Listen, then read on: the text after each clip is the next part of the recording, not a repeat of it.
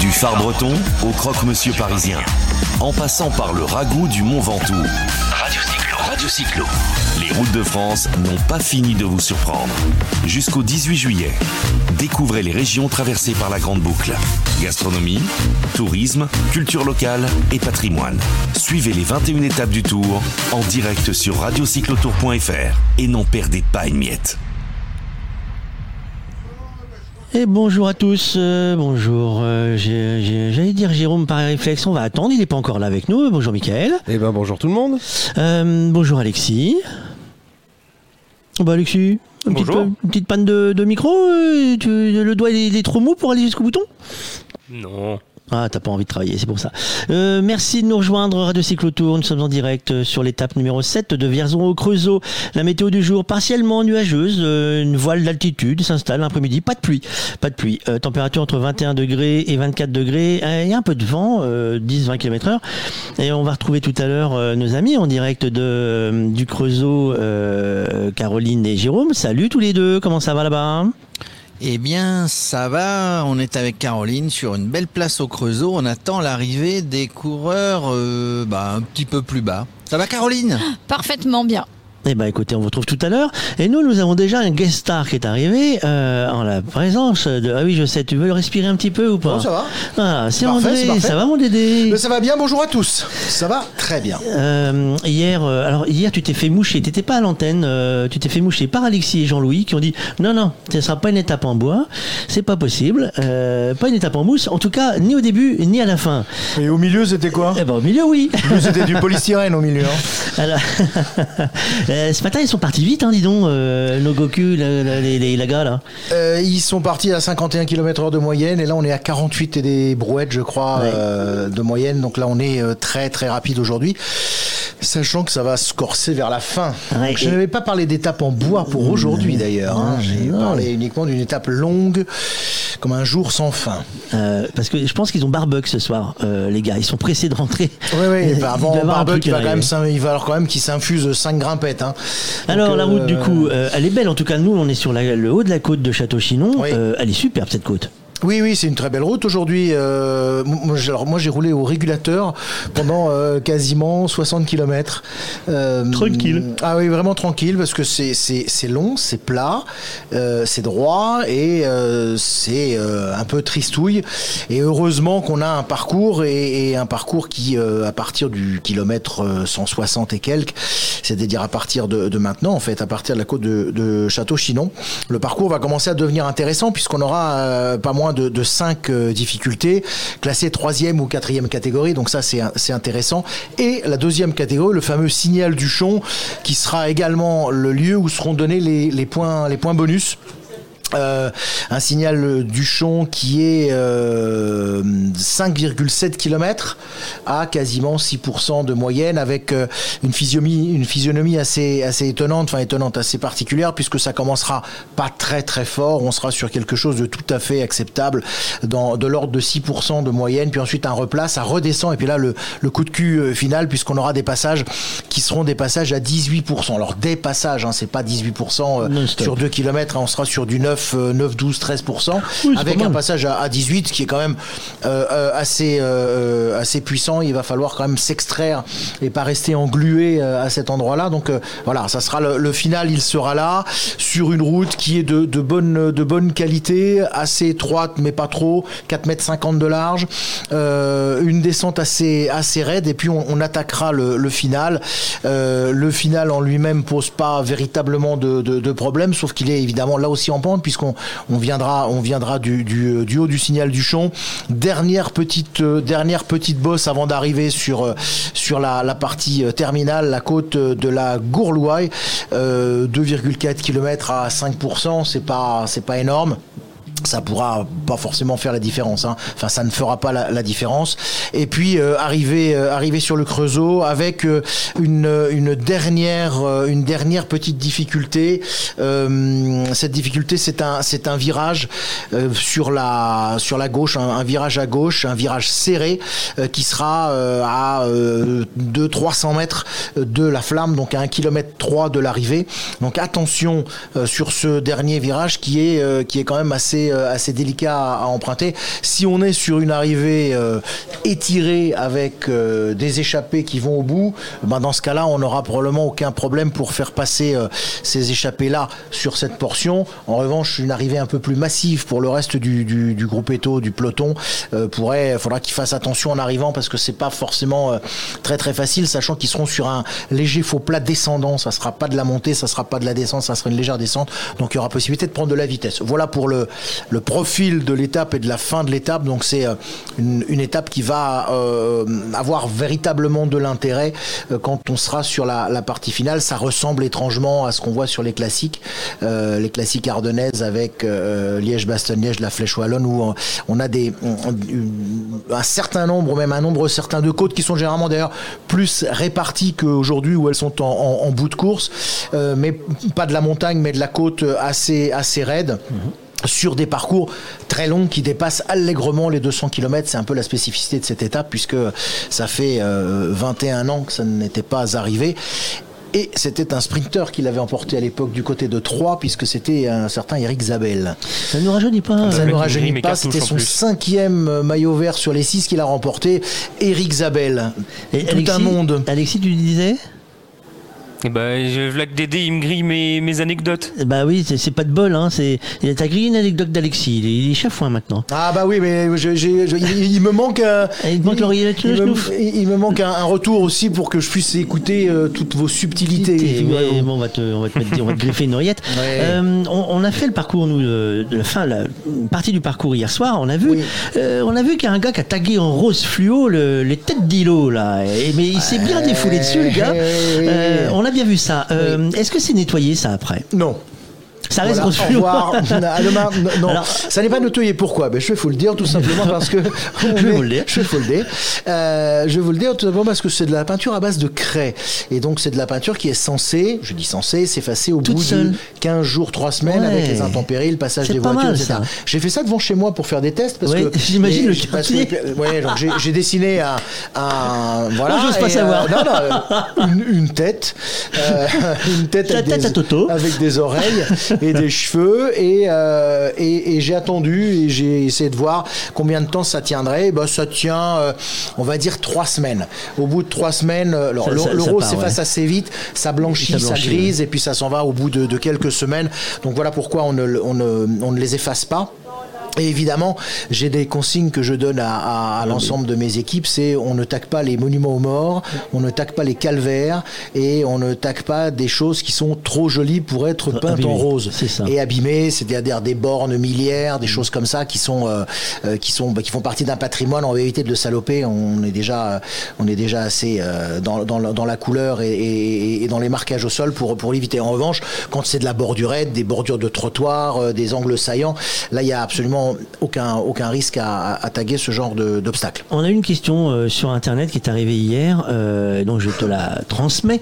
Il oui. euh, y a des tags qui sont sur la route, réguliers, jolis ou pas jolis, juju ou pas juju, tout ce qu'on veut. Est-ce que ce sont les équipes de, des départements qui nettoient ceux qui sont disgracieux ou qui nettoient certaines choses sur la route? Je dirais aussi, les tags sont retirés par les gestionnaires de réseau, je traduis, c'est-à-dire le maire dans sa commune, les services municipaux, les services du département sur les routes départementales. C'est également retiré par des, une équipe qui est un prestataire euh, d'Amoris Sport Organisation, un prestataire du Tour, qui euh, a un bonhomme qui a fait l'objet de pas mal de, de reportages. Parce qu'il faisait des hiboux, lui. Parce que lui, voilà, il transforme il les en hiboux et, et, il transforme des tas de choses qui sont assez irrévérencieuses.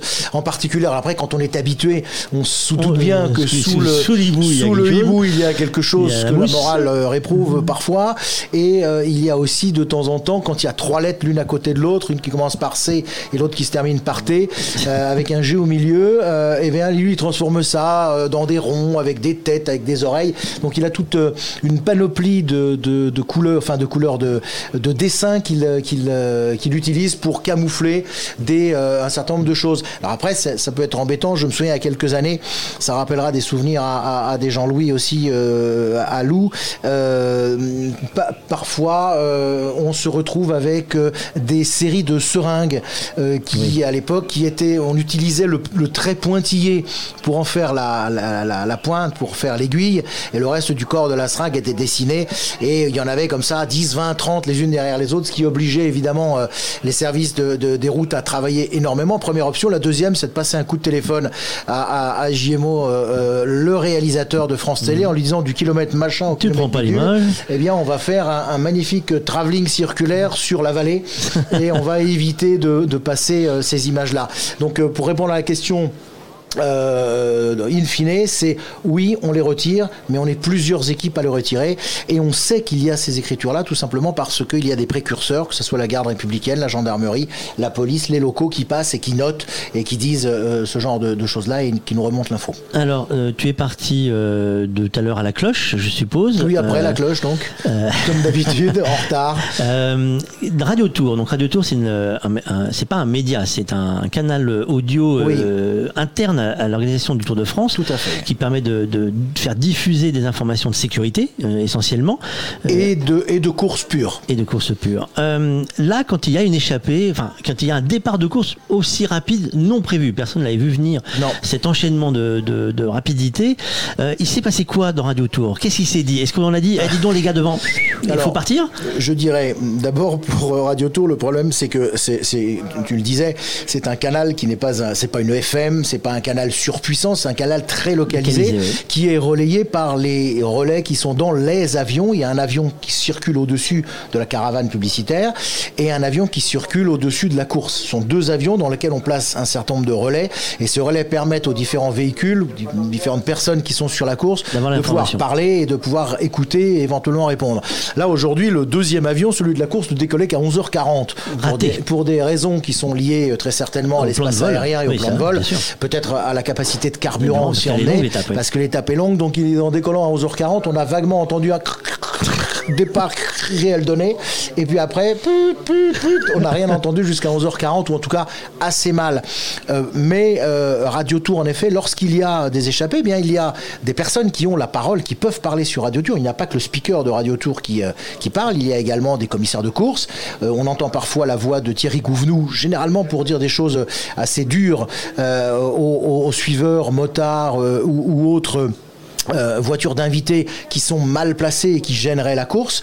Et puis il y a également la voix euh, de Christian Prudhomme, la voix de Christian Prudhomme que l'on entend systématiquement. Lorsqu'il y a une échappée, il se cale derrière les échappées. Et c'est lui qui joue ce rôle de, euh, de, commentateur évidemment de, de, ce qui se passe sur la, sur la course. Et également qui interpelle les voitures de suiveurs, les directeurs sportifs en disant, je sais pas moi, de Kenning à l'échappée quand il y a un problème ou problème de rayeur sur la, sur, euh, sur la Philippe ou des choses comme ça pour qu'il puisse y avoir une réaction de la part des équipiers. Donc euh, il y a en effet, lorsque la course se scinde en plusieurs morceaux, différentes personnes qui ont la parole sur Radio Tour qui peuvent intervenir car elles se placent chacune à- à- à- sur le bon échelon. Et là, ils ont demandé à accélérer un peu le rythme ou pas hein? Euh, nous, on a accéléré le, le rythme.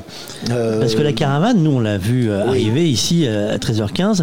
Je te jure que la caravane elle est passée plutôt vite au début. C'était et là on s'est dit oulala les malheureux n'auront pas de cadeau. bien sûr qu'elle Parce qu'on s'est dit les goodies, il y a des passages comme ça où les caravanes, on leur dit bah les gars, euh, là il faut pas traîner, il faut prendre un peu de, de large comme on dit. Euh, là les champ, goodies on en laisse moins. Et là on a eu on a craint en fait pour le haut de la de la pour le haut de la, la- la côte. de la côte, on a craint qu'il n'y ait pas de goodies de distribuer parce qu'effectivement Que ce soit l'émeute. que ça soit une émeute parce qu'effectivement euh, il y a ce rythme là. Toi tu dois là maintenant reprendre ta route. J'ai pris 25 km d'avance parce qu'à rouler à 80, puisque c'est la limite autorisée sur le tour, à rouler à 80 km heure au régulateur sur de la bonne vieille ligne droite, euh, je vais un peu plus vite qu'eux quand même.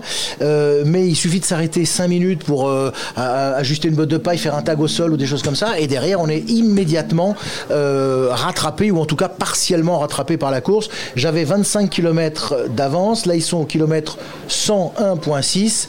Bon, ça, ça, ça avance. Le, le sommet de la côte, elle est ici au 161.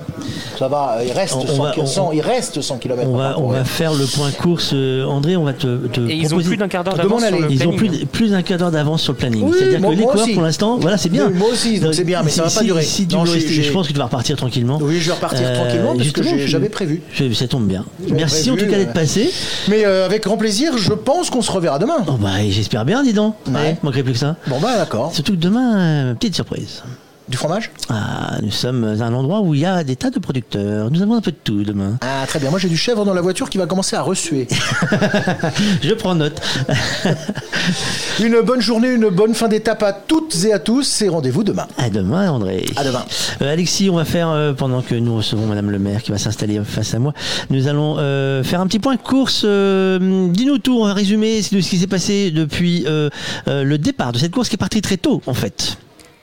Et la course qui est partie, il y a euh, 3 heures quasiment tout pile, hein, 11h14 euh, départ réel. Euh, une étape très longue, on l'a dit, hein, 249,1 km. Alors Dédé, il a grillé mon anecdote, donc tant pis, je vous en reparlerai plus tard. Euh, on a eu un début de, de, de course très très très rapide. On est parti à plus de 60 km heure hein, sur, sur la route vers le Creusot. Un rythme très élevé qui s'expliquait parce qu'il y avait énormément d'attaques, tout le monde a voulu partir dans l'échappée. Finalement, ça s'est fait un peu euh, comme ça, euh, très rapidement, une échappée. 28 coureurs sont partis. Enfin, ils étaient 29. Ils ne sont 28. Euh, 29 coureurs, c'est beaucoup, hein. Euh, c'est énorme même. D'habitude, on voit ça euh, soit en montagne, soit vraiment euh, en dernière semaine. Là, ça fait beaucoup. Et puis surtout, dans cette échappée, il y a des bonhommes assez importants. Alors, je vais vous faire la liste très rapidement hein, des coureurs qu'il y a dedans. On a Wood Van Aert et Mike Tennyson pour l'équipe Jumbo, Dylan Van Barle pour l'équipe Ineos, Nibali, Coins et Stuyven pour l'équipe Trek, Asgreen et Cavendish pour la Deceuninck, Backlands euh, et Von Poppel pour euh, Intermarché Wanty Gobert, deux équipes de deux coéquipiers de la Movistar Herviti et Garcia Cortina, un coureur de la Bora, c'est Patrick Conrad, un coureur de la Cofidis euh, Christophe Laporte. On a le maillot jaune dans cette échappée Mathieu Van Der Poel avec son coéquipier Xandro Meurice. Euh, on a un coureur de Education First, c'est euh, Magnus Kort Nielsen, deux coureurs d'AG2R Citroën, Godon et euh, Michael Scher. Un coureur de la DSM, c'est Søren Krak Andersen. Trois coureurs de la Lotto Soudal, Philippe Gilbert, Harry Sweeney et Brent Von Moor. Euh, Matej Mohoric pour la Bahreïn, Simon Yates pour Bike Exchange, Hugo Hull pour Astana, Victor Kampenarts pour la Kubeka Assos et euh, Franck Bonamour pour euh, l'équipe BNB euh, Hotel KTM. Euh, 28 bonhommes donc encore à l'avant. Ils ont 6 minutes et 7 secondes d'avance sur le peloton. C'est beaucoup hein, vu que le maillot jaune est à l'avant. On a aussi des, des, des, importants. Hein. Wood Van Aert, il est qu'à 30 secondes au classement général du maillot jaune. Et puis il y a Vincenzo Nibali aussi dans cette échappée à 2 minutes 50. Pour l'instant, il était aux portes du top 15, euh, le, requin de Messine. Donc des garçons relativement importants euh, dans cette échappée. Et en fait, au début, on n'a pas voulu hein, les laisser sortir euh, ces hommes-là. Ça s'est fait euh, à la puissance, hein, à la pédale, puisque ces 29 hommes ont bataillé contre l'équipe UAE Team Emirates de Tadej Pogacar. puis- Puisque évidemment on a envie de laisser partir euh, le Malone et surtout euh, Wout van Aert, Euh, l'équipe euh, UAE Team Emirates qui euh, toute seule n'a pas réussi à euh, assurer la, la poursuite. Ils ont perdu du temps petit à petit. D'abord euh, 50 secondes, une minute, deux minutes, et puis progressivement là on arrive à 6 minutes et 15 secondes de retard pour euh, le groupe euh, du maillot blanc et donc de tous les autres leaders, hein, puisque euh, on a quand même énormément de monde qui s'est retrouvé piégé. Mais voilà, personne n'est allé aider la formation euh, de Tadej Pogacar. On leur a laissé la charge, on leur a laissé euh, euh, la charge de se, fatiguer en tête de peloton. Évidemment, hein, les leaders, eux, dans la tête, ils ont les, étapes de montagne hein, de demain et après demain. Le plus on fatigue les coéquipiers de Pogacar maintenant, le moins ils seront capables de travailler en montagne pour défendre euh, leur leader. Donc voilà, aujourd'hui c'est une, étape qui va sûrement faire des dégâts au niveau de la santé et de la fraîcheur des coureurs. Merci Alexis, on fait le point d'ici un petit quart d'heure. Nous recevons Madame le maire. Je me trompe pas, vous êtes bien la maire de... Exactement. De Château-Chinon. oui. Depuis un an, oui. Euh, Château-Chinon ville. Euh, c'est quoi la différence on, tout, tout le monde m'a précisé, il faut préciser ville. Pourquoi on précise ville? Alors parce qu'il y a un Château-Chinon campagne, depuis la Révolution, euh, il y a deux Château-Chinon, un Château-Chinon ville, qui est la sous-préfecture et qui est la ville principale avec 2000 habitants. Et puis on est enserré par Château-Chinon campagne, environ euh, 500 habitants. Et ça, ça date euh, depuis la Constituante, depuis euh, la Révolution. D'accord, donc aujourd'hui c'est compliqué sur Internet, il faut toujours préciser ville. Exactement, c'est très compliqué euh, sur Internet. Juste une petite anecdote, nous avons un centre de vaccination depuis début janvier et Doctolib ne trouvait pas Château-Chinon-Ville, il ne connaissait que Château-Chinon-Campagne. C'est compliqué. Donc pour mettre en route, ça a été un peu compliqué. Mais bon, voilà, Et, et c'est pareil, pour la, la poste, il faut écrire Château-Chinon-Ville pour que le courrier arrive ou le facteur c'est encore à Non, peu parce près, qu'on hein oui, on a des adressages, donc euh, le, le facteur sait euh, exactement. Mais euh, j'ai une collègue, Madame Gaudry, qui est maire de Château-Chinon-Campagne.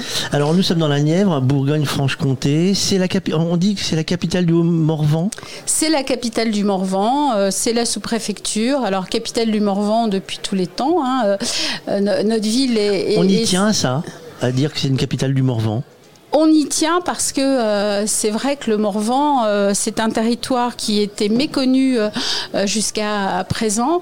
Donc c'est important que notre ville, qui est au bout du Morvan, en soit la capitale. Alors ce fut la capitale du Morvan, je pense, au départ parce que nous étions sous-préfecture euh, comparé et nous étions le plus le bourg-centre, la plus grande ville. Alors nous sommes à 656 mètres d'altitude à peu près, le haut de la côte, on va les voir passer tout à l'heure. Le Tour de France qui débarque dans votre ville, euh, comme ça, on l'apprend en octobre. On se dit chouette. on se dit chouette, chouette, chouette, euh, parce que bon, on est une ville qui est quand même euh, en, en sommeil, un peu vieillissante, qui était sur le déclin. Donc, le fait d'avoir le Tour de France, euh, bien, c'est d'avoir la radio, d'avoir la télévision, d'avoir un focus sur notre ville, et puis ça permet aussi, eh bien, de décorer la ville, d'avoir tous les bénévoles, les commerçants, les euh, agents euh, techniques euh, qui travaillent pour faire de notre ville quelque chose euh, qui soit un peu reluisante pour le Tour de France. Vous disiez que ça commençait à devenir une ville endormie, euh, pourtant elle a été très connue pendant un moment. Alors, la ville a été très très connue euh, de 1959 euh, à, mille- à- à- à- à 1981, puisqu'on a eu un homme euh, très célèbre euh, et qui a fait cette notoriété. Donc, on a eu comme maire euh, euh, François Mitterrand, euh, qui, euh, lorsqu'il a été élu, a quitté la ville. Et c'est vrai qu'avant François Mitterrand, on était une petite sous-préfecture un peu triste. Euh, le renom de, la ville, ça a été euh, le président Mitterrand, qui, euh, au- au- au-delà, euh, bien avant euh, d'être président, euh, lorsqu'il était député, euh, eh bien, a amené euh, des, des- des entreprises, euh, beaucoup d'entreprises, euh, beaucoup plus de commerce, du renom, comme je disais. Et puis, euh, il y avait deux musées à Château-Chinon, un musée euh, François Mitterrand, un musée du costume, qui aujourd'hui vont être scindés en un, euh, qui vont être regroupés en un, qui va être la muséale de, de, de, de Château-Chinon. C'est vrai que, bon, après François Mitterrand, on a continué à, à très bien vivre, et puis comme toutes les villes de province, bien petit à petit, euh, nos industries nous ont quittés. L'usine DIM, qui était quand même un, un- une- moteur, oui. un gros moteur euh, a quitté Château-Chinon. On avait aussi l'imprimerie de l'armée, euh, euh, les yachts, euh, qui a quitté Château-Chinon, euh, etc. Ce qui fait que en l'espace de 10 ans, Château-Chinon a perdu plus de 1000 habitants, euh, ce qui fait que ça reste un très gros bourg avec, euh, bien, on a quand même un hôpital, euh, une piscine, une médiathèque. on, a beaucoup d'infrastructures, beaucoup de structures pour une petite ville comme la nôtre, et ça, on le doit bien évidemment au président Mitterrand. Du coup, on peut venir facilement, il y a encore beaucoup de maisons dans le, dans le- dans le territoire. Alors on peut venir facilement. Là, avec la Covid, on, a vu qu'il y avait un certain nombre euh, de gens euh, qui habitaient dans les métropoles qui les ont quittés, et on a de plus en plus de, personnes qui achètent euh, dans les environs. On n'a pas encore la fibre tout autour, si je parle du territoire, mais sur Château-Chinon, on a des connexions qui sont très très correctes. Donc on peut faire du télétravail depuis Château-Chinon. Et, puis on a quand même des routes. On est à deux heures.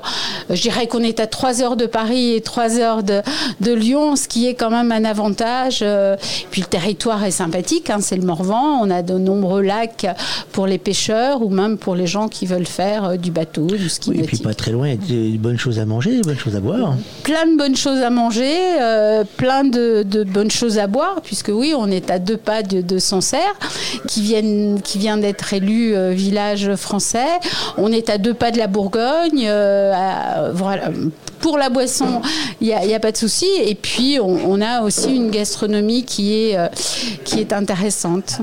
on va parler aussi vélo. Alors, le vélo, le territoire, même si c'est un petit bourg, vous êtes attaché au vélo. Hein. Alors, on est attaché au vélo. On a été très attaché au vélo puisqu'on a eu un, critérium d'après-tour qui se tenait le, le, premier lundi du mois d'août, après le Tour de France, qui a eu beaucoup de renom jusqu'en 2000.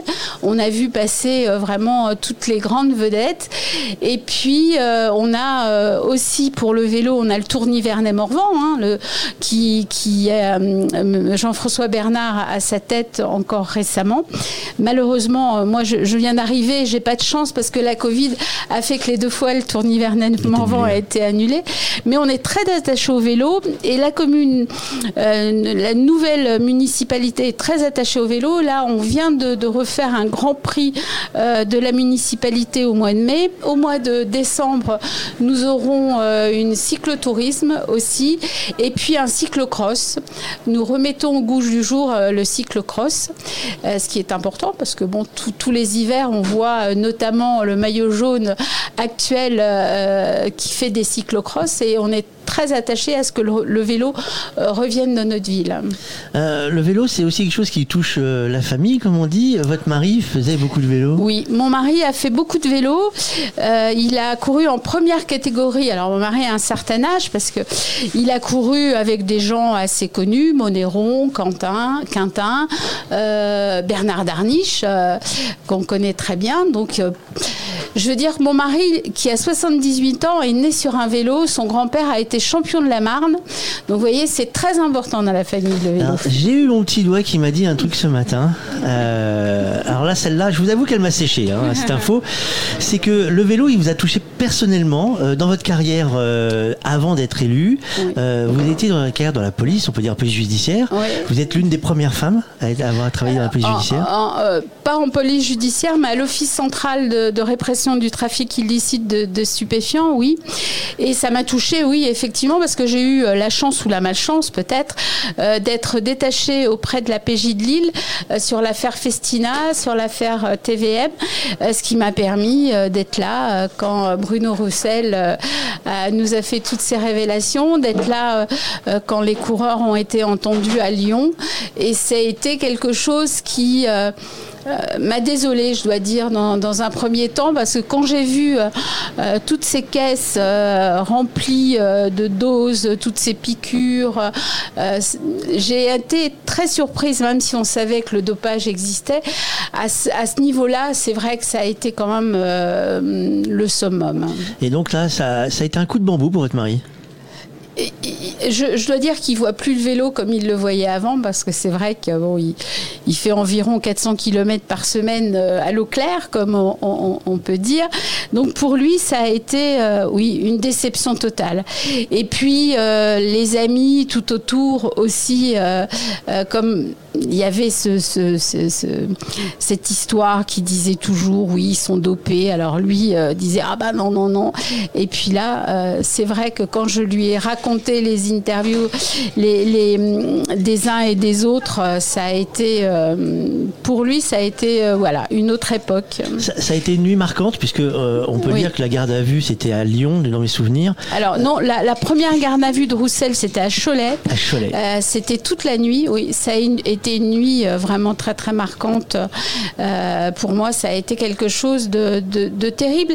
Et puis voir cet homme qui quand même était un, grand euh, dirigeant d'équipe, qui au, fur et à mesure qu'il nous parlait, le médecin également se disait mais oui, c'était terrible parce que à cette occasion, on a aussi appris que les coureurs n'avaient pas trop le choix. Hein. Si on voulait rester dans une équipe de du Tour de France, euh, il fallait avoir des résultats et ils ne pouvaient avoir des résultats que comme ça. Et ceux qui ne voulaient pas prendre de produits euh, n'avaient pas de résultats, donc euh, n'étaient plus engagés dans les courses, ce qui faisait que bah, malheureusement on les a entraînés vers quelque chose de terrible. On regarde plus jamais le, vélo comme normal comme avant. Bah, écoutez, je, dois vous dire que maintenant, quand je regarde le vélo, j'ai toujours des suspicions. Alors, elles sont pas forcément euh, fondées. mais, vous avez des doutes à chaque fois. J'ai des doutes à chaque fois. Oui, quand, quand, je vois certains coureurs, je me dis, alors surtout dans les épreuves de montagne, bien évidemment, parce que ou même maintenant, parce que là, vous voyez, ils vont monter la détorbe. Hein. Alors pour nous, euh, moi qui, fais, qui faisais aussi du vélo, qui fait du vélo, je pense qu'ils vont monter la détorbe sur le grand plateau. Ce qui, euh, voilà, ce qui est quand même extraordinaire, parce que c'est une, belle côte. Alors c'est vrai, ils sont entraînés, hein, certes, mais euh, oui, et puis il y a quelques cols quand même, puisque moi j'ai eu la chance de de, suivre mon mari en voiture dans certains cols, ou même, ou si je prends euh, le Mont Ventoux. Euh, mon mari, il a fait deux fois le Mont Ventoux dans la même journée. Euh, donc, il met un certain temps. Donc là, quand je les vois monter comme, je, dois dire, comme, comme ils le font, c'est un, petit peu étonnant. Maintenant, voilà, je, veux dire, il ils sont pas tous au même niveau. Et ce qui me fait un peu plaisir, c'est que justement, les choses ont quand même un petit peu changé et on revoit euh, beaucoup plus d'équipes françaises et de coureurs français à la tête des pelotons. Et je pense que c'est important. Est-ce que vous aviez conscience à l'époque de l'affaire Festina, donc quand vous avez euh, toutes ces gardes à vue, que c'était le début d'un changement complet pour le cyclisme mondial? Oui, oui, à la fois pour le cyclisme, mais aussi pour les autres sports, parce que on, s'est focalisé sur le cyclisme, mais il n'y a pas que le cyclisme non plus. Euh. Mais là, on s'est dit, il va y avoir un, grand coup de balai, et, le cyclisme va être vu autrement et va être fait autrement.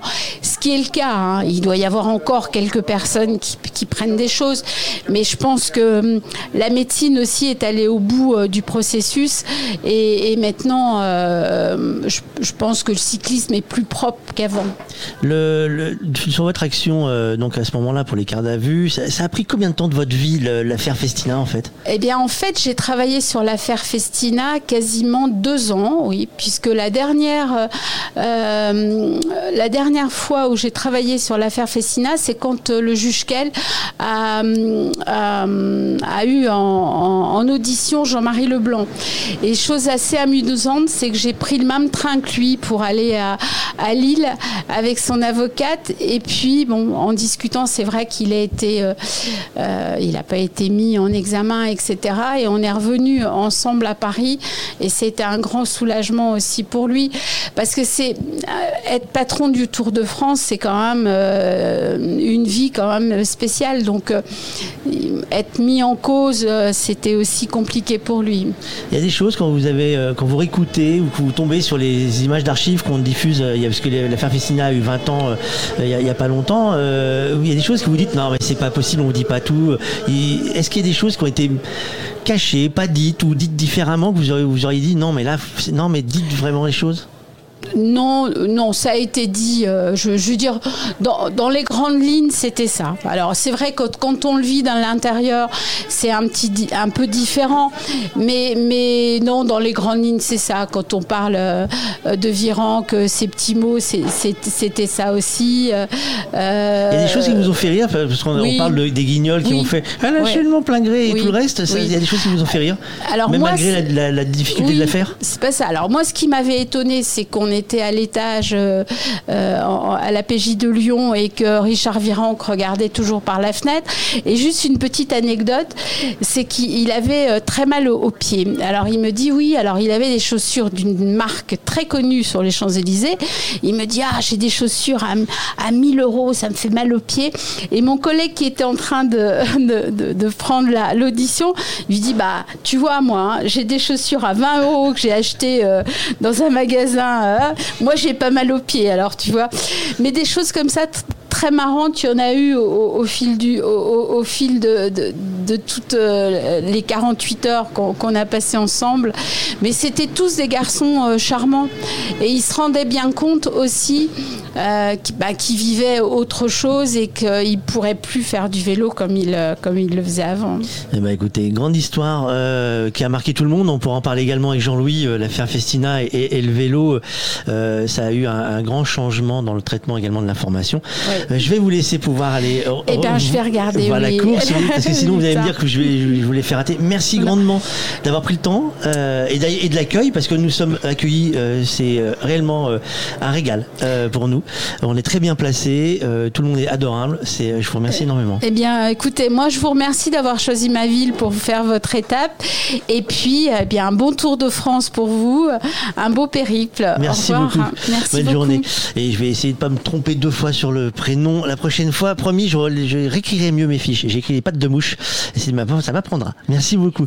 Euh, c'est le coin, le, le, coin, le point, le, le, le jungle.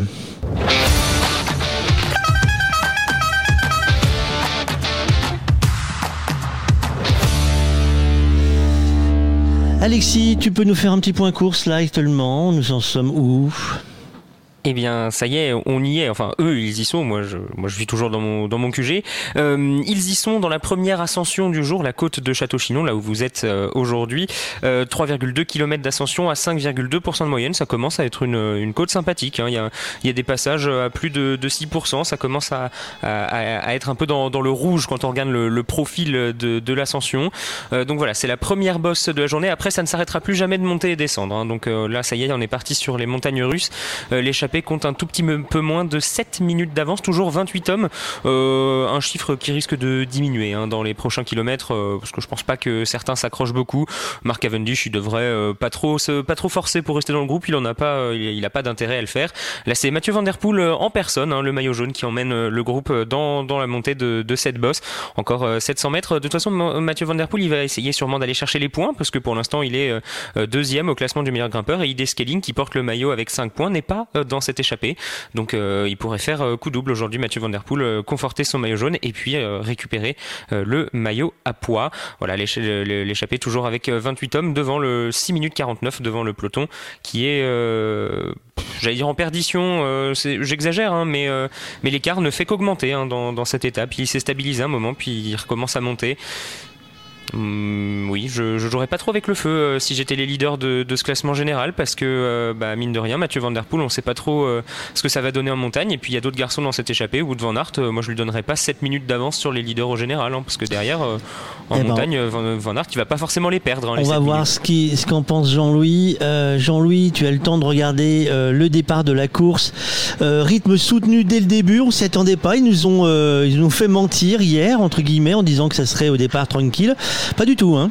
Oui, oui, non, non, on savait, bonjour à tous, on savait que c'était euh, c'était une étape pour les, pour les baroudeurs, euh, qui aurait, je vous disais hier, une échappée entre 6 et 10 coureurs, ça serait impeccable, là ils sont 28, c'est un peu trop, mais alors quelle échappée royale, c'est incroyable que, que, que, des garçons comme, euh, comme alors Cavendish, Alexis vient d'en parler, il est là par pur hasard, à mon avis, il ira peut-être pas jusqu'au bout avec ce groupe, si le groupe va jusqu'au bout, bien sûr, mais trouver Van der, Van der Poel, euh, euh, Van euh, Moor qui a déjà gagné l'étape, Philippe Gilbert, etc. Enfin, c'est une échappée, c'est incroyable, c'est le, le cœur du peloton est devant. Alors, il y, en a quelques-uns qui sont derrière, bien sûr.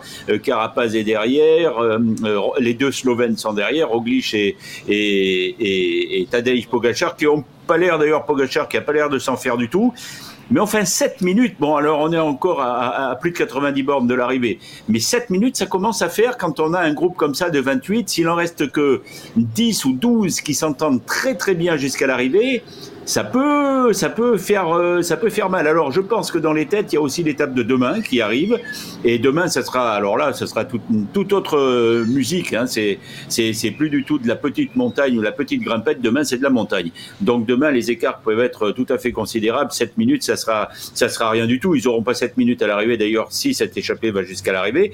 Mais enfin, laisser partir 28 coureurs avec les gabarits qu'il y a dans ce groupe et, leur laisser 7 minutes à 90 bornes de l'arrivée, Là, on joue avec euh, vraiment, comme je disais hier, on joue avec les avec les allumettes. J'étais passionné par euh, par l'interview de de Madame le alors je sais plus si on dit Madame la mère ou alors, Madame le maire, oui. Faire gaffe à ce qu'on dit. Euh, C'était passionnant et j'ai Madame le maire ou Madame ah et je crois que Madame le maire tu peux être traîné en justice hein, fais gaffe hein.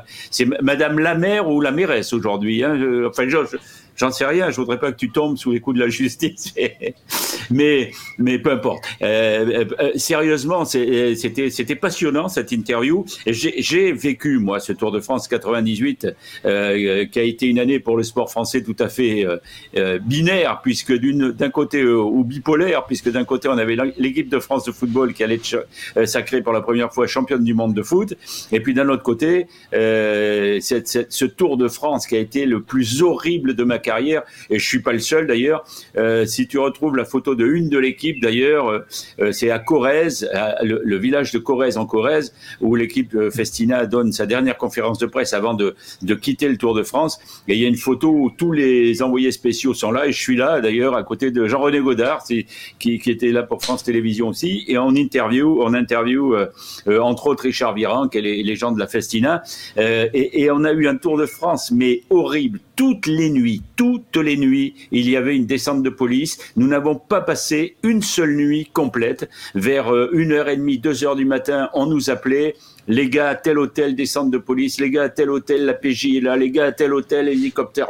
Enfin, c'était, c'était effroyable. Et tout ça a commencé alors qu'on visitait à Dublin, au départ du tour, euh, la veille du tour, l'avant-veille du tour. On visitait euh, l'usine Guinness, l'usine de bière. Et là, on n'avait pas encore les, on n'avait pas encore des téléphones portables, mais euh, quelqu'un a eu l'info en disant un, un, un, soigneur de l'équipe Festivana a été arrêté euh, quelque part vers la frontière franco-belge et, et, voilà et c'est parti de là et ça a été le Tour de France le plus horrible de, ma carrière et je suis pas le seul sans doute. Oh non, t'es pas le seul. Euh, nous, on l'a tous vécu les, nuits euh, entières à faire des enregistrements, faire les interviews, faire les montages. Et tous les matins, on avait notre lot de mauvaises nouvelles pour le cyclisme à ce moment-là. Alexis, euh, on a pendant ce temps-là eu le passage des coureurs, euh, nous, sur le... le on est passé, là, ils sont tous passés, enfin, le premier groupe. Tu peux nous dire qui est arrivé euh, en haut de la côte en premier Eh bien, en haut de la côte, c'est donc l'échappé qui s'est disputé les, deux, les deux points à prendre en haut. Euh, finalement, ce n'est pas euh, le maillot jaune euh, Mathieu Van Der Poel qui est allé prendre les points, c'est le Slovène Matej Mohoric, le coureur de la, de la Bahreïn, le champion de Slovénie d'ailleurs, tout récent champion de, Slovénie, qui a pris les deux points devant Brent von Moor, le coureur belge de l'équipe Lotto Soudal. on a vu Marc Cavendish, je vous avais dit qu'il allait sûrement pas tout faire pour pour s'accrocher dans ce groupe, et ben finalement il a fait ce qu'il fallait pour rester dans ce groupe après la, pour pendant cette première ascension. Et puis voilà, là on se dirige tranquillement vers la, vers la prochaine euh, difficulté. Euh, on a euh, deux coureurs hein, qui se sont extraits de, de, ce groupe de, de, 28. Ils ne sont pas rentrés dans le rang. Brent von Moor et, et Matej Moric, ils ont une petite, petite vingtaine de secondes, une petite trentaine peut-être maintenant de secondes d'avance sur le reste de ce groupe. 40 même maintenant, 40 secondes d'avance sur les poursuivants. Bon, c'est un écart qui, qui devrait se fermer d'ici d'ici peu. Voilà, on va, suivre la route qui monte désormais jusqu'à la côte de Glu-Anglaine. Ce sera une côte de quatrième catégorie, 2,6 km à 4,1%. Euh, surtout une dernière petite rampe euh, à 500 mètres de l'arrivée euh, avec des pourcentages à plus de 6%. Les pentes à plus de 6%. Euh, nous, allons rejoindre, nous, la deuxième équipe qui est déjà euh, sur l'arrivée euh, au Creusot, ville arrivée de ce, cette septième étape, que je reprenne l'affiche pour pas dire de bêtises. voyons voir. le Creusot, chef-lieu de canton de Saône-et-Loire. Il y a 22 000 habitants. bonjour le Creusot. Bonjour euh, Fabrice, bonjour tout le monde, bonjour Caroline. Bonjour à tous. Eh bien oui, nous sommes, nous sommes au Creusot, euh, arrivé de la septième étape. Le Creusot d'ailleurs, Caroline, qui a déjà accueilli euh, deux fois le Tour de France. Deux fois le Tour de France, mais dans un autre format, puisque c'était les courses contre la montre. D'accord. Alors, qu'est-ce que euh, qu'est-ce qu'on trouve au Creusot? Ah Parce qu'on a vu en arrivant, il y a des tas de choses, mais bon. Alors déjà, on va réexpliquer qu'on se situe au cœur de la Saône-et-Loire, en Bourgogne du Sud, dans cette belle ville au riche passé industriel, euh, qui est euh, connue notamment euh, par la famille, de par les actions de la famille Schneider. Savais-tu, Jérôme, que la ville a failli d'ailleurs s'appeler à Schneiderville? Eh bien, je l'apprends. C'est la minute culture, t'as vu? Donc en fait, Adolphe et Eugène Schneider, effectivement, au 19e siècle, ont contribué à l'essor de la ville et en ont même fait le premier groupe français industriel reconnu au niveau international. Alors ça, ça c'est euh, bah, c'est c'est le Creusot, ville, sous-préfecture de, de Saône-et-Loire. Il y a un tour de Saône-et-Loire. Tiens, on va parler vélo. Il y a un tour de Saône amateur. Je sais pas s'il existe toujours, mais il a été euh, de longues années pour les coureurs de première catégorie. Ça a été une belle course dans le calendrier. Exactement, oui. Beaucoup de choses qui se passent ici, euh, beaucoup de belles actions sur le département de Saône-et-Loire. Alors on va forcément parler vélo, tourisme et histoire, mais j'ai une petite question aussi encore pour toi Jérôme. Comment s'appellent les habitants d'ici, du Creusot? Les Creusotois, les Creusotins. Les Les Creusotins. Les Creusotins, tout à fait. D'accord. Alors ici, euh, toi Caroline qui connais la région, donc on est en Saône-et-Loire, on est en pleine Bourgogne. hein. Exactement, Bourgogne du Sud. Bourgogne du Sud, euh, spécialité? Ah bah les escargots notamment. et les, œufs en meurette. Tu aimes les œufs en meurette, Jérôme? Oui, je préfère les œufs en meurette aux escargots. Euh, La potée bourguignonne, mais euh, au travers de tout, au travers d'un le tour, nous allons parler tout à l'heure dans le cadre de l'émission de recettes. T'as pas une recette toi à nous envoyer, Caroline Euh, J'en ai plein ici. Bon, et bah, puis tu- forcément, on parlera de vin aussi. On parlera de vin, oui, c'est vrai qu'on est, on, on est en pleine, euh, en pleine région. En tout cas, on mange bien, on boit bien avec modération, évidemment. On est dans une belle région. Donc tout à l'heure, on va recevoir, euh, on aura une première invitée sur le Creusot. On aura, on aura, On aura Barbara, l'adjointe euh, justement de la ville du Creusot, qui euh, va venir nous parler d'un très beau festival qui démarre dans quelques jours, le 16 juillet. Alors, bah, c'est bien qu'elle soit passée nous voir, c'est l'occasion. On- au niveau, au niveau de- du patrimoine ici, c'est plutôt un patrimoine industriel. hein. Alors ici au Creusot même, effectivement, une ville très marquée par l'histoire industrielle de la ville. Aujourd'hui, on a encore un, tout un tas de vestiges, il y a encore pas mal d'activités et on vient justement ici euh, découvrir ou redécouvrir le patrimoine industriel puisque c'est une forme de tourisme particulièrement sollicitée euh, depuis quelques années. Donc on voit pas mal d'écoles défilées, mais aussi de familles, euh, de couples qui viennent passer un bon moment pour se divertir, mais apprendre aussi ici au Creusot. Alors, tu sais, Caroline, puisqu'on est là pour le vélo, évidemment, pour, pour aussi parler de tout ce qu'on voit, que ça soit culturel, que ça soit historique, hein, sur, sur les étapes que nous traversons, euh, bah, il y a aussi, euh, il y a aussi le Tour de France, l'étape, hein, l'étape la plus longue. On en a parlé depuis le début de cette émission, que les, coureurs sont passés, ont commencé à parler, à passer à Château-Chinon. Eh bien, il y a les filles, hein, les J-1, donnons, euh, donnons des ailes au vélo. Elles sont passées ici par là. Elles redoutaient un petit peu avant parce que parce que l'étape la plus longue, à 249,1 km, elles redoutaient. On va aller, on va aller les rejoindre pour nous dire parce qu'elles font ça la veille, d'où le nom J-1. On va les rejoindre euh, Aline Clément qui va nous dire un petit peu comment ça s'est passé pour elle hier. Hier, la plus grande étape de ces 21 dernières années sur le Tour de France. 256 km, en tout cas pour nous au compteur, un peu plus de 3000 mètres de dénivelé. Mais en fait, euh, on s'est rendu compte que c'était passé comme une lettre à la poste. Parce que grand soleil, euh, température idéale, bon groupe, bonne ambiance, la musique au ravito. On, a pris tellement le mauvais temps sur les premiers jours que là, euh, d'avoir eu le soleil toute la journée, on le savoure d'autant plus. Et franchement, ça nous a donné des ailes. Donc une première partie d'étape très roulante. Et puis effectivement sur la fin euh, un peu plus casse-pattes, notamment le signal de Luchon qui nous a mis euh, un petit peu en bouche avant les étapes alpines parce qu'on a eu donc c'est presque 6 km à pas loin de 6% de moyenne mais avec des, des gros pourcentages sur plusieurs portions. Je crois qu'on a eu du 18% à plusieurs reprises.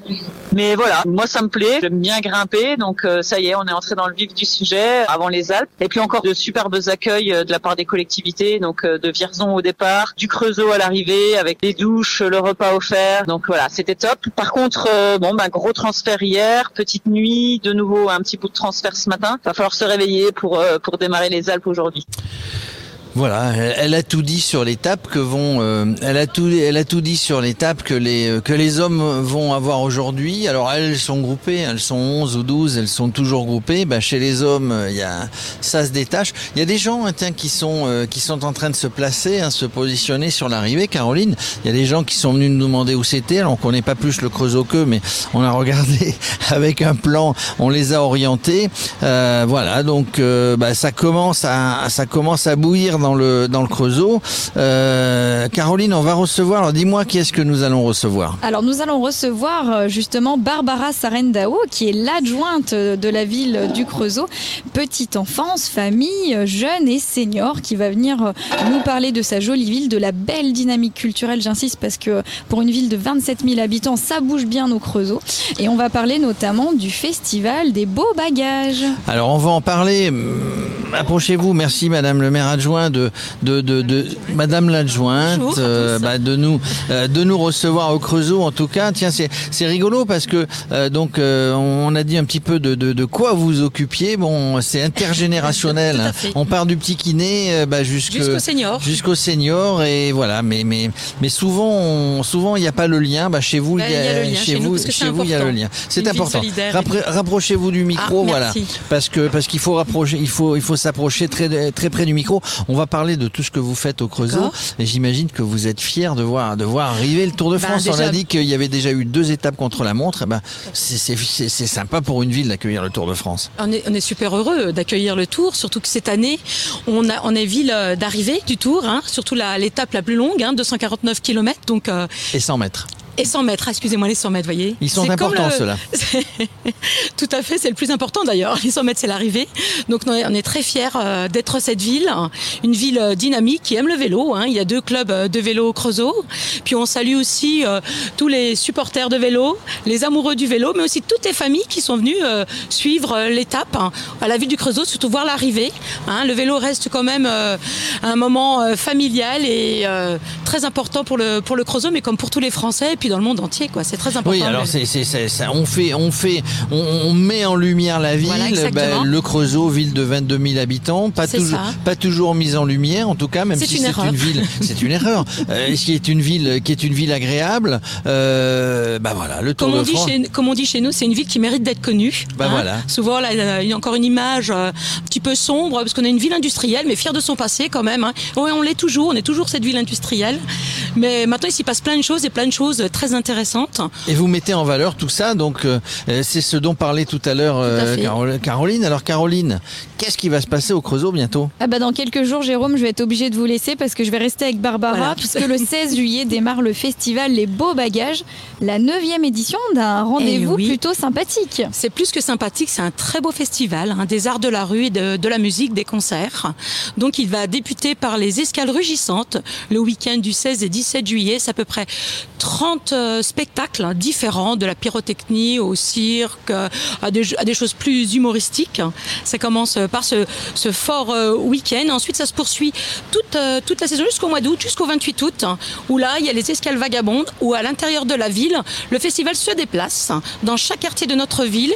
Et les mardis est proposé un spectacle et les vendredis un cinéma en plein air. Et ça, toute la, toute, toute- chaque semaine jusqu'au 28 août. Et le 28 août, c'est l'apothéose avec la fête euh, du cœur de ville, voilà, où il y aura des magnifiques concerts aussi Alors pendant ça, trois jours ça, ce week-end. C'est vraiment, c'est très, euh, comment on dit, éclectique. Peut-être, on, va fait. trouver, on va trouver toutes sortes d'animations.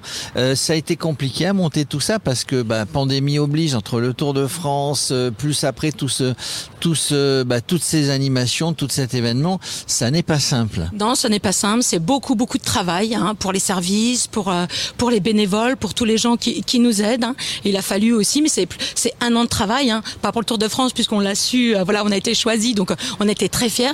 Mais tout le monde été euh, d'accord, partant, voilà. Et comme tout le monde, on avait envie de faire proposer d'autres choses que de parler du Covid. Le Covid, d'accord. Maintenant, on en a parlé. Maintenant, c'est l'été, on a envie d'autres choses. Mais bien sûr, tout ce que nous menons, tout ce que nous faisons, ce sont dans le respect des règles sanitaires qui perdurent et que tenons à maintenir quand même. Je pense que ça va perdurer encore quelques temps. Malheureusement. Mais il faut pas manquer d'optimisme, il faut aller de Ah l'avant, il faut organiser tout en respectant, Caroline. Ah, effectivement, oui, je crois que vous avez euh, tout bien résumé. L'idée, c'est qu'on a tous envie de bouger, de revivre, de ressortir. Que ce soit d'ailleurs pour les locaux, pour les touristes de passage, vous avez imaginé cette belle programmation éclectique, comme euh, le disait euh, Jérôme si bien, pour les petits et les grands, en journée et en soirée. Tout à fait, parce que j'ai oublié de dire, c'était une fête familiale, c'est beau bagage, mais c'est surtout gratuit. Hein, l'ensemble du festival est gratuit. Il faut, il faut insister. Je pense parce que c'est important de le Il y dire. a tellement voilà. peu de choses qui sont gratuites Mais aujourd'hui. chez- au Creusot, c'est le cas, c'est très souvent le cas et c'est gratuit. Alors on a un point commun. ah bon? Parce qu'on peut écouter gratuitement le radio cyclotour. hein. Exactement, ben c'est ça, c'est ça. Alors comment ça se passe? Parce que vous avez parlé de l'équipe justement qui travaille sur cette programmation pendant des mois à l'avance. J'imagine qu'il y a de plus en plus de candidatures qui arrivent aussi, parce que une neuvième édition, dans le milieu du spectacle, ça se sait et ça Oui. donne envie aux gens aussi de candidater. Donc comment ça se passe les sélections euh, pour euh, ces artistes? Alors là, les élections, c'est toujours pareil. hein. Il y a déjà des, des- Les élections ou les élec- sélections Ah, j'ai dit des élections. C'est oui, vrai qu'il n'y en a eu pas trop tard. C'était dimanche dernier, C'était dimanche hein. dernier, c'est pour ça. Il y a eu confusion. Les sélections, en fait, il y a déjà beaucoup de groupes qui avaient été, qu'on connaissait. hein. Et ensuite, ils viennent se proposer, ou alors le personnel des services culturels se déplace aussi sur les festivals, euh, etc., pour sélectionner les, euh, les, les troupes qui viennent sur le Creusot. Vous, D'accord, vous voilà. mettez en avant les, les troupes euh, locales, on va dire pour... Bien sûr, au début, au départ, bien sûr, mais pas uniquement. Quoi. hein. La, la culture doit vivre, hein, elle a vécu quand même, elle a été vraiment sinistrée.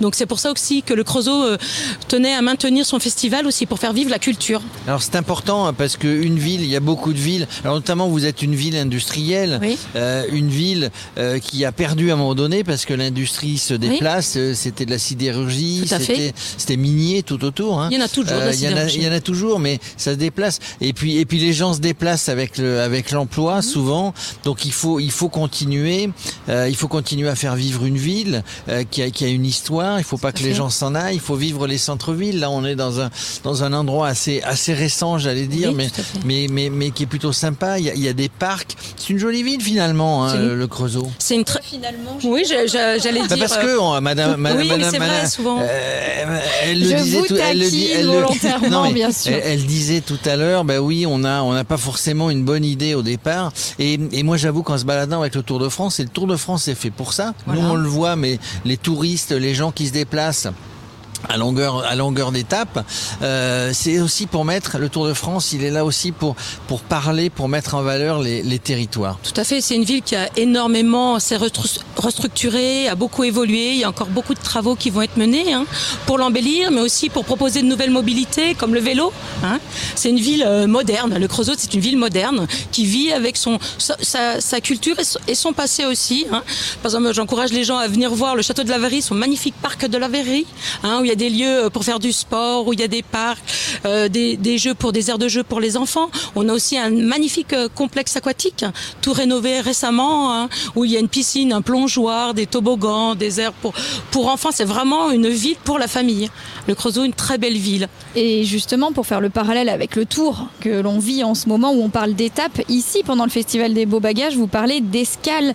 Et c'est ce que j'aime beaucoup, c'est l'idée finalement de s'autoriser du temps, même si on travaille et qu'on est dans le coin, pour prendre du bon temps en soirée, euh, le week-end, euh, en famille ou entre amis. Tout à fait, c'est aussi un voyage. On n'est pas, on n'a peut-être pas tous les moyens de partir loin, de partir en vacances, mais la ville du Creu- Creusot propose un voyage à travers la culture, à travers des activités. Et alors, comment ça se passe pour ça? On, on voit que c'est gratuit, mais tout est en entrée libre ou est-ce qu'il faut se préinscrire quand même Non, non, euh, non, pas cette année. En fait, tout est en entrée, en entrée libre. Bien sûr, il y a une jauge. hein, il y a la jauge de 900 euh, personnes, 999 personnes. Il ne faut pas déplacer les 1000 personnes pour pas avoir le pass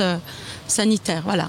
Eh oui, il faut faire, il faut faire attention. Moi, je parlais tout à l'heure, avant que vous arriviez, du, du- d'un tour de Saône-et-Loire vélo. Euh, je crois qu'il existe toujours. Il passait par le Creusot, Guignon, etc. Ah oui, enfin, tout ce coin-là. Euh, c'est magnifique. Nous, on est, on, on arrivé puisque le- l'autre équipe est à Château-Chinon. On a fait la route. J'ai- on, on a vu des étangs, on a vu des forêts, toute, toute cette région, tout autour du Creusot. Euh, c'est magnifique. Avec quelques côtes, hein, quand même. Oui, mais c'est- Vous faites du vélo vous-même? Un petit peu, oui. Mais au Creusot, c'est voilà. Ah, parce qu'il faut monter. Ah oui, Ah, non, ça mais- grimpe. On est mais- des grimpeurs au Creusot. On a Alors, des bons euh, mollets. Il faut un bon VAE sinon.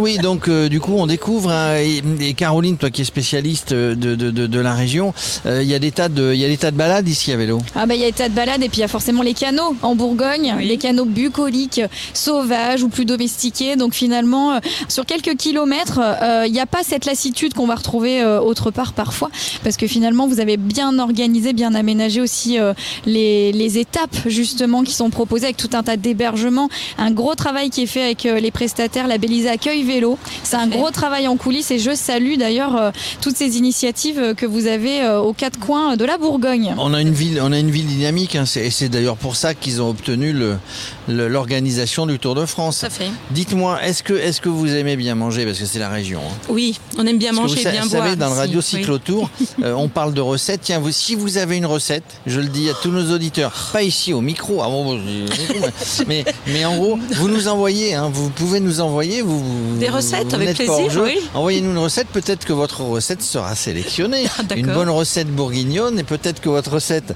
sera sélectionnée euh, dans le cadre de notre de notre euh, animation recette et vous serez filmé avec un grand chef Ah. euh, pour, euh, pour, euh, pour, pour, pour, faire votre recette, recette euh, et en faire profiter tous les auditeurs du Radio Cyclotour. En tout cas, merci d'être venu jusqu'à nous. Vous allez courir jusqu'à l'arrivée là Oui, oui, bien sûr. Ah bah oui, parce que vous êtes une passionnée de vélo. Hein. maintenant, vous allez y aller. Euh, bah, vous avez fait, euh, vous avez bien fait de venir nous, nous, nous, donner un éclairage sur la ville du Creusot. On a parlé culture, on a parlé de la ville et de et, et de, de l'intergénérationnel et Tout tous les événements que vous organisez. Merci. C'est moi qui vous remercie. Au revoir, bonne journée. Merci Barbara. Et ben voilà, on retourne à Château-Chinon.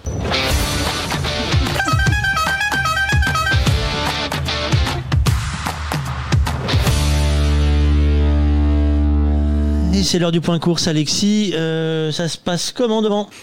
Eh bien, les deux bonhommes qui étaient sortis dans l'ascension de la côte de Château-Chinon juste avant pour se jouer le sprint ne se sont pas relevés. J'en avais parlé déjà euh, dans le dernier point, mais ils sont toujours devant. Euh, ils comptent une minute et trois secondes d'avance sur les 26 euh, sur les 26 poursuivants, euh, les 26 hommes qui étaient dans cette échappée matinale avec eux. tiens, pour une fois d'ailleurs, on peut vraiment dire échappée matinale parce que d'habitude, bon, on part le midi, mais là, on est vraiment parti ce matin. Du coup, on a toujours voilà cet écart de une minute entre les deux hommes de devant et, et l'échappée. Euh, on ne sait pas trop ce que ça va donner parce que ça a un peu cassé l'ambiance euh, dans ce groupe de, de, de d'échappés, euh, puisque maintenant les relais sont moins fluides. euh, Personne ne sait trop ce qu'il faut faire, aller les reprendre, euh, ne pas trop accélérer. euh, voilà, donc ça se regarde un peu dans, dans ce groupe de, de chasse, une minute, euh, un tout petit peu plus d'une minute euh, d'écart. Euh, Dans le peloton derrière, c'est toujours euh, l'équipe UAE euh, Team Emirates euh, qui roule 6 minutes 24 euh, de retard sur la tête de course, donc euh, ça fait euh, 5 minutes 20 de retard sur le, sur le, maillot jaune. Euh, on arrive dans le dernier kilomètre pour les deux hommes de tête de la côte de Glu en Glen. Un seul point à prendre au sommet. Euh, désormais, Matej Moric est dans la course hein, pour le maillot à poids, puisqu'il y avait 11 points euh, pour le premier à prendre aujourd'hui.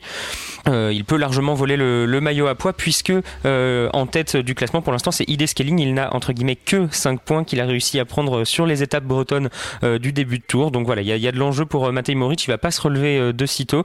Et derrière, le groupe de poursuivants, il est emmené euh, par le maillot jaune en, percho- en, personne, euh, Mathieu Van Der Poel, qui euh, emmène ce groupe. Il regarde un peu derrière. hein. Il aimerait sûrement qu'on l'aide à, avancer. Euh, Mathieu Van Der Poel, de toute façon, il le sait. hein. Son Tour de France, il est plus ou moins fini à partir de l'étape de demain. Euh, peu- il peut nous surprendre, comme l'avait fait Julien Lafilippe, qui avait tenu hein, le, passage euh, des Pyrénées euh, mieux que mieux que résister. Donc euh, on, va voir ce que ça donne pour euh, Mathieu Van Der mais en tout cas, il a l'air décidé à, batailler aujourd'hui euh, jusque jusque le plus loin possible.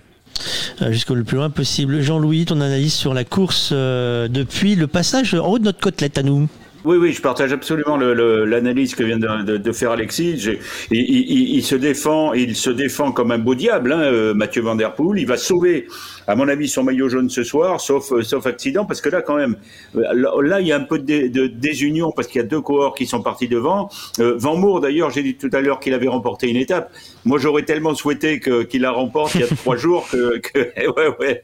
Mais non, non, il n'a pas remporté l'étape. Mais j'ai fait un petit compte des 28 coureurs, sur les 28 coureurs qu'il y avait devant, il y a 50 vainqueurs d'étape.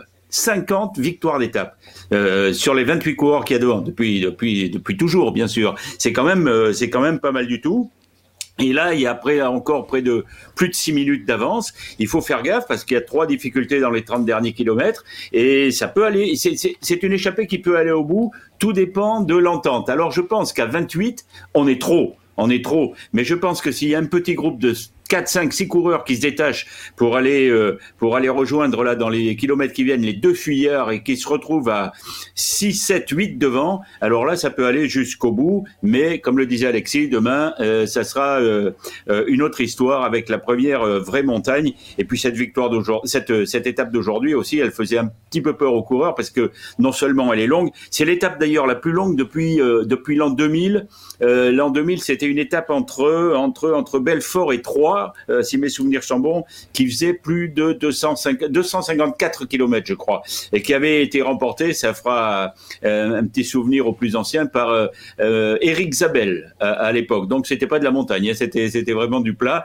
Euh, donc voilà, c'est une étape qui, en tous les cas, c'est une étape longue, mais on le disait hier déjà, euh, on ne peut pas parler aujourd'hui d'étape de transition. C'est une vraie belle étape euh, de casse-pattes, euh, comme on en trouve bah, là en Bourgogne du Sud ou dans le Limousin par exemple.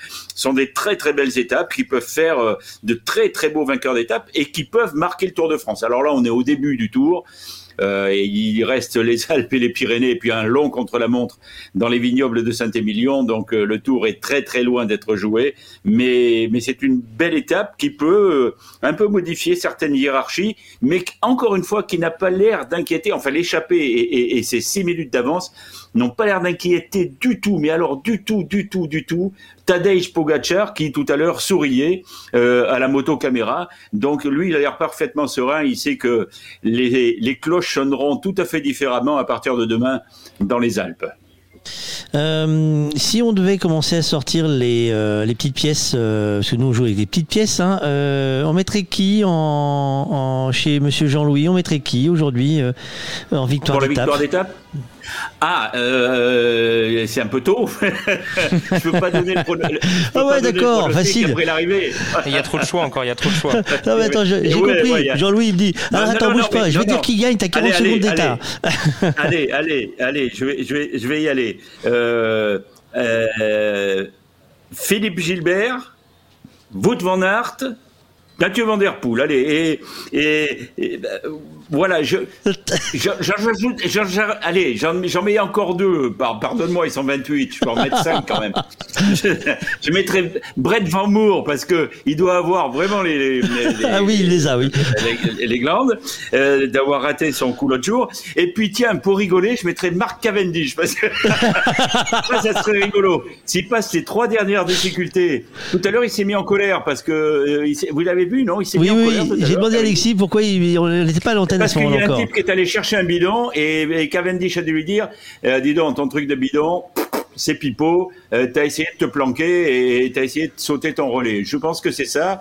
Et voilà. Ouais. Mais alors, ça serait rigolo si Cavendish passait les dernières difficultés et réglait tout le monde au sprint. Ça, ça serait drôle. Mais enfin, j'y crois pas une seconde. Non, non, Van Der Poel, allez, Van Der Poel, Van Aert, Philippe Gilbert, Marmour. Pas mal.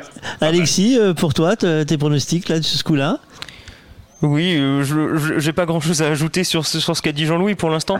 C'est vrai qu'ils sont encore beaucoup trop. En fait, pour, pour l'instant, surtout, ce qui est compliqué, c'est de savoir le, le, scénario de ce qui va se passer dans, dans cette fin d'étape. Et c'est le scénario qui définira euh, quel, quel garçon va, va s'imposer au bout. Parce que si on laisse les deux garçons de devant euh, sans trop s'attaquer derrière et puis en, en continuant à, à, à s'entendre difficilement sans rouler, bah, du coup, c'est forcément un des deux gars de devant qui, qui va gagner. Et à ce petit jeu-là, Mohoric a l'air d'être quand même bien plus fort que Brent Van Moor.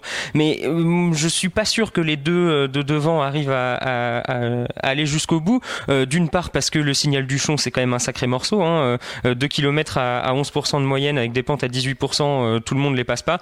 C'est sûrement pour ça d'ailleurs que Mark Cavendish n'ira pas au bout aujourd'hui dans, le groupe de tête. donc ouais, c'est difficile pour l'instant.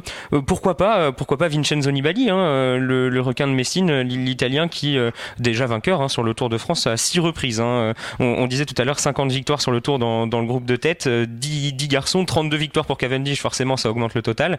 Et puis celui qui arrive derrière, c'est Nibali avec 6 victoires. Moi, moi oui, Nibali, euh, pourquoi pas, hein, s'il arrive à, être très fort dans le signal du Chon, et puis euh, pourquoi pas s'il est toujours accompagné de certains euh, dans la côte de la Gourlois à, à 8 km de l'arrivée. Vincenzo Nibali, ça peut être un, ça peut être un pari, pourquoi pas. Mais je, trouve que la course est très, très incertaine. Le, les scénarios sont incertains. ce qui est plus ou moins certain maintenant, en tout cas, c'est que le, le, peloton derrière ne reviendra pas. Hein. 7 minutes de retard sur sur l'échappée. Je vois mal, je, vois mal comment il pourrait les rattraper. Il pourrait se rapprocher beaucoup, perdre, aller 2-3 minutes à l'arrivée, mais rattraper 7 minutes, là, là, là, c'est à moins que tout le monde se mette à accélérer d'un coup violemment et que tout le monde tienne le rythme sur 60 km, j'y crois très peu. Alors euh, moi ce que je suis sûr c'est que ce sera un coureur cycliste qui sera euh, vainqueur d'étape. Euh, nous avons notre personnage célèbre, vous savez, notre célèbre Henri IV qui tous les jours partage avec nous son pronostic. et aujourd'hui, à lui, avant de savoir ce qui allait se passer sur la course, avait lâché quelques infos. Bonjour à tous, voilà nous sommes en direct de Vierzon, Vierzon pour le départ de la septième étape. Nous sommes sur le parking caravane, comme vous pouvez le voir. Les autres caravanes sont là, euh, prêtes à partir. On fait les derniers essais de, euh, de sonos, euh, de goodies, etc. pour être fin prêt pour le départ. Alors cette étape de 249 km nous emmènera jusqu'au Creusot. 249 km, c'est très long pour une étape du Tour de France. C'est la distance d'une classique.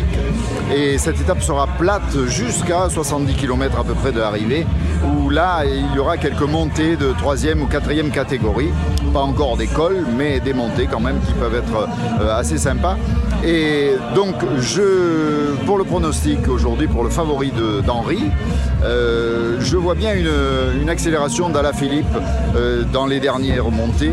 Et nous verrons, peut-être qu'il va nous refaire le coup de la première étape. Et comme il a l'habitude dans les dernières montées, ces accélérations irrésistibles, nous l'espérons en tout cas. Pour hier, ben, mes favoris ont failli gagner, troisième et quatrième. malheureusement, il leur a manqué un petit coup de rein pour terminer premier. On espère, on espère pour nos sprinteurs français euh, qu'ils gagneront très bientôt. Voilà, je vous embrasse tous et puis à, très bientôt. Et c'est pas mouillé ce coup-là, vous avez vu comment il a fait la galipette? Hop là, euh, j'espère que... Oui il, a raison, il a, il a raison hein, de, de, de, de, maintenir ses pronostics parce que ça peut, ça peut marcher. Hein. Euh, que ce soit les, les sprinteurs français ou, ou Julien Lafilippe, c'était, c'était des bons paris. D'ailleurs, euh, en tant que Français, on peut que regretter le fait que Julien Lafilippe n'ait pas accroché le bon wagon dans, dans l'échappée. Il avait suivi les premières attaques avec, euh, avec Van Der Poel et, et, Van Aert. Il n'a pas réussi à être dans celle-là. C'est pas de bol hein, parce que ça l'aurait mis dans des dispositions royales pour la suite du Tour de France. pendant qu'ils sont en train de passer une côtelette ou un petit sommet ils sont passés au sommet de la côte de Glu-Anglaine, euh, la côte de, quatrième catégorie. C'est Matej Mohoric qui a repris un point. Il en a donc trois désormais. Euh, il va aller chercher le, vraisemblablement le, maillot à poids si, euh, si personne ne vient lui, lui contester, puisqu'il y a déjà deux points à prendre au sommet de la prochaine côte. Donc ce sera assez pour, pour égaler ID Scaling et donc prendre, prendre ce maillot. voilà, ça roule. Et puis derrière, derrière ça ne roule pas. Les, les, les cars augmentent avec, la, avec le, le, peloton maillot blanc, parce que c'est pas le peloton maillot jaune. voilà, avec 7 minutes 15 euh, désormais de, retard euh, pour le peloton, alors qu'il y a une attaque hein, dans, dans l'échappée. Euh, et ben, il me semble que c'est mon petit pronostic du jour. Il me semble que c'est Vincenzo Nibali qui vient d'attaquer. il en a eu marre que ça se regarde dans le, dans le groupe de poursuivants. c'est ce que je disais, hein, ça fait, ça fait 10-15 km que l'entente est moins bonne. L'écart plafonne à, à 1 minute 20. On n'arrive pas à revenir. Bah, Vincenzo Nibali, voilà, il a attaqué dans la descente de, la côte de Gluanglen. il y a une bonne vingtaine de kilomètres avant la prochaine côte, euh, la côte de la Croix de la Libération. Donc voilà, c'était le, moment ou jamais pour essayer de rattraper euh, les deux de devant. Eh ben, on va suivre ça. Euh, nous, nous avons vu la caravane passer vers 13h, 13h15. la caravane qui fait ses petits 10 km de long, comme ça, qui passe, qui distribue ou pas des cadeaux. Il y a plusieurs explications. Et nous, nous avons notre agent infiltré dans la caravane. Quand la caravane passe.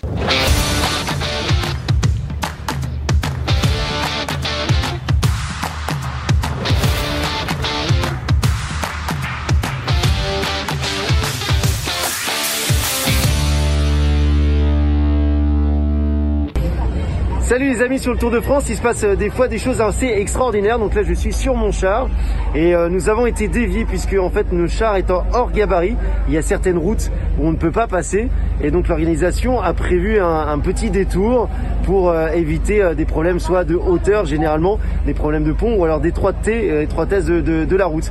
Et donc là bah voilà, je suis pas le seul puisque devant nous nous avons Leclerc et on aperçoit tout au bout là-bas la course qui reprend. Voilà. Donc c'est pour vous montrer que sur le Tour de France, on a vraiment tout type de situation sur la caravane et qu'on est toujours très bien encadré et tout est fait de, de, main de maître par les, les Charlie, les gardes républicains qui nous escortent quand il y a besoin. Voilà, je continue à vous faire quelques petites vidéos pour vous montrer un petit peu l'intérieur de la caravane et, et, vous faire sentir un peu comme si vous y étiez au sein de, de cet événement planétaire que tout le monde suit. Événement planétaire. Euh, oui, c'est le troisième événement mondial euh, suivi dans plus de 180 pays, 190 suivant les, les années, euh, des médias qui euh, diffusent les images que vous pouvez regarder sur France Télévisions en France, sur Eurosport également en France. Euh, vous pouvez écouter les commentaires des différentes radios nationales, RTL, RMC, il y a qui d'autre, Radio France, et puis il y a nous. Voilà, vous pouvez nous écouter sur radiocyclotour.fr, sur l'application également de Radio Cyclo. N'hésitez pas à la télécharger vous allez voir que vous pouvez les mettre dans votre voiture et vous allez passer des moments assez euh, sympathiques avec nous. Euh, certains sont pleins qu'on ne mettait pas assez de musique. Oui, on n'en met pas quand on a des choses à dire. Après, on force pas non plus. Si on n'a rien à dire, euh, on coupe le sifflet et puis on met de la musique. Voilà, c'est un peu l'état d'esprit. Nous allons parler pendant tout le Tour de France, effectivement, du vélo tous les quarts d'heure. Le point course avec Alexis et Jean-Louis pour l'analyse. Les lignes d'arrivée, normalement, on les ratera jamais. Si on a bien notre réseau, vous aurez le vainqueur d'étape en direct. Nous aurons aussi, euh, qu'est-ce qu'il y aura d'autre? Ah, Au milieu de tout ça, beaucoup de choses. On va parler de gastronomie, on va parler de tourisme, on va parler d'histoire. Euh, vous voyez, aujourd'hui, on a même parlé euh, de, fêtes de courses extraordinaires avec les, piqûres de 1998 avec Christina. interview qu'on diffusera sur les réseaux sociaux qui a fasciné certains de nos camarades qui ont dit mais vous trouvez des gens, c'est fascinant. Oui, les gens sont fascinants et nous avons en plus un peu de chance parfois. Il faut bien qu'on en ait un peu, hein, Michael? Ce serait quand même pas drôle tous les jours si on n'en avait pas. Tiens, d'ailleurs, Michael, un petit mot. Euh, bonjour, Michael. Hein, ça ne marche pas ton micro. Non, non, mais c'est raté, mais le plan large déjà pour commencer. Eh ben, bonjour. Euh, c'est bonjour, bonjour Michael. Bonjour. Voilà. Alors, euh, Michael, tu es en charge de la technique cette année sur le, le, le, le, radio cyclotour. Comment, comment ça se passe? Dis-moi tout. Ah bah, ça se passe très bien. Ça, ça s'appelle pas une réponse. voilà. voilà. Un mauvais client. Suivant. Deuxième question. Euh, alors, on reprend. Euh, bonjour Michael, comment ça se passe? Bonjour Fabrice. Bah, ça se passe très bien. Alors, on a. Ouais, non, mais attends, parce que là, j'allais quand même enchaîner. Hein. ça se passe super bien. En plus, là, le beau temps est arrivé. Euh, enfin, cette année, on a la chance d'être euh, dans un beau camion. On peut venir nous voir euh, et aussi qui nous protège de la pluie. Donc, ça peut être sympa pour les montages, des montages. Après, bon, on fait avec le réseau. On a la chance d'avoir, par exemple, aujourd'hui un beau duplex au Creusot. voilà, on teste plein de nouvelles choses, dont la connexion satellite qu'on a essayé plusieurs fois, la, la, nouveauté Starlink. On est à 7-0. On, on, a essayé cette étape à zéro. Voilà, peut-être qu'un jour sur une étape, on arrivera à avoir une connexion, on croise les doigts, mais euh, c'est pas gagné, je crois. Après, c'est pareil, la TNT, hein, sacré jeu de euh, chat à la souris. La T, t'es quoi? La TNT. Bah, je vois une antenne tous les jours, mais euh, au-dessus du camion, il n'y a pas d'image. Euh, nous allons euh, découvrir tout le Tour de France euh, des lieux différents. Le camion sera mis en place tous les matins. on plie les Gaules, on prend la route et on continue. si vous voulez nous suivre, c'est facile, je vous l'ai dit. Site internet, application. N'hésitez pas à nous faire des petits coucous. On a reçu des messages ici. Vous pouvez également vous inscrire sur le site internet si vous voulez participer aux jeux. Et les jeux, il faut que je vous en parle. Parce que les jeux, il y a des tas de choses à gagner. Depuis le début du Tour de France, en fait, on a déjà distribué des guides de petits fromages. petits fromages. Il faut que je l'attrape, il est loin. Loin le guide. il est trop trop loin. C'est pas compliqué. Voilà, merci Michael. Ça, c'est bien. Le, guide euh, Petit Futé, euh, la plus belle balade à vélo, vélo et fromage, la France sur un plateau. C'est édité euh, chez Petit Futé. c'est créé par les départements de France qui ont lancé ça il y a, il y a trois ans maintenant. c'est un super bouquin, hein, honnêtement, pour ceux qui aiment faire les balades et faire des balades enrichissantes. Hein. C'est-à-dire que vous pouvez, vous pouvez aller voir des producteurs de, de lait, de fromage, des fermes parfois éducative. C'est des balades qui sont euh, estampillées, courtes, moyennes ou longues. Vous pouvez partir sur une journée, vous pouvez partir sur euh, une demi-journée, voire sur trois jours avec des, hébergements.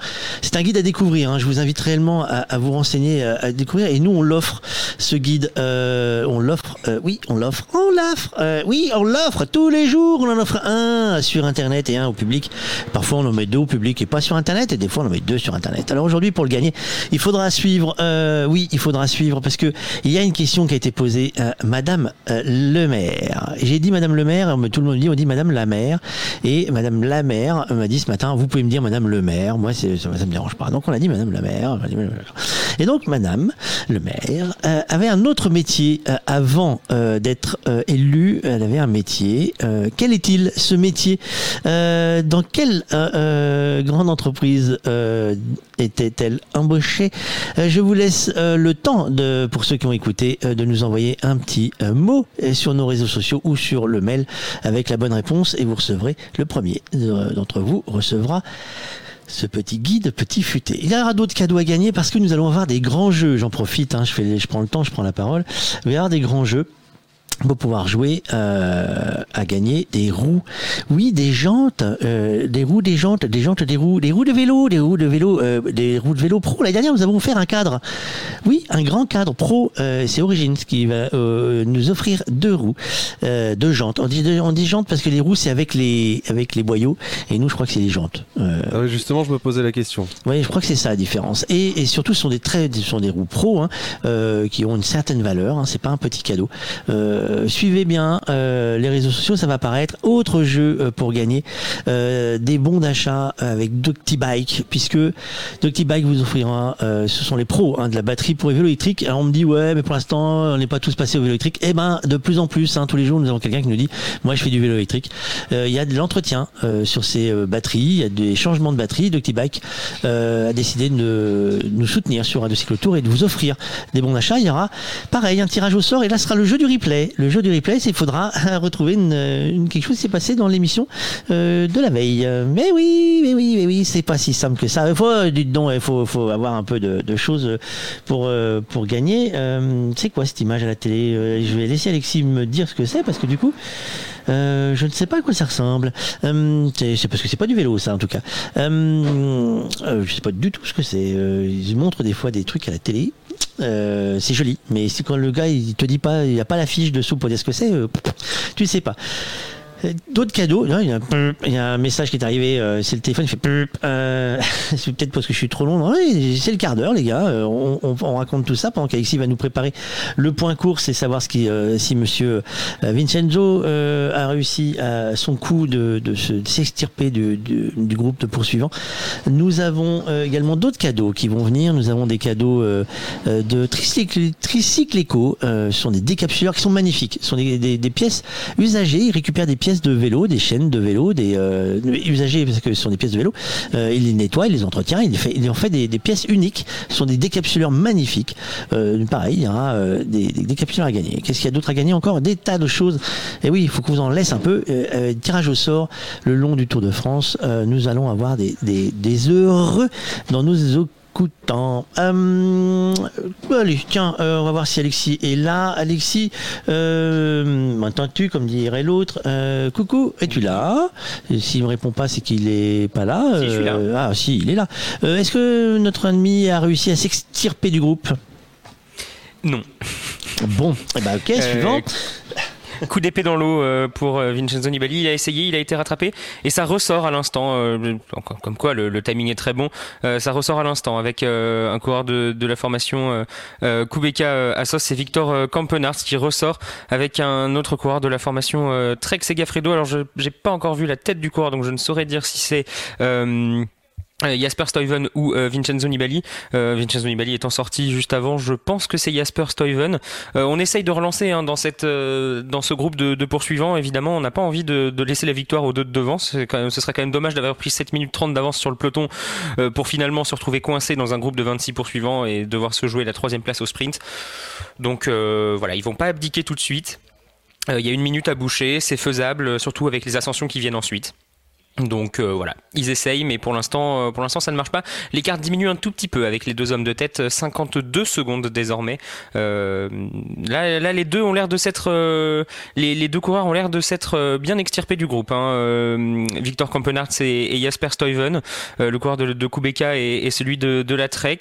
on va peut-être se retrouver avec quatre hommes en tête désormais, et puis là, ça va commencer à être plus compliqué pour aller les chercher pour un petit groupe derrière.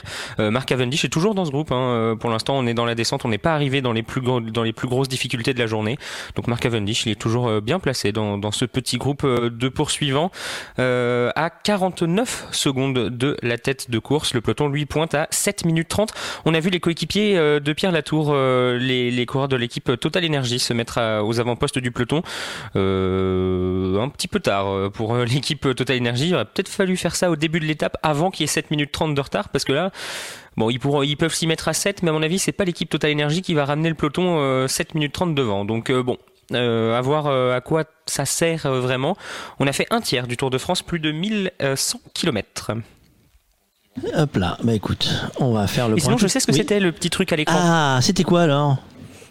C'était Bibract. Bibract, c'était, ce sont les, vestiges d'une ville gauloise euh, qui a été fondée à la fin du deuxième siècle euh, avant notre ère euh, par le peuple des Éduins qui, qui habitaient dans, dans, la région. Ça a été une, une capitale cité fortifiée gauloise. Et puis voilà, il y a, elle a été, elle a été occupée pendant plus de, d'un siècle et demi cette, cette capitale. Aujourd'hui, il y a un musée au pied du, du site archéologique parce qu'on fait des fouilles à Bibract et il y a un musée qui présente l'histoire de la ville en tant que, que capitale gauloise. Bibract, elle a perdu son, son, son statut ensuite à l'époque gallo-romaine au profit de Augusto Dunum, au Dunum. Et ça, euh, on y reviendra. J'espère bien. Euh, merci Alexis, à tout à l'heure.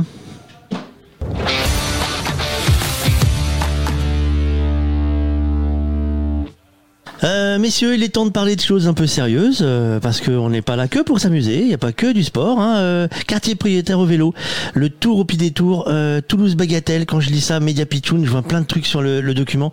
Bonjour messieurs, dames. Bonjour. Laurent Girard, l'association Média Pitchoun, ça rigole pas en fait.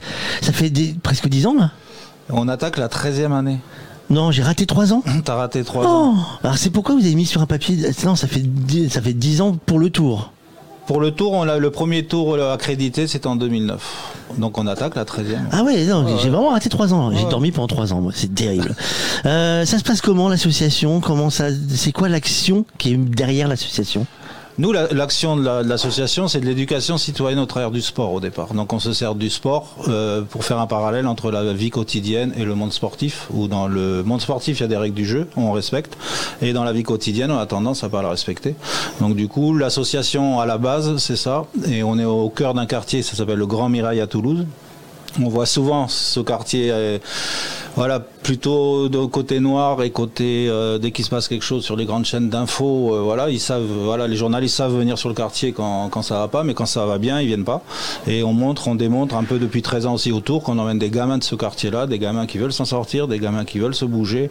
Et ces gamins-là, comme on les montre pas, bah, nous on vient sur le tour pour les montrer, pour montrer au monde que les quartiers c'est pas vraiment tout ce qu'on voit à la télé non plus. Il y avait un grand défi au début de l'histoire de l'association avec le Tour de France, c'était de faire passer le tour au pied des tours. C'est ça parce qu'on s'aperçoit, moi sur les quartiers, ça fait plus de 20 ans que j'y suis maintenant, je m'apercevais que le Tour de France sur les quartiers, c'est pas connu. Personne connaît le Tour de France. C'est pas la culture des gens là-bas. Et le Tour de France, bah, c'est vrai qu'ils connaissent pas, ils savent pas ce qu'est un maillot jaune, rien du tout. Maillot jaune Maillot jaune, mais en fait, on s'aperçoit que les jeunes, enfin les jeunes et les plus anciens des quartiers ne connaissent pas le Tour de France, mais le Tour de France ne s'intéresse pas non plus aux quartiers. Donc l'idée, c'était de, bah, de mettre un peu tout le monde sur la même ligne, les quartiers et le Tour, et d'inciter la société du Tour de France à montrer ses quartiers, ça fait partie aussi du paysage français et ne pas les oublier, comme certains ont dit. Et du coup, bah, l'idée, c'était vraiment de militer. Alors, les jeunes, ils ont milité pendant plus de 10 ans. 10 ans, ouais, je crois. 10 ans pour que le tour passe en bas de leur tour, justement. On a réussi en 2019, c'était la grosse fête, le monde a pleuré ce jour-là, euh, Jade y était aussi. Et euh, bah, du coup, maintenant, on cherche un nouvel objectif. Donc l'objectif maintenant, on se dit, bah tiens, il y a le tour féminin qui arrive, et ce serait pas mal de voir des petites nanas à vélo au cœur des quartiers, parce qu'il y a aussi l'image de la femme qui est importante à, revaloriser aussi dans ces quartiers. Donc le message est en cours de... Hop, non, déjà, salut, hein, on salue tout le monde. Ah, c'est parti. C'est parti. Il croyait être débarrassé de nous, mais non, on repart, on met une deuxième couche. Est-ce que c'est facile de le trimballer parce que je vais prendre des mots comme ça, hein, parce que trimballer une marmaille sur le Tour de France, euh, ils sont chauds patates, ils se lèvent tard, ils se couchent tard, ils se lèvent tôt, ils Ben se non, couchent tôt, ça non, se passe non, comment ils sont, très sérieux, franchement. Cette année encore plus que les années précédentes. Ils se couchent tard, oui, euh, mais ils se lèvent tôt. Ils se lèvent à l'heure. Ils sont, ils savent qu'ils sont pas là en vacances. Ils savent qu'ils euh, qu'ils ont du boulot à faire. Donc on, on fait de la radio tous les soirs, donc il y a un boulot quand même à faire. On n'est pas juste en séjour à faire coucou sur la route. Non, non, il y a un gros boulot à faire. Donc ils, voilà, ils ont compris qu'il fallait bien se coucher et il fallait se lever en forme parce que c'était un peu compliqué. Une journée type, c'est quoi? La journée type, c'est on, bah, on se lève bien sûr, de bonne heure ou pas. On va au village départ. Euh, là, ils organisent avec Jade le comité de rédaction de la radio pour le soir. Il a un peu les rôles, qui fait quoi, les interviews, les chroniques et autres. Ensuite, bah, ils vont déjeuner un petit peu au village départ parce que quand même, faut, faut aller au village gourmand quand même, c'est le plus c'est le principal.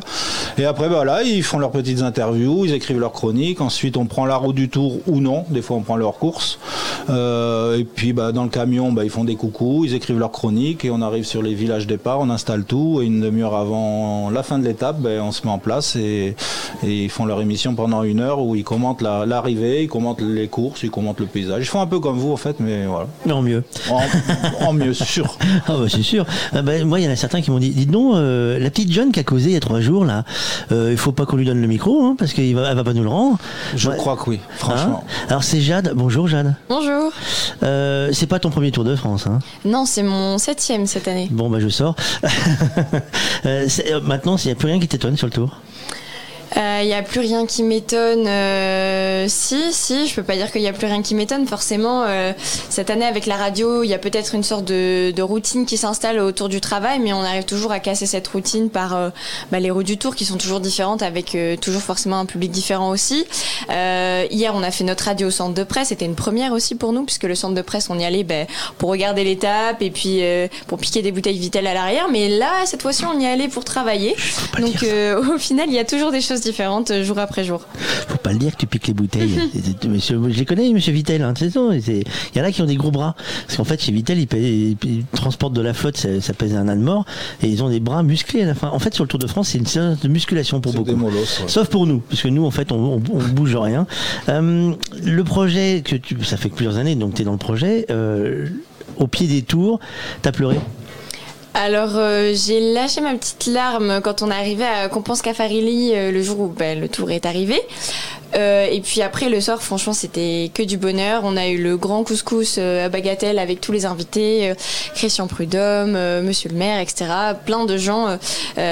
Christian Prudhomme, surtout, ça nous tenait vraiment à cœur qu'il soit là, puisqu'il nous a soutenus pendant toutes ces années.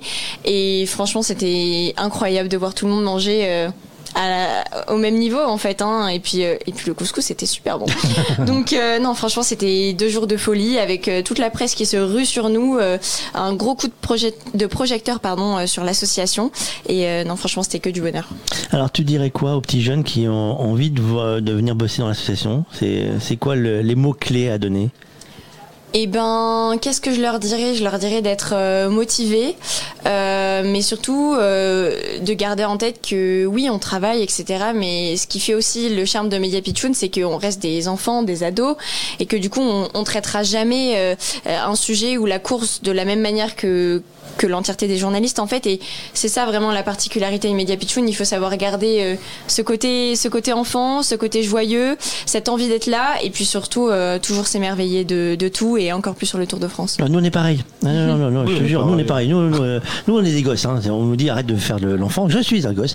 Euh, mais oui, Michael, je suis un gosse. Je te le dis. Euh, j'ai un grand, enfin non, pas un petit, mais grand par l'âge. Bon, on va arrêter là. Euh, comment on peut soutenir l'association? Parce que c'est une assoce, euh, donc on peut la soutenir. Comment ça Il y a des, des- un, un site internet. il Y a, on envoie un chèque euh, dans la poste de Jade. On fait comment? J'aimerais bien, ouais, dans la poche de Jade, parce qu'elle va avoir beaucoup de frais l'année prochaine, puisqu'elle s'en va. Elle nous quitte, elle va à Cannes dans une école de journalisme. Ah, ça y est, on passe. Ah, ça y est, tu deviens une grande. Oh là là, c'est foutu. Elle devient une grande. Oh, c'est pour ça, foutu. on va l'aider. Euh, non, bah non, en fait, l'association a bah, vie de, du- de subventions publiques, mais pas lourd, c'est pas haut, enfin, euh, la Mhm. préfecture, mairie et autres. Après, ce qui nous aide beaucoup, et c'est ce qui nous a aussi mis le premier pas là, sur le Tour de France, c'est la Fondation FDJ. Donc je tiens à le souligner parce que sans eux, on fait pas tout ça. Donc il y a la Fondation FDJ qui chaque année bah, c'est la dernière année, dernière année. Bon, ça fait 13 ans, donc euh, voilà, on va, on va- Maintenant, je voilà. Normalement, c'est la dernière année encore cette année, mais bon. Non, après c'est des dons, c'est des, voilà, on est d'intérêt général. On peut envoyer, voilà, il y a tous les contacts sur le site internet Media Pitchoun. Et c'est vrai qu'on part aussi sur le principe où les enfants, ce qui n'est pas signalé, c'est que les enfants ne payent rien. C'est-à-dire que même toute l'année, on fait plein d'actions, plein d'activités autres. Euh, ils ont une petite adhésion symbolique et ensuite ils ne payent rien. Le seul, euh, on n'est pas sur la consommation, comme beaucoup d'associations sur les quartiers d'ailleurs, mais on est sur le, voilà, c'est un échange où bah, pour aller sur le tour, faut qu'ils écrivent un magazine, ce que vous avez sous les yeux. Il n'y a rien de gratuit. Enfin, c'est-à-dire c'est de l'investissement et à partir du moment où les jeunes s'investissent, on va rien leur demander. Et puis c'est pas parce qu'on va leur demander une petite participation sur les séjours que ça va nous faire changer la vie sur l'association. Donc euh, voilà, l'idée c'est vraiment ça, qu'ils s'investissent et ils ont tout ce qu'ils veulent s'ils sont investis. Et c'est c'est aussi dans la vie quotidienne où on s'investit, on a quand on s'investit, on a on a on a des cadeaux après. Eh ben mieux. Euh, moi je rappelle le site internet media-pitchoun euh, avec un s.fr, même E D I A. Je vais faire comme euh, là t'étais pas là toi Mickaël. Je vais faire comme l'autre jour, ça faisait un peu euh, tu sais euh, modus ça fait M E D I A P I T C H O U N E S.fr. Hein, non, ça fait pas bon. c'est Si, ça le fait. Hein, et après, c'est tout, tout, tout, tout, t'as la petite musiquette et les boules qui tombent. Euh, merci du passage. De toute façon, nous, on vous retrouve tous les jours. Alors, en fait, c'est pas toujours simple de se- hein, c'est compliqué de pouvoir parler avec les autres au téléphone ou, ou de se communiquer entre eux, hein, Bah, euh, le le problème, c'est qu'ils hein. sont pas, euh, pour la plupart, bon, j'ai- au bout de l'expérience avec Jade, au bout de 7 ans, ben voilà, mais maintenant les autres, c'est la première année qu'ils viennent sur le tour. Il y a l'impression, On leur hein, demande ça- pas. On, en plus, c'est pas, on ne cherche pas à faire des vocations de Bien journaliste. C'est pas du tout ça. Donc, il y en a qui découvrent le monde du vélo, ils découvrent là ils découvrent Mais nous, on adore, hein, c'est Ils génial. découvrent la France, ils découvrent le vélo, qui savent même pas ce que c'est. Ils découvrent le Tour de France, ils, co- ils découvrent le, jour- le monde du journaliste, qu'ils connaissent pas non plus. Et en fait, bah, après, c'est compliqué. Pour eux, quand vous les avez au téléphone, Ouais, c'est ils pas sont- simple, voilà, c'est un peu compliqué. Ah, on a eu Malo, on a eu Alice. Non, non, mais nous c'est, euh, hein, mais on comprend bien. D'ailleurs, on n'est pas là pour les, euh, pour ça que, euh, je sais plus lequel nous a répondu euh, trois fois la même réponse, mais c'est pas grave. C'est pas grave parce que justement, après. mais c'est attendrissant parce que nous c'est pareil. euh, les grands, on pourrait parler des grands euh, par rapport aux enfants. Certains journalistes ne font pas les malins sur leur premier tour quand ils doivent poser une question ou intervenir dans un groupe. ça rarement ça caquette en disant ouais. Non, non, c'est ça. Excusez-moi, euh, c'est- cou- cou- couru. euh, euh, euh, voilà. Donc ça, non, non, ça arrive à tout le monde. Donc non, non, c'est très très bien. Bah et, écoutez. Et Jade, on va prendre l'exemple de Jade où quand elle est arrivée sur le tour, elle avait 11 ans, 12 ans. Bah, c'était un peu pareil, c'était la première année. Donc euh, Alors, je maintenant, désespère euh, pas. Peut-être que la petite que tu as vue tout à l'heure, Ouais. 11 ans, euh, dans 7 ans, tu vas la revoir là, va ça. pousser le. le... Aura peut-être un camion comme ça, avec euh, Radio Pitchoun, je sais ça. pas. Bah, et c'est à réfléchir. Il faut qu'on discute de tout ça. Bah, Parce que ouais. nous aussi, on, on- on a l'œil sur le parcours féminin pour le, Tour de France euh, féminin. Voilà, on va enchaîner les deux là. Ça va être un été Ah, compliqué là, ouais, cette année. Il va falloir prévoir Faut les vacances en hiver. aussi. Merci d'être passé. Merci à vous, un régal de vous écouter. Et puis de toute façon, tout à retrouver également sur radiocyclotour.fr, les informations, le site, euh, les renvois sur les, les bons sites. Et euh, si vous voulez leur, les leur donner un petit coup de main, bah, c'est possible. C'est pas si compliqué que ça. Il suffit d'aller chercher sur l'internet et trouver les bonnes infos pour les aider. Merci beaucoup à vous. Merci à vous.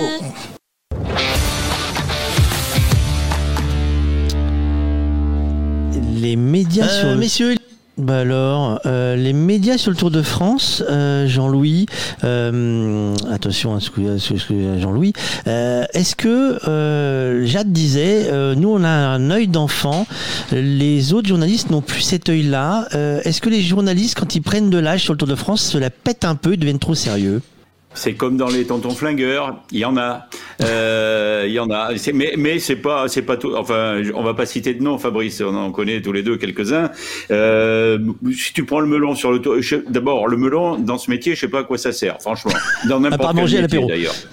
Oui, avoir le melon, franchement, ça, ça, ça, ça, sert à rien. Ça, sert si à te rendre euh, euh, désagréable vis-à-vis des autres et, et, pas très convivial. Et quand tu croises un copain sur, tu vois, moi hier, il y a un truc qui m'a fait plaisir. Nelson Montfort, il était vraiment dans la difficulté il y a de longues années et, il m'avait demandé de faire une rubrique golf parce qu'il avait plus de contact, non pas parce qu'il crevait la faim, parce qu'il était à la rue, mais parce qu'il n'avait plus de contact avec les médias. Je lui ai dit, ben viens, viens chez moi. Moi, j'étais patron des Je dis viens chez moi, je vais, te créer une petite, euh, une petite rubrique golf le dimanche matin. C'était pas grand chose, hein, c'était trois minutes le dimanche matin enregistré, toi. Et ben ça lui a remis le pied à l'étrier. Et quand je croise Nelson et quelques autres, euh, ces, garçons-là, s'ils ont un peu de jugeote, n'oublient pas et disent ah ben ce type-là, euh, ouais, il m'a tendu la main. Luc Leblanc le jour, c'était la même chose. Euh, Luc, je l'ai eu sur un Tour de France, il n'était pas bien du tout, du tout, du tout. Et, et voilà. Alors prendre le prendre le melon, ben, d'ailleurs, rend antipathique vis-à-vis des autres, et puis tu t'isoles euh, bêtement, connement, et puis, et puis pour quelle raison prendre le melon? Parce que tu donnes des temps à l'arrivée d'une étape ou parce que tu interviews des coureurs? Enfin voilà, moi tu sais que mon sport de prédilection c'est la voile. Euh, J'ai jamais connu en voile quelqu'un qui prenait le melon, parce que là tu es vite recadré par la mer. Hein, ça c'était tranquille. Euh, donc euh, donc voilà, non non ça sert à rien. Et les médias Pichoun, si mes souvenirs sont bons, ils, euh, ils, ont fait, ils ont fait leur baptême du feu avec nous, d'ailleurs. Euh, il, y a, de longues années, alors je me rappelle plus de l'année parce que j'ai aucune mémoire, mais euh, je me souviens très bien de ces jeunes, de ces gamins qui venaient. il y en a un d'ailleurs qui faisait pas partie des médias Pichoun, mais qui nous a suivis pendant, oh je dirais cinq ou six ans. Il était là chaque année dans les étapes des Alpes. Euh, Valentin, tu t'en souviens, Valentin Jacquemet. Eh bien aujourd'hui, Valentin est spécialiste du cyclisme au Dauphiné libéré. Et c'était un très très bon journaliste qui, qui a couvert les championnats du monde et qui couvre toutes les grandes épreuves sportives pour le Dauphiné. Et ça, ça, quand tu, quand tu, quand tu vois un, aboutissement comme ça d'un gamin qui vient de voir, qui vraiment, Valentin, il avait la, il avait la foi, quoi.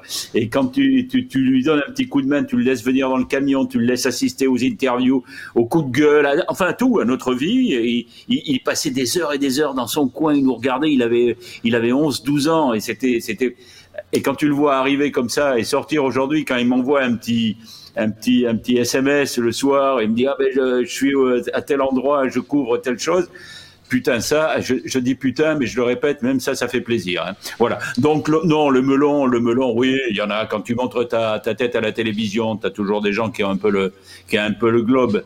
Mais, mais voilà, quand, la, quand la caméra s'arrête, euh, généralement, il faut que le globe se dégonfle aussi, parce que sinon, tu es très malheureux dans la vie. Merci Jean-Louis. On se retrouve tout à l'heure après pour l'analyse de course. Euh, T'allais ajouter ouais, quelque je vais aller voir un peu la fin non de. Oui, vas-y, va voir l'étape. je t'en fais signe tout à l'heure. Merci Jean-Louis. Euh, nous, euh, c'est le temps de, de faire un petit point sur l'histoire.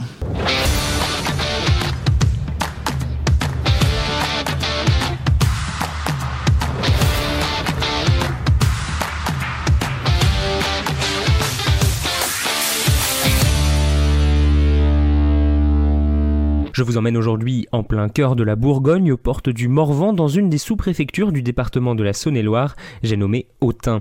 La bourgade d'à peine un peu plus de 13 000 habitants est une ville labellisée ville d'art et d'histoire, et vous allez comprendre pourquoi elle n'a pas volé ce titre.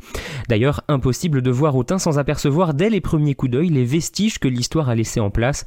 En pleine ville, on peut retrouver d'immenses portes, la porte Saint-André et la porte d'Arou, les deux encore préservées de l'enceinte, elle-même l'une des mieux conservées de la Gaule romaine. Pour la petite histoire, vous pouvez vous aussi reconnaître au premier coup d'œil des enceintes et bâtiments romains. Si vous y trouvez par alternance des couches de pierre et des rangées de briques, pas de doute, vous êtes en présence d'une construction romaine, le plus bel exemple restant les murailles du Mans. Mais revenons à Autun. Cette enceinte, c'est celle d'Augusto Dunum, la cité romaine fondée sous le règne d'Auguste, comme son nom l'indique, aux alentours de moins 16 avant notre ère. Augusto Dunum, littéralement la forteresse d'Auguste, va donc se parer de fortifications de 6 km de long, avec pas moins de 5 54 tours. Aussi, Auguste voulant affirmer la puissance de l'Empire en Gaule, la cité a été pourvue d'un grand nombre de bâtiments et monuments qui feront sa renommée. Comme toutes les cités construites par les Romains, Augusto Dunum s'oriente autour de deux grandes rues qui suivent les axes nord-sud et est-ouest, le Cardo et le Decumanus. La cité vient supplanter Bibracte, la capitale des Éduins, pour devenir chef-lieu de la Civitas. Aucune autre cité en Gaule n'est aussi développée qu'Augusto Dunum, sauf peut-être Lugdunum, puisque la cité obtient le titre de Soror et Aemula Romae, sœur et émule de Rome, rien que ça. Autun se dote d'un théâtre de 20 000 places, le plus grand en capacité de la partie occidentale de l'Empire, et c'est la grande sécheresse de 1976 qui permet de retrouver la trace de ce théâtre via la prospection aérienne, une méthode diablement efficace pour trouver sans avoir à creuser. La cité comporte aussi un amphithéâtre qui, lui, a disparu. Augusto Dunum devient vite célèbre et attire grâce à ses écoles de droit et de lettres. L'école de philosophie et de rhétorique attire même les étudiants de tout l'Empire. Seulement voilà, une ville aussi riche et prospère a tendance à attirer les ennuis et Augusto Dunum n'échappera pas à la règle. Dès 21 de notre ère, la ville est prise une première fois foyer de la révolte gauloise. Plus tard, au IIIe siècle, la ville est assiégée et pillée par les troupes d'un usurpateur, la ville se retrouvant au centre des querelles internes de l'Empire. Relevé des ruines à chaque fois, Augusto Dunum subit encore les saccages au début du Moyen Âge, d'abord par les Sarrasins en 725, puis par les Normands en 888. Jusque-là, je vous ai toujours parlé de cités qui se sont effondrées avec la chute de l'Empire. Eh bien, Autun n'a pas tout à fait subi le même sort. La ville se dote très tôt d'abbayes et d'une cathédrale, puis même de deux cathédrales, celle de Saint-Lazare s'ajoutant à celle consacrée à Saint-Nazaire. Ainsi, Autun devient un important centre religieux et ville de pèlerinage et maintient son activité. Plus tard, Autun peut se targuer d'avoir été la ville d'accueil de Napoléon Bonaparte pendant trois mois à son arrivée en métropole en 1778. Le futur empereur y a fait ses classes et appris le français avant de partir pour l'école militaire de Brienne. La ville connaîtra un nouvel essor avec l'ouverture des mines de schiste dans les environs jusqu'à leur fermeture définitive en 1957 pour la dernière. Depuis, Autun connaît un constant déclin démographique mais recommence à attirer le public pour visiter les vestiges romains d'une excellente qualité au gré des activités proposées l'été par la ville pour vous faire revivre la cité gallo-romaine. Amateur d'histoire, Autun vous tend les bras.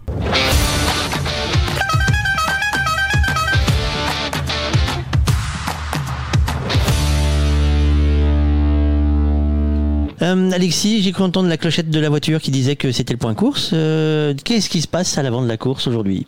Eh bien, je vous l'avais dit tout à l'heure, il y avait deux coureurs qui sont sortis en contre derrière les deux de devant. On avait Brent von Moor et, et Matej Mohoric qui étaient devant euh, tous les deux. Ils sont désormais quatre à l'avant, trois Belges et un Slovène. Donc Victor Kampenarts et Jasper Stuyven ont rejoint le, duo de tête. Ils ont désormais 1 minute et 45 secondes d'avance sur le groupe des poursuivants. Groupe des poursuivants qui a perdu un membre, Mark Cavendish, de, littéralement 25 secondes après le moment où j'ai dit qu'il était bien installé dans le peloton, il a décidé de, se laisser décramponner. Donc, euh, comme quoi, faut que je me taise un peu. Euh, et donc, euh, Mark Cavendish, maintenant, il est dans la pampa à, à 5 minutes. Euh, Lui, il va terminer son étape euh, tranquillement. Euh, derrière, dans le peloton, on, a un peu haussé le rythme euh, et haussé le ton. Euh, L'équipe Ineos est venue se replacer, euh, commencer à rouler. Euh, on pointe à 7 minutes et 19 secondes de la tête de course. Euh, en faisant un rapide calcul, ça veut dire qu'on est à 5 minutes et 30 secondes du groupe euh, maillot jaune. Groupe maillot jaune qui lui euh, va bientôt commencer la, côte de la Croix de la Libération. C'est euh, une difficulté de, troisième catégorie. Euh, les coureurs sont actuellement dans Autun, la, ville dont, je viens de, vous parler. bon, voilà, j'ai pas grand chose à ajouter.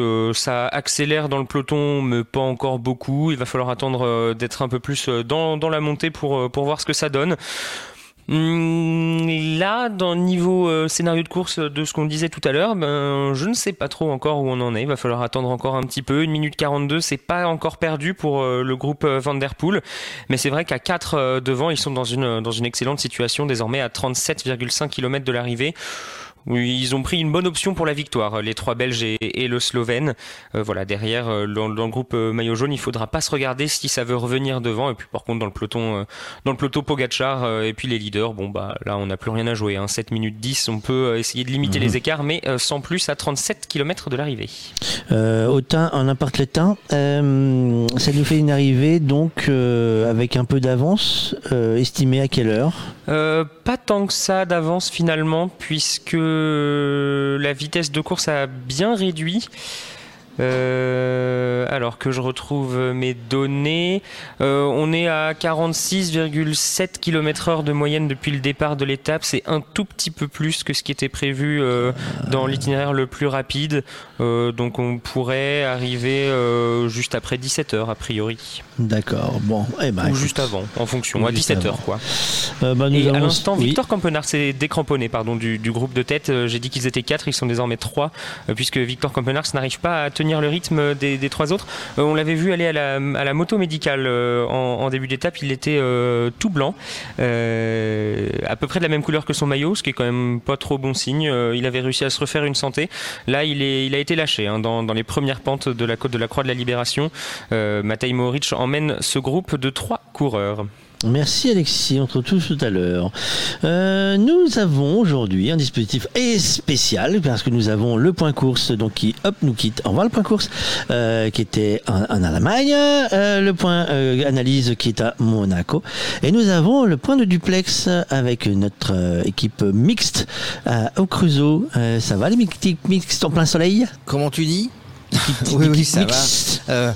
On fait tourner le, soleil tourne euh, tourne bah évidemment le soleil tourne euh, et puis bah, nous on tourne le studio en même temps que le en même temps que le soleil avance. On est ébloui. Alors je sais pas si je suis ébloui par par Caroline Segoni qui a mis qui a mis sa belle casquette. J'ai l'impression qu'elle va se présenter à l'élection euh, à l'élection de Miss Le Creusot. J'en sais rien.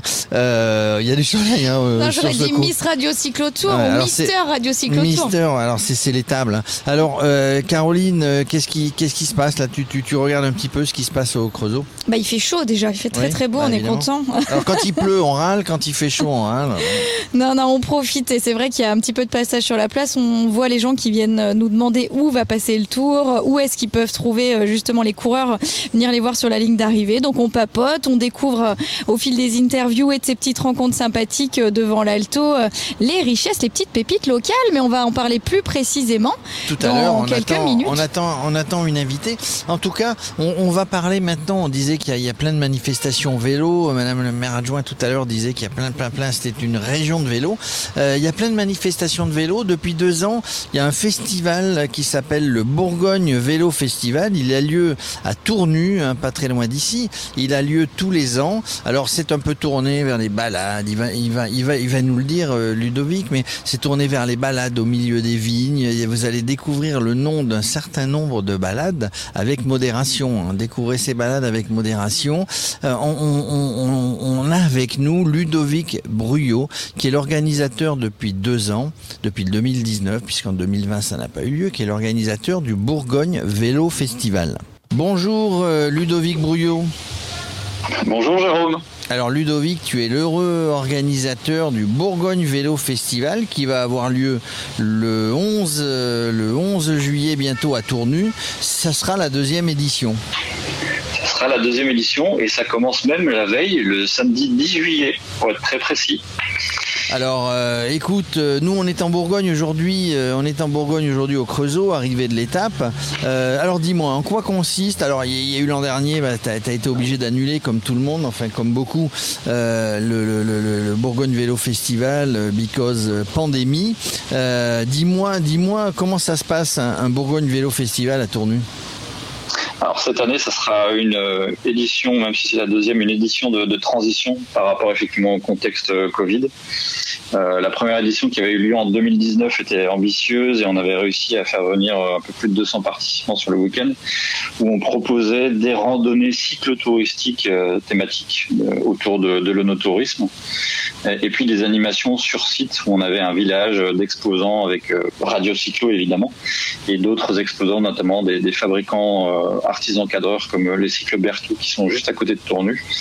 Euh, et puis des animations tout au long du, week-end pour euh, les cyclistes passionnés, les enfants, les visiteurs. Euh, cette année, ça sera une édition de transition, comme je le disais. On va proposer deux randonnées cyclotouristiques, toujours, autour de l'onotourisme, au départ et à l'arrivée de Tournu. La première, donc, qui aura lieu le, samedi 10 juillet, qui s'intitule Les Bois sans soif, qui maintenant, on va dire, est un peu la, randonnée classique et incontournable du Bourgogne Vélo Festival, où on va emmener les participants à la découverte du vignoble euh, Mâconnais et, et, Tournujois. Et puis aussi euh, la découverte de monuments euh, emblématiques de la région, notamment avec l'abbaye de Tournu, évidemment au départ, des églises romanes, un petit village médiéval qui a beaucoup de charme, qui s'appelle Brancion également, où il y a un magnifique château médiéval qui peut se visiter, et puis avec une vue sur la vallée de la Grône et, le mont Saint-Vincent au loin, qui vaut vraiment, qui vaut le coup d'œil. Le dimanche, on proposera une deuxième randonnée euh, cyclotouristique, plus facile avec beaucoup moins de dénivelé puisqu'on va traverser la Saône pour partir à la découverte de la Bresse bourguignonne, qui, elle aussi, a des, des joyaux à faire découvrir, notamment au niveau de l'architecture, avec beaucoup de, fermes paysannes à pans de bois et qui sont surmontées pour la plupart de, cheminées sarrasines. Et puis des moulins, puisque c'est une région qui a beaucoup de rivières et on trouve encore pas mal de moulins qui sont en activité, des moulins à eau. Et tout ça autour de la dégustation de, de produits locaux et de breuvages à base de raisin, évidemment. Alors évidemment, euh, même le bois sans soif, c'est bois sans soif avec euh, avec modération, évidemment. Toujours. Euh, donc le but, hein, c'est de de faire de belles balades dans dans, dans les vignobles, c'est de faire du vélo, évidemment. L'an dernier, enfin en 2019, eh bien il y avait eu aussi une une animation, on va dire une animation cinématographique, cinéma tournu, où il y avait Bernard Thévenet, où il y avait avait Jean-Paul Olivier, bon, euh, donc deux, deux cadors, on va dire, hein, deux qui connaissent le vélo. Euh, cette année, est-ce qu'il y aura encore une petite partie cinéma? Non, pas cette année malheureusement. On avait pris des contacts euh, pour proposer euh, cette animation soirée ciné vélo, notamment avec euh, quelqu'un que tu connais sans doute qui s'appelle Julien Camille qui a réalisé un excellent documentaire sur René Vietto. Un film sur René Vietto, évidemment. Voilà, avec lequel on était en contact. On avait prévu de, de faire cette projection, cette soirée ciné vélo l'année dernière. Bon, ça n'avait pas été possible. Et cette année, toujours à cause du contexte sanitaire pour lequel les, les restrictions se sont levées extrêmement tardivement, on a été obligé de, de, remettre à l'édition 2022 cette animation sur ciné vélo. Mais euh, il est évident pour nous voilà qu'on essaie, on, on, souhaite la reconduire en tout cas pour l'édition en 2022 pour voilà avoir un esprit festival autour du vélo qui soit pas uniquement centré sur des randonnées en journée mais également des animations en soirée. Et puis on réfléchit aussi à des animations musicales, euh, mais ça peut-être qu'on aura l'occasion d'en reparler euh, plus tard euh, dans, ce, dans le courant de l'année ou début 2022 je garde, je garde l'info euh, pour l'instant, on va dire, on va dire secrète. Euh, on va dire rien souligné. Et elle sera en scoop sur Radio Cyclo, évidemment. Exactement. On, a des contacts très avancés avec des têtes d'affiche d'envergure nationale. Ouh là là, alors là, euh, on salive déjà. Bon, Bernard Thévenet, tu l'auras pas parce qu'il il est au Creusot aujourd'hui. Hein, il est, euh, Exactement. Il est, il est, au Creusot aujourd'hui à l'arrivée, parce que c'est l'ambassadeur du Tour de France. Hein. Euh, le Bourguignon le plus célèbre, je crois, qui a gagné le Tour de France euh, deux fois d'ailleurs. Euh, bon, ça. Mais merci, merci Ludovic. Voilà, on voulait, on voulait faire focus euh, parce que tu, tu, tu, tu bah voilà, nous, quand le 11 juillet, bah, on pourra pas être à Tournus pour ce Bourgogne Vélo Festival. On est aujourd'hui en Bourgogne euh, au Creusot et puis le 11 juillet, on sera un petit peu plus loin sur les étapes du Tour de France. En tout cas, merci euh, bah, d'être venu nous parler de ce festival. Allez nombreux à Tournus, vous allez voir, vous ne le regretterez pas. Merci Ludovic. Merci beaucoup Jérôme et bonne route sur la route du Tour. Voilà, le Bourgogne Vélo Festival, le 11 juillet et le 10 juillet, une date, hein, le 10 juillet, on vous en reparlera. Euh, Caroline, qu'est-ce qu'on pourrait faire le 10 juillet euh Oh bah alors je crois que déjà si on continue sur la route du Tour, on va bien manger, on va bien profiter, continuer de découvrir toutes les pépites du patrimoine français. Et sur le coin alors, qu'est-ce qu'on peut faire euh, que ça soit en juillet, août, euh, septembre, toute l'année en gros? Alors tu peux, euh, on peut profiter notamment des canaux, de la douceur des canaux, des voies aménagées autour. À vélo? À vélo, bien sûr, mais ça, euh, c'est plus un secret. Euh, la Bourgogne est une terre de vélo avec notamment des tronçons qui sont labellisés tourisme handicap. Donc je salue l'initiative et j'encourage les autres euh, justement à suivre sur cette belle dynamique. On peut bah, se promener aussi à roller. On croise des gens euh, qui sont motivés, sportifs ou euh, en petite balade tranquillement. Je vois que tu lèves les sourcils. Tu pratiques pas trop le roller, Jérôme? J'ai eu, j'ai eu pratiqué le roller. Maintenant, je me consacre uniquement au vélo. Bon, tu auras peut-être l'alternative de, de, profiter des canaux de Bourgogne oui, en bateau, alors les canaux, sur les alors voies on, navigables. Alors on peut louer des bateaux et d'ailleurs quand on voit, notamment sur les publicités ou quand on, ou quand on y va, il y, a, il y a toujours un vélo sur le bateau. Ah bah oui forcément parce que bon comme ça on peut profiter, on peut avancer, on peut se dégourdir les pattes je dirais aussi euh, en descendant les vélos pour aller aussi acheter une petite baguette de pain, euh, une bouteille de vin pourquoi pas aussi, euh, c'est ce qui fait partie de la richesse du territoire. Alors, à part les canaux, le vélo, le roller ah ben, Il y a beaucoup de très belles pierres ici en Saône-et-Loire et de manière générale en Bourgogne.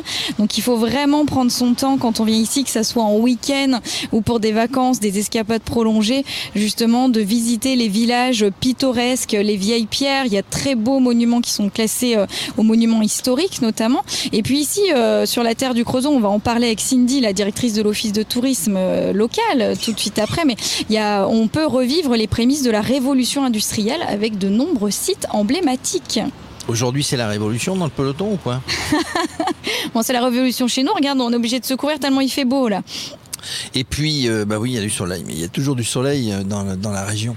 Et eh oui, un beau soleil et même, je dirais, euh, à toutes les saisons, la destination Saône-et-Loire est vraiment sympathique avec des, des, teintes, des couleurs différentes, que ce soit des, du côté du relief du Morvan, du, du Mâconnais, mais aussi du côté des bocages charolais ou des vignobles chalonnés.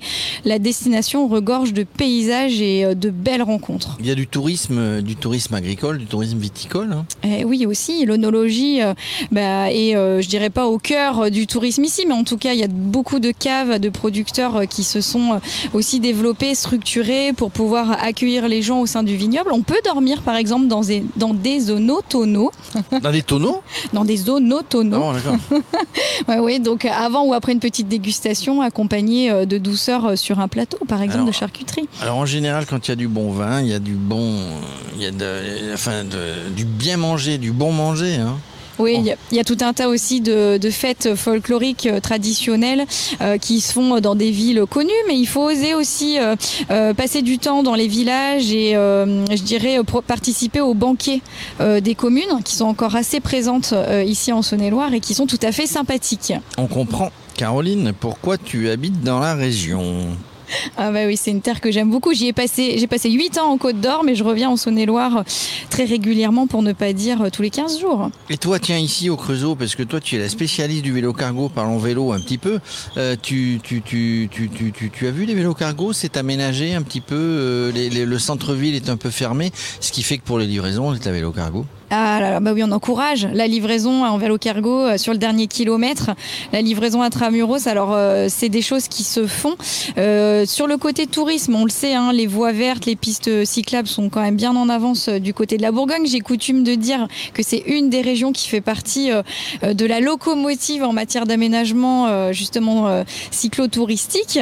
et puis au niveau des aménagements de ville, il y a des choses qui se font. On aperçoit des pistes cyclables, des voies partagées.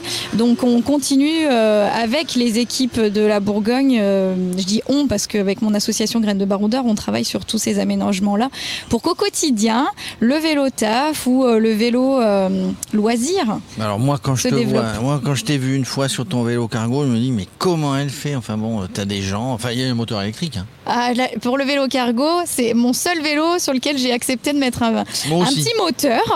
Les autres vélos, notamment pour le voyage, restent à la force des mollets. Mais c'est vrai que, comme on le disait, par exemple, le Creusot n'est pas un territoire forcément plat.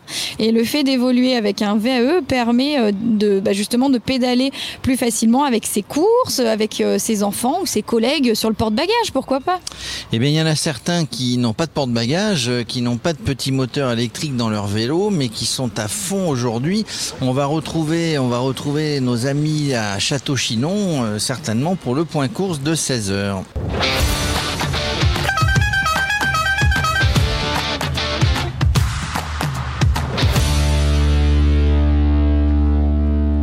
Et à ma montre que je n'ai pas à mon poignet, il est 16h, ça tombe bien. Euh, vous êtes bien sur radiocyclotour.fr, Radiocyclo, Radiocyclotour, les applications. Euh, Alexis, euh, on s'approche de la dernière ascension.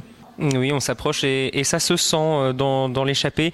Euh, dans, les hommes de tête, c'est bien Matej Mohoric hein, qui a pris les points. Il est désormais donc premier du, classement par points. Il prend euh, provisoirement pour l'instant la tête de ce classement. Il va porter le maillot à poids.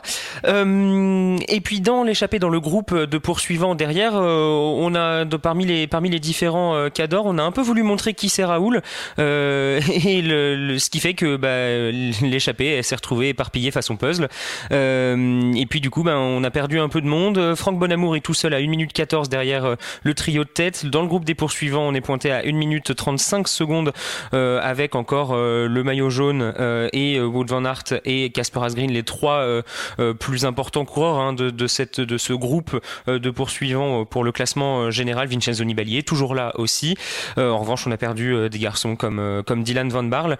dans le peloton aussi, on a donné un sacré coup d'accélérateur dans la dernière montée, si bien que du côté de Tadej Pogacar, on a perdu du monde, on a perdu beaucoup de monde même puisqu'il ne restait avec Tadej Pogacar qu'un seul équipier à la fin de la montée. J'attends de voir une image de la tête de peloton, voir si euh, certains ont pu rentrer dans, dans la descente. Non, non, voilà, c'est bien. Il est, c'est bien ça. Il est, il est tout seul désormais, Tadej Pogacar, avec un seul coéquipier. Euh, travail, enfin, travail de sap euh, réussi hein, de la part de toutes les autres équipes euh, qui ont laissé l'équipe de Pogacar rouler toute la journée. Ben, ils ont crevé ses coéquipiers, ce qui fait que maintenant Pogacar, il est tout seul pour la montée du, du, du signal du Chon, parce que je ne pense pas que Rafael Maca ne tienne toute la montée. Donc voilà, Tadej Pogacar, il va devoir se débrouiller dans les deux dernières ascensions de la journée des ascensions difficiles dans lesquelles on pourrait, pourquoi pas, euh, voir euh, des petites attaques. Euh, derrière, côté leader, un, point à noter, c'est que Quintana a été lâché dans, dans la dernière ascension. c'est pas bon signe pour la formation Arkea, qui a déjà perdu Warren Barguil pour le classement général, qui va désormais perdre Neiro Quintana. Il va falloir jouer les étapes hein, pour, pour la formation bretonne désormais. Et puis, et puis, et puis, et puis, j'avais noté un autre coureur lâché, oui, Christopher Froome, mais ça c'est normal. on le sait, hein, il ne fera rien euh, cette année, mais voilà, il est, il est dans le groupe euh, désormais avec euh, les sprinters. Il est dans le groupe Eto. On a vu Arnaud Desmar, Nasser Boigny se relever tranquillement à l'approche de la côte de troisième catégorie de la Croix de la Libération. Désormais, on est quasiment au pied de, du, signal du Chon, cette, cette ascension qui va délivrer des bonifications au sommet, mais puisqu'ils sont quatre à l'avant, a priori, ce ne sera pas Wout van Aert et Mathieu Van Der Poel qui les prendront. Donc euh, pas d'opération pour le classement général avec les bonifications au sommet du signal du Chon. Ce sera dans les prochains kilomètres. On arrive bientôt au pied pour l'échapper.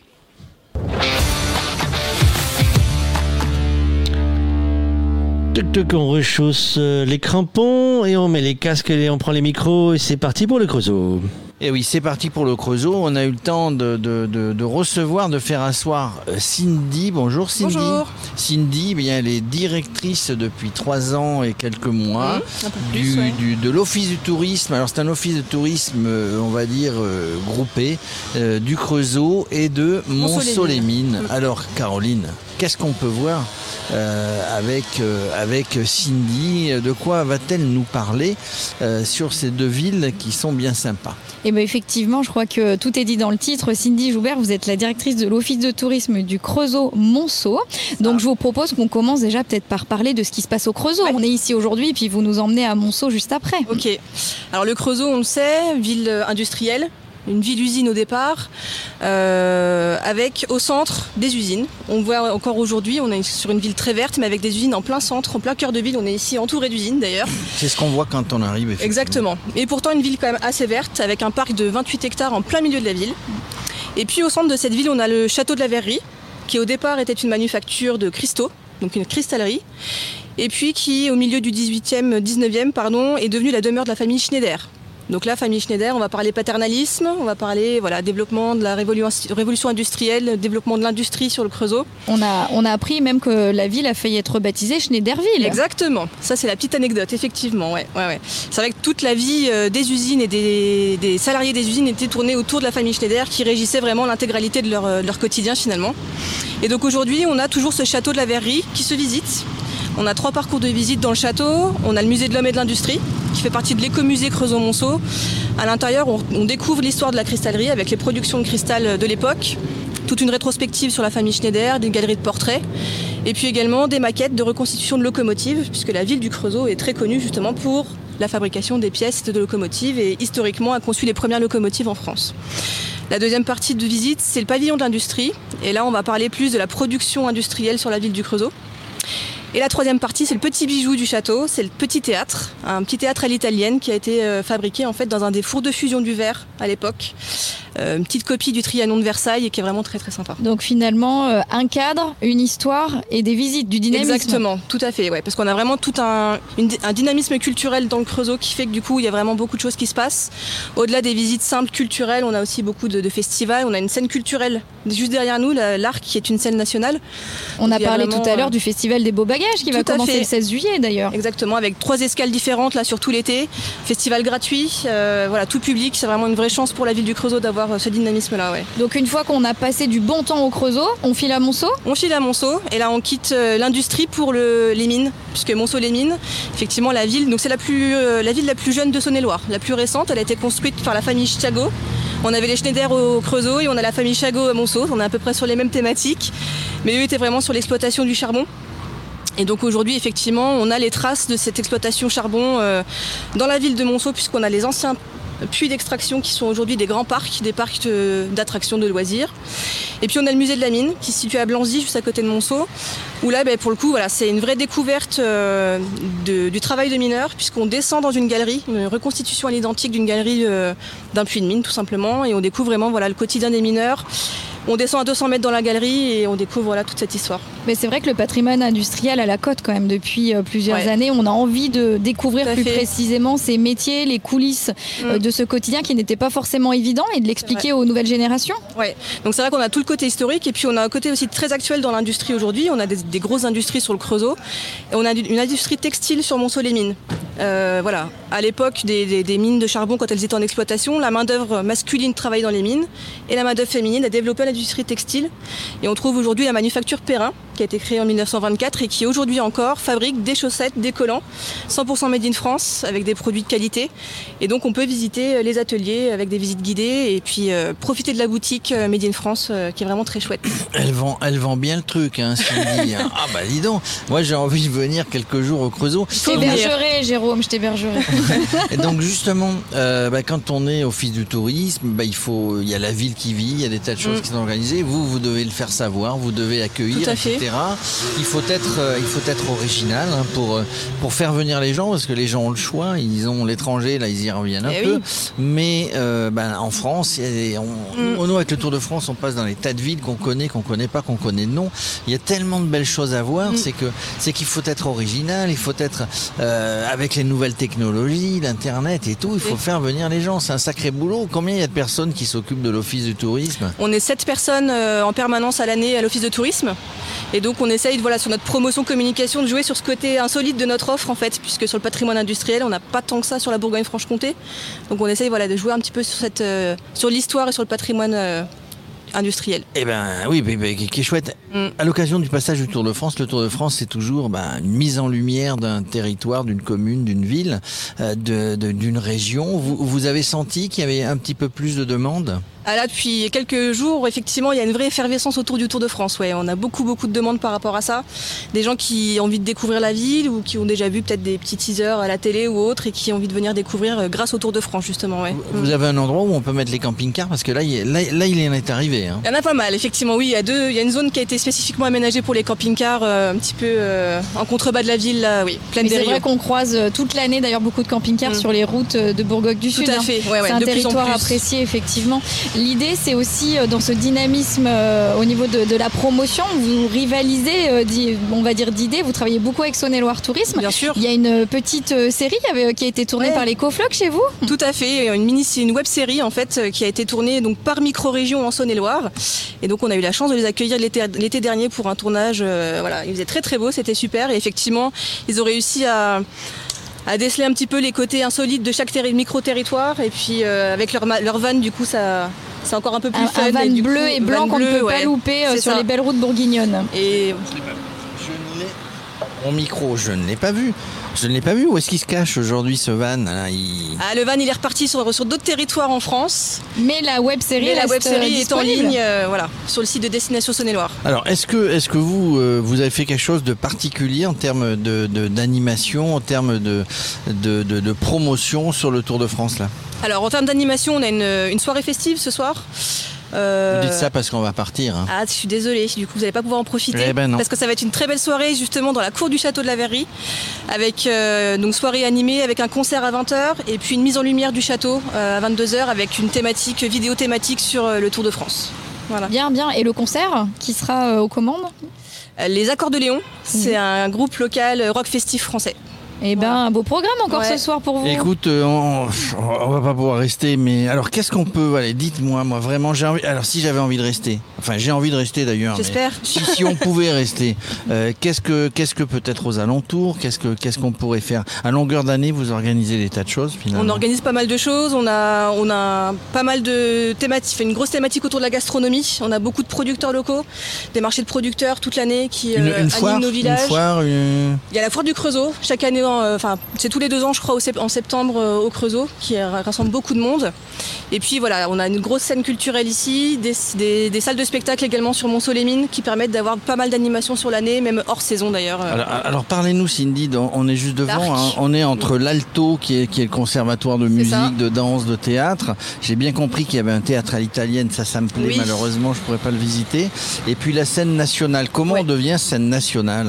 Bonne question. Euh, bah, avec, la progra- avec une programmation euh, voilà, éclectique, euh, large, et puis euh, il faut s'inscrire dans une dynamique aussi, je pense, avec différentes scènes. euh, Il y a- une troupe, il y a une troupe à demeure quand on est scène Il y a des nationale? résidences, Des résidences, sur hein. l'année, effectivement, et puis bah, une, une programmation à l'année très riche. Donc ça, ça prouve, Caroline, Cindy, ça prouve la dynamique culturelle d'une ville, hein, parce que on ne peut pas avoir une. Pour ça que je, je voulais pas vous piéger, mais pour vous demander euh, comment devenait-on une Mm. scène nationale, c'est parce que il y a des il y a des troupes, euh, que ce soit de danse, de théâtre, de euh, qui sont là en permanence. On ne devient pas comme ça, mais c'est une volonté politique. Hein, donc c'est à un moment donné, on se dit, on devient, on, on va devenir scène nationale, on va faire venir. va- Tout à fait, il y a une vraie- et ça, une vraie et ça, volonté, et ça, c'est important parce que ça veut dire qu'il y a une vraie volonté euh, de, de politique culturelle, de politique sportive. On nous a dit tout à l'heure qu'il y avait des clubs, évidemment, de vélo ici qui sont connus, qui sont amateurs, hein, je crois en première, euh, en première euh, série. Donc ça veut dire que ça bouge, ça bouge, ça bouge au Creusot. Tout à fait, il y a énormément d'associations, de, clubs sportifs sur la ville. Il y a un vrai dynamisme, ouais. Et puis une équipe, euh, on sent très très motivée en tout cas. À l'office de tourisme, oui, complètement. On a, on a vraiment à cœur de, de faire découvrir notre territoire, qui est peu connu malheureusement, mais il y a un gros potentiel et on fait notre maximum effectivement pour le faire connaître. Un territoire qui mérite euh, de venir en week-end ou en séjour prolongé. Ah oui, complètement. Voilà, on passe par les petits étangs, les petits lacs qu'on a vus avant. plein, Euh, ouais. Il y en a plein. Il y a les canaux où on va faire euh, un peu de, un peu de navigation et, et puis, et puis du vélo sur les chemins qui bordent. On va arriver au Creusot. Ce tourisme, euh, comment t'as dit tout à l'heure, Industriel. industriel, Naturel aussi. on a- naturel, le vin, on va découvrir tout ça parce qu'on est une belle région. Merci Cindy, en tout cas, de nous avoir fait vous. découvrir tout ce qu'il y avait, ce qui était mis en place par l'Office du tourisme du Creusot. Euh, on y reviendra puisque l'accueil a été très sympathique et très chaleureux. C'est un plaisir de vous accueillir. Merci à vous. Voilà Caroline, on retourne, on retourne à Château-Chinon. Eh ben non, on va rester au Creusot parce que tu vas nous parler de nos partenaires, euh, Jérôme, qui sont avec Ah, nous, bah, qui nous permettent de, évidemment. qui nous permettent de faire cette euh, actualité Tour de France, gastronomie, tourisme, tout ce qui est à découvrir le long du parcours du Tour de France, avec des surprises, des. euh, nous avez vu, on a eu un beau scoop tout à l'heure avec Madame le, Madame la maire, parce que tout le monde s'est mis. Je me, alors suis là- fait, je me suis fait lyncher à droite et à gauche, mais euh, sachez que Madame la maire m'a autorisé ce matin euh, à lui dire Madame le maire. Elle trouvait même ça normal. Donc voilà, mais euh, tout le monde a son avis. On en a parlé également en antenne. Tout le monde a son avis. Vous avez vu, son métier d'avant avait euh, largement côtoyé le sport, le vélo avec Festina. Euh, comme quoi, il y a des surprises sur le Tour de France. Ah, c'était c'était très intéressant. Euh, bon, je suis bien au Creusot et puis euh, j'aurais bien été aussi à Château-Chignon parce que Chignon. euh, Chignon, Chignon, pardon, Chignon. Chinon, Chinon, pas Eh, Chignon. je suis pas, je, suis- je suis pas le coiffeur ici. C'est le soleil, c'est le soleil qui nous tape sur le soleil. crâne. Ouais, mais la casquette. Euh, hein. en tout cas, c'était c'était une interview très intéressante. Ah, Attention, atten- attention, on a appuyé sur le bouton qui a coupé tout. Euh, on a perdu la liaison à l'instant même, c'est pas grave. On va pouvoir nous euh, enchaîner si Alexis est avec nous également. Euh, Alexis, es-tu Whisky, hein, le parking.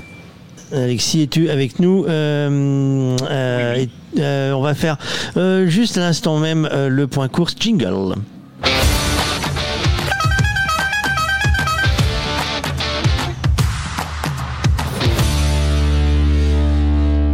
Et on est dans l'ascension. euh, là, il y en a certains qui commencent à avoir mal aux pattes. hein. Oui, on est dans l'ascension du signal du Chon, la, grosse difficulté euh, de cette journée. Puis là, on est dans les pentes les plus compliquées hein, pour, les, pour les hommes de tête. Euh, les, deux derniers kilomètres à, plus de 11% de moyenne. On a passé des pentes à, à, 18% là, pour les trois hommes de tête. Et euh, comme je l'avais pressenti hein, depuis tout à l'heure, le, plus fort dans cette échappée de, devant, c'est le Slovène, le champion de, Slovénie, Matej Mohoric, le coureur de, la Bahreïn Victorious, qui est là, qui, a, qui, a, mis les gaz, hein, qui a lâché ses, ses deux compagnons d'échappée belge. Euh, derrière, c'est sorti du groupe euh, des, poursuivants avec euh, Patrick Conrad, le, coureur autrichien de, la Bora, qui est sorti en contre. Il est pointé à, à 53 secondes, 52 secondes de, la tête de course. derrière lui, d'autres sortes, mais ça se marque à la culotte hein, dans, ce groupe des poursuivants, parce que évidemment, Mathieu Van Der Poel va faire très très attention au, mouvement de Wout Van Aert et de Casper Asgreen, les deux qui pourraient aujourd'hui lui chipper son, maillot jaune. Il n'est qu'à 30 secondes de, Mathieu Van Der Poel au, général. Donc euh, voilà, ça, se marque. Ce qui va peut-être enterrer leur chance hein, de, remporter l'étape euh, aux, garçons de, ce groupe-là. Puis derrière, le, peloton euh, se rapproche un petit peu. Il est, il est désormais pointé à 6 minutes et 18 secondes le peloton qui va euh, qui, est entré hein, lui aussi dans, l'ascension du, signal du Chon. Euh, on va voir ce que ça va donner pour euh, le peloton. J'attends de voir moi les, parties à, à 10, 11, 12%, puisque comme je l'ai dit tout à l'heure, il n'y a plus qu'un seul équipier pour Tadej Pogacar, donc on pourrait pourquoi pas voir des accélérations, tenter de, de, de, déstabiliser en tout cas Tadej Pogacar parce que lui reprendre du temps ça va être relativement compliqué, mais le fatiguer, fatiguer son équipe au maximum.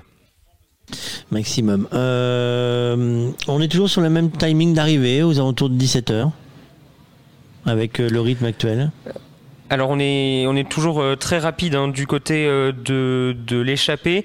Euh, je vais reprendre ma petite fiche avec l'itinéraire et l'horaire prévu à l'arrivée avec une victoire de, de 43 km avec une victoire moyenne pardon une vitesse moyenne de 43 km heure. L'arrivée était prévue à 17h05. La vitesse moyenne pour vous donner une idée jusque là dans cette épreuve c'est 45,8 km heure. donc là on arrive avant avant 17 on arriverait vers 16h. 16h50, un truc comme ça, un peu ah oui, comme un quart d'heure d'avance. Hein. Ça ferait comme un quart eh ben, d'heure d'avance. C'est un quart d'heure qu'ils ont depuis, euh, depuis qu'ils ont roulé à 60 km/h au départ. Quoi. C'est euh, le, le, ils n'ont jamais pris de retard ensuite. Le rythme est resté relativement soutenu. Évidemment, euh, la moyenne a baissé puisque en arrivant dans, dans, des pourcentages aussi élevés, on peut pas maintenir un rythme de 60 km/h. mais ils sont toujours largement dans, dans, dans, leur avance. Donc oui, ils devraient arriver avant, avant 17h sur les coups de 16h55 à peu près. avec 10 minutes d'avance un quart d'heure d'avance sur le programme, je peux te garantir que tout ce qui est média, euh, chaîne internationale qui avait planifié euh, ce genre de d'arrivée, on, on, planifie euh, quand même le programme, se retrouve à se dire oh la vache, un quart d'heure, c'est une bascule qui, qui se paraît insignifiante pour certains, mais au point de départ, on avait établi que l'arrivée pouvait se faire entre 17h05 et 17h42 suivant la moyenne. Là, s'ils se mettent un quart d'heure d'avance, ça change tout dans le programme. C'est-à-dire que ceux qui étaient dit, bon, puis il des cas, ils arrivent à 18h, on, est à peu près avant 18h, on est calé. Là, ça fait une heure de décalage euh, par rapport à la, flash, euh, à la marge la plus large. Donc ça fait une, programmation qui est, euh, qui est compliquée. alors, ça, ça va être... attention à ce qu'Alexis, quand tu m'envoies la photo que je t'ai demandé, c'est pour la publication. Hein, donc si tu, si tu m'autorises à la publier, elle sera publiée, hein, qu'on soit d'accord. Hein.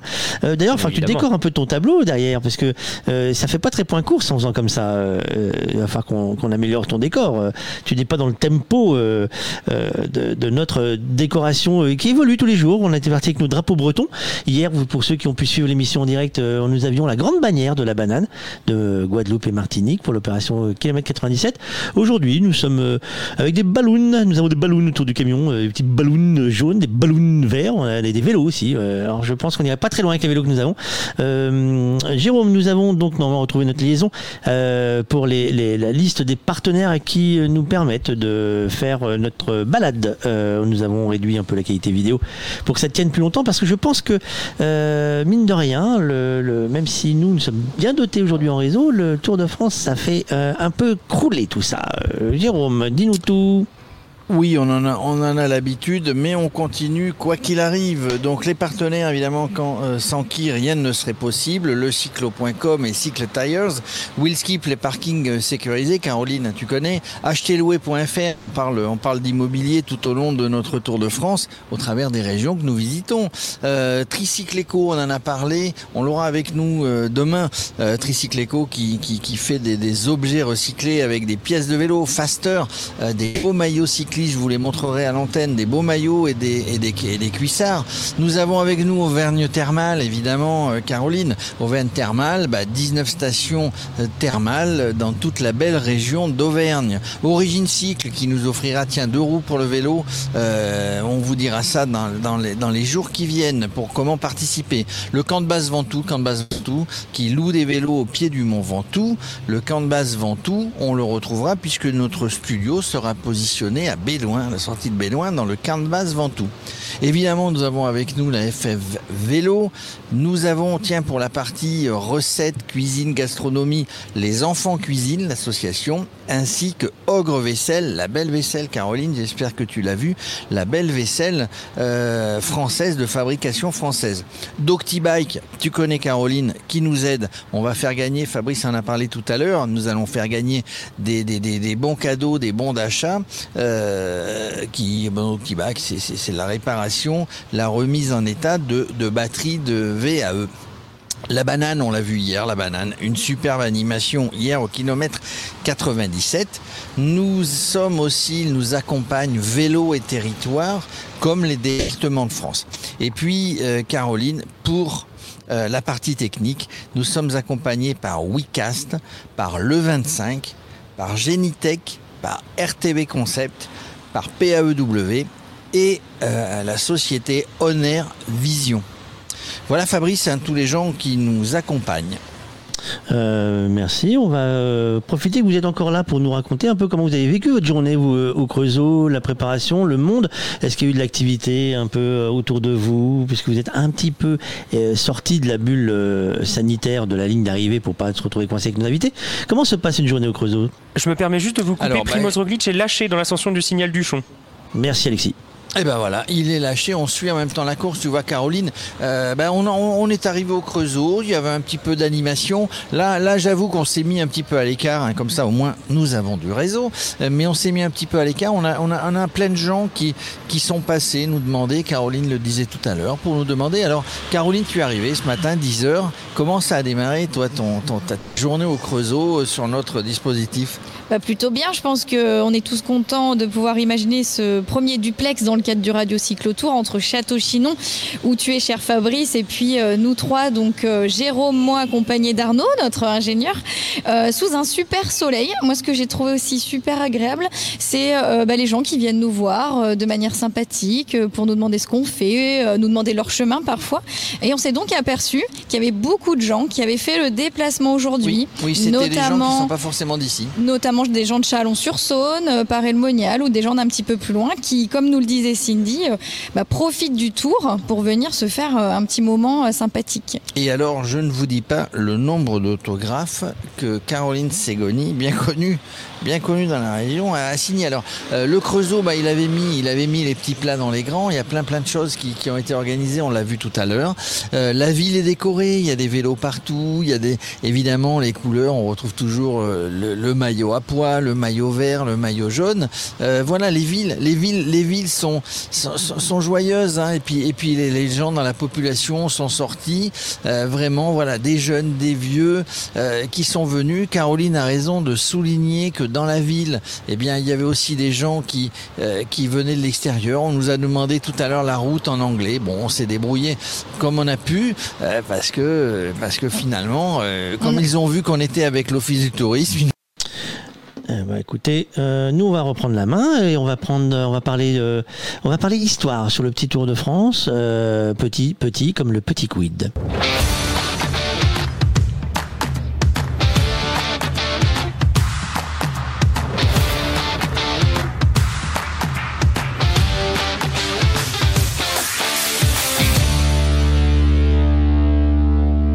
Attention, piège à venir. les coureurs vont aborder la plus longue étape de ce Tour de France, 248 km dans un profil sinueux. La dernière fois que le peloton a parcouru une telle distance égale ou supérieure, c'était en 2000. Avant l'arrivée à Paris, les sprinters s'étaient disputé la victoire à 3 après 254 km et un départ donné à Belfort. Souvent de transition, ces étapes longue distance se casent parfois dans la catégorie d'étapes décisives, comme en 2013 lors de la centième édition du Tour. Les favoris devaient s'expliquer au sommet du Mont Ventoux après 242 km. Au matin de cette arrivée, Chris Froome porte le maillot jaune depuis 7 jours avec une avance confortable sur son dauphin néerlandais Bokeh Molema, près de 2 minutes 30 d'avance. Sur les pentes du Mont Chauve, le Britannique confirme sa domination écrasante sur la concurrence. Il dessine un peu plus son premier succès dans la grande boucle. Cette année entre Vierzon et Le Creusot, le profil accidenté ne donnera pas le nom du futur vainqueur du Tour. Ce sera une occasion pour les baroudeurs et les habitués des classiques de faire parler d'eux. Les favoris seront eux attentifs à ne pas perdre de temps, deux jours après le contre-la-montre qui aura créé des écarts.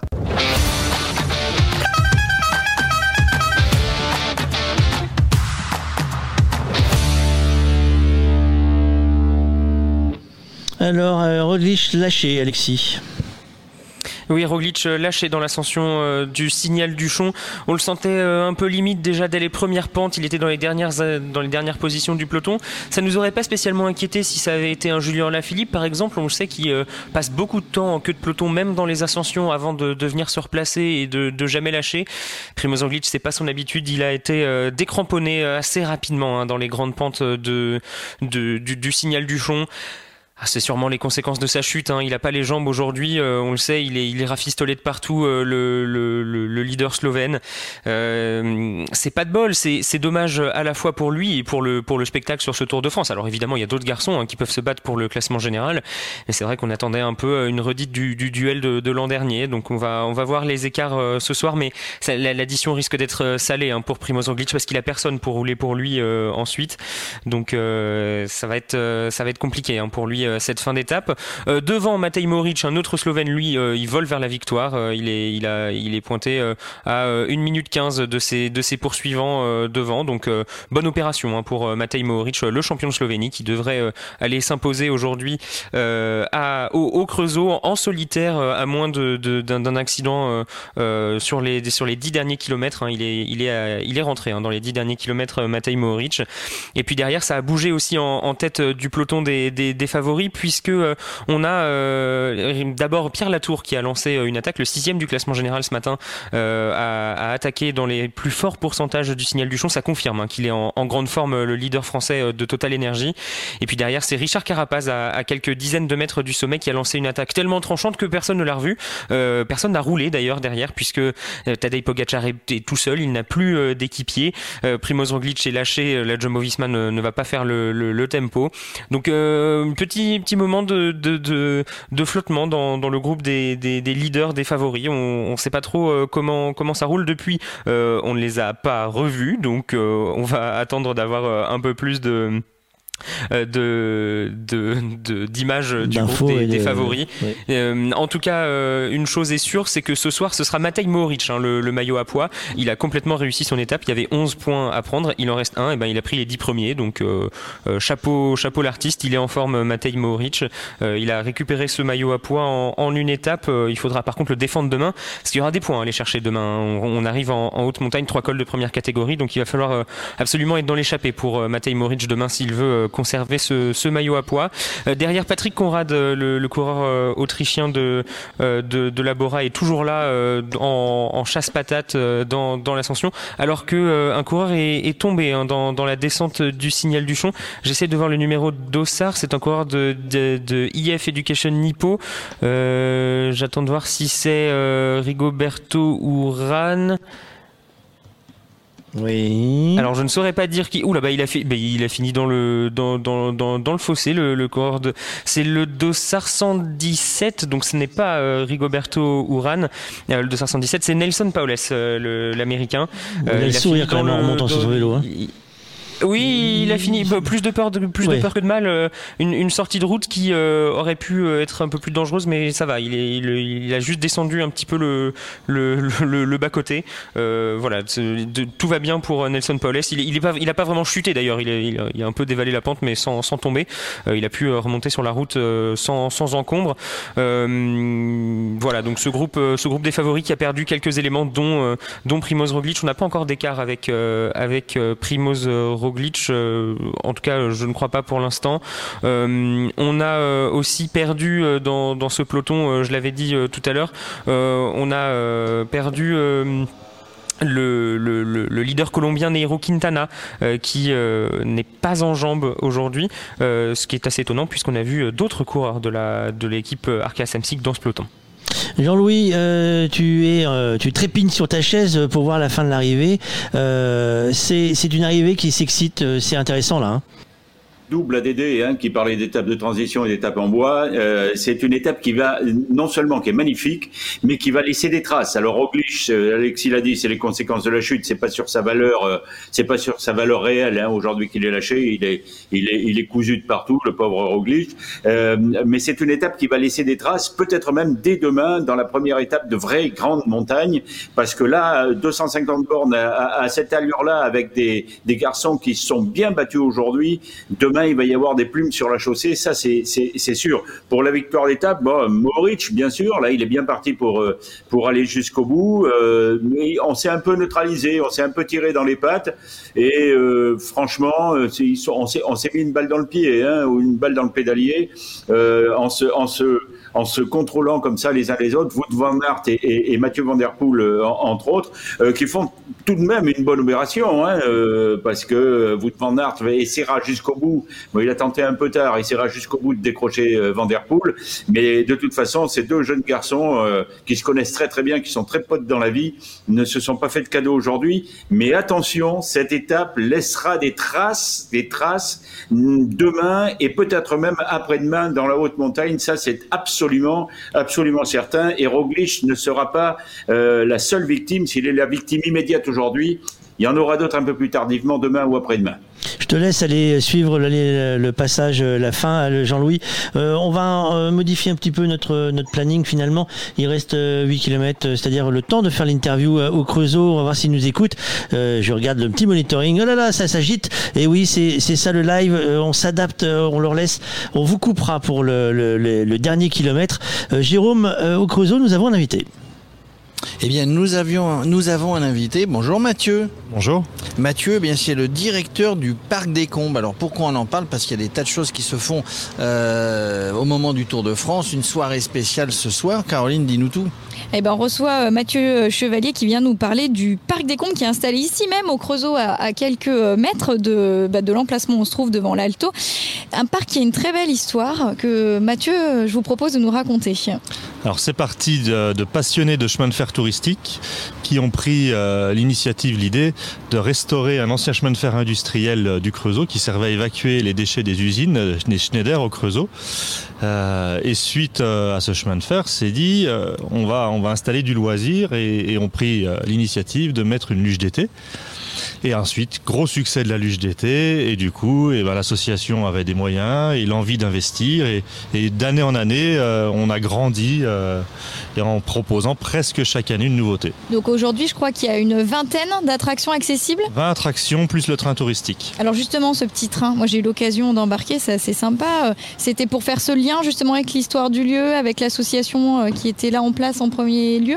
Ben, le petit train, c'est l'historique, c'est ce qui a fait démarrer toute l'histoire. Donc, euh, et c'est euh, c'est euh, c'est intimement lié aussi à l'histoire du Creusot, puisqu'on a quand même Alstom, mais qui était à l'époque les usines Schneider, qui fabriquaient les locomotives à vapeur.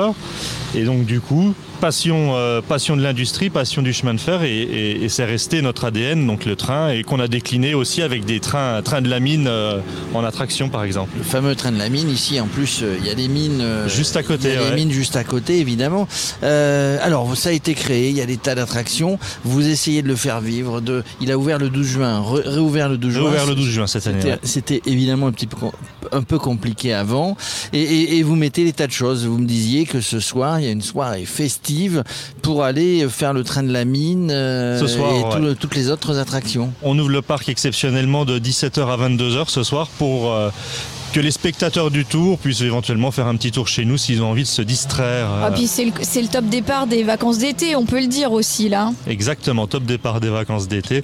Et on a décidé en plus pour, euh, pour, euh, pour accompagner le Tour de France, qui est une manifestation populaire, d'appliquer un tarif populaire au parc en offrant ce week-end, donc ce soir, samedi et dimanche, un, un ticket passe journée acheté, euh, le même offert. Alors, un alors ça c'est plutôt sympa. hein. Euh, si on vient, si on vient au parc d'attractions, on pense, on pense aux enfants, mais c'est c'est pas uniquement les enfants. hein, parc Les grands enfants s'amusent aussi. Les grands enfants s'amusent, ils se font peur, euh, parfois d'ailleurs sur certaines attractions. Je me sens pas du tout euh, visée là, Jérôme. J'en sais rien. Moi, tout à l'heure, tu m'as dit qu'il y avait un certain nombre d'attractions que tu n'avais pas faites ou que tu ne ferais pas. Alors, d'abord, on pense aux enfants, on pense aux adultes ou on fait un mixte? On pense à tout le monde parce que nous, on est là pour recevoir toute la famille. Donc du tout petit qui va avoir un an, euh, qui peut faire un petit tour de carrousel, qui peut monter sur les petits chevaux, euh, le grand galop, euh, en étant accompagné euh, d'un frère, d'une sœur ou, ou des parents, jusqu'aux grands-parents qui peuvent faire un tour de grande roue pour la vue panoramique, un tour de train touristique, vraiment. Et les ados qui maintenant, avec, euh, avec le Canadair, la nouveauté de cette année, l'Odysseus, ont des sensations très fortes. On essaye vraiment de- de couvrir tout le monde. Vous nous expliquez ce que c'est le Canadair? Le Canadair, c'est deux avions euh, qui sont à- sur des grands bras. En fait, on monte à 38 mètres euh, de haut et euh, vous avez l'avantage de piloter vous-même. Mais alors, vous pouvez tourner dans tous les sens et Alors, on a jusqu'à avantage- 5G quand même de force. un avantage ou pas Parce que tout dépend les voisins qui Tout nous dépend accompagnent. qui monte hein. au centre et qui monte sur le côté. Tout à fait. Donc on apprend, on apprend à piloter, on apprend à conduire un train, les machines à vapeur. Euh, moi je trouve ça bien de, de, de, de remettre tout cet historique, de remettre tout ce patrimoine euh, bah, d'une région, d'une ville, et parce que euh, parce que les enfants aujourd'hui voient le TGV, euh, le train, le train à vapeur, ça que c'est. hein. Très éloigné, mais, euh, mais on, voit finalement que dès qu'on a un train vapeur qui circule, on a du monde qui va discuter avec les, les conducteurs, les mécaniciens, on voit quand même que c'est quelque chose qui parle toujours. Alors est-ce qu'il marche, excuse-moi Caroline, est-ce qu'il marche au charbon de de de de, de comment de de Montceau-les-Mines à côté Ah non, le charbon vient plus de Montsoleil, Ah, voilà, les mines sont terminées. Mais on a, ouais, on, on marche quand même. On a des locomotives. Alors c'est pas tous les jours euh, en vapeur. hein, On a une partie des circulations en diesel, mais en vapeur, effectivement, c'est une vraie locomotive qui a une centaine d'années, 1917, donc un peu plus de 100 ans, et qui marche au charbon. Tu te proposes d'aller pelleter, euh, Jérôme? Non, bah, j'en ai sur le Tour de France. Autrement, autrement évidemment. euh, Bon, t'irais bien faire le, le plein de sensations dès que le Tour de France sera terminé. Mais évidemment, on reviendra ici. Alors, la, la particularité, un parc d'attractions, c'est souvent dans une grande plaine où on voit pas un arbre. Euh, et bien là, c'est- en pleine nature. hein, C'est ça qui est chouette. Exactement. Nous, on s'est, contrairement euh, à d'autres créations, nous, on s'est adapté au terrain. Hein, C'est-à-dire que même maintenant, on a implanté cette année une nouveauté, l'Odysseus. On a regardé comment l'orienter pour euh, s'insérer entre les arbres et ne pas avoir à en couper. Donc on essaye vraiment de s'intégrer dans ce cadre naturel et campagne qui est juste à la sortie du Creusot finalement. Donc il y a le cadre, vous avez aménagé des stationnements, c'est quand même très bien, c'est très accessible et très pratique pour stationner. Et on peut déjeuner ou dîner sur place. Alors dîner non, hein, Ce parce soir, que le soir, peut-être ce soir oui, mais exceptionnellement, mais sinon on ferme d'habitude à, à Mm. 19h. Mais effectivement, on a plusieurs snacks, euh, dont le dernier en place, on a mis en place un kiosque à pizza, c'est pareil. C'est une restauration assez simple, mais qui plaît en gros à peu près à tout le monde. Très bonne ambiance, euh, garantie, euh, j'ai testé, c'est approuvé. Tester, c'est approuvé. On vient en famille. Euh, donc, il, il est ouvert toute l'année. Non, pas toute l'année. On ouvre ouais. en théorie d'habitude de début avril jusqu'à fin octobre. Bon, cette année un petit peu plus tard, hein, comme les circonstances l'ont obligé. Et euh, on est ouvert là pour juillet-août, là à partir de ce soir, tous les jours jusqu'à fin août. Combien de visiteurs du coup dans l'année? Une année normale, c'est un peu plus de 250 000 visiteurs. La- L'association vit, euh, vit uniquement de ses entrées, est aidée par la commune, la région, l'État. L'association est soutenue par la commune, tant par euh, le côté financier un petit peu, mais aussi sur le côté aménagement. Et puis sinon, l'association bah, vide, ses entrées, vide son chiffre d'affaires qui permet tous les ans, euh, on essaye de tenir le rythme tous les ans presque, de réinvestir ce qu'on gagne pour, pour proposer à chaque fois de la nouveauté. Euh, on doit passer la main pour la, pour la fin de la course, euh, Arnaud voilà. Euh, donc l'association vit de ses propres euh, Essentiellement vit de ses propres moyens, Essentiellement, c'est compliqué parce qu'il y a un petit peu de concurrence dans les parcs d'attractions. hein. Moi, j'aime pas ce terme de concurrence parce que finalement, euh, nos clients vont dans d'autres parcs et euh, nous, on aime bien aussi aller dans d'autres parcs pour, euh, pour voir ce qui se fait. Je trouve que les gens aiment bien voir des choses différentes. Donc, on est plutôt complémentaires et après, à nous de savoir installer des, des choses qui sont pas forcément les mêmes que celles du voisin. Tout à fait. Combien d'employés vous avez euh, sur le parc des Combes? On fait du x10, en gros, on passe de 7 à 70 selon la saison. On va, on va rejoindre la course euh, et puis peut-être qu'on reprend pour terminer en conclusion avec vous, Mathieu. Très bien. Alexis, nous sommes dans le dernier kilomètre ou presque. Euh, on est à, un kilomètre de l'arrivée pour euh, l'homme de tête Matej euh, Mohoric qui aura pas du tout, qui, se sera pas du tout laissé avoir dans une échappée de, de 28 coureurs. Il aurait pu, faire comme les autres, attendre de voir ce qui se passe. Mais non, lui, il a pris la course en main très rapidement hein, dans, cette dans cette journée, rapidement à l'échelle de la course, hein, euh, puisque euh, ça fait déjà quasiment 80 km qu'il est euh, euh, devant à, 2 d'abord, à 4 ensuite, et puis tout seul. Euh, Matej Mohoric, le, le champion de Slovénie, qui va euh, euh, venir s'imposer euh, ici. Il, il est tout seul et puis euh, il y a aucun risque hein, derrière. euh, Jasper Stuyven, euh, le Belge, est, est- est loin derrière. On, on le voit pas sur euh, les images. Il est à plus de, de 30 secondes euh, le, le Belge de, de la Trek. Euh, donc voilà, c'est une course euh, rondement menée aujourd'hui par euh, par Matej Mohoric. Euh, il est euh, il est déjà euh, il est déjà en train de de de, comprendre hein, qu'il a gagné euh, sur euh, sur son vélo euh, euh, le, le champion, euh, le tout récent Ah, champion logique. de Slovénie. hein. C'était c'était juste avant le, le tour. Et puis euh, on va euh, surtout euh, regarder les, les écarts à l'arrivée, hein, puisque Casper Asgreen a réussi à, à déjouer la, la surveillance de, de Mathieu Van Der Poel et, et Wout Van Aert. Casper Asgreen ce matin qui était à 1 minute 49 secondes de Mathieu Van Der Poel et qui là aurait pour l'instant au, au dernier pointage 45 secondes d'avance sur le duo néerlando-belge. Donc Casper Asgreen qui va se rapprocher aussi hein, aujourd'hui au, au classement général. Et puis derrière il y aura encore d'autres euh, d'autres leaders euh, qui vont euh, gagner du temps aujourd'hui. Richard Carapace pour l'instant fait la bonne opération du, jour euh, puisqu'il a réussi à s'échapper du groupe euh, des leaders à un peu moins de d'un kilomètre du sommet euh, du signal du Chon. Il est pour l'instant pointé à, à 35 secondes devant euh, le, peloton des, des favoris. Et puis euh, on ne sait pas pour l'instant euh, où est euh, Primoz Roglic, euh, perdu quelque part dans la Pampa. Euh, 5h28 minutes et 20 euh, secondes pour l'arrivée de, de Matej Mohoric. C'était bien, c'est bien plus rapide que ce qui était prévu, ouais. prévu. Largement, à la- hein, à la- il à a la base. explosé le temps prévu. hein. Jasper Stuyven, euh, le, Belge, lui va, venir prendre la, deuxième place euh, de, cette étape euh, derrière donc Matej Mohoric.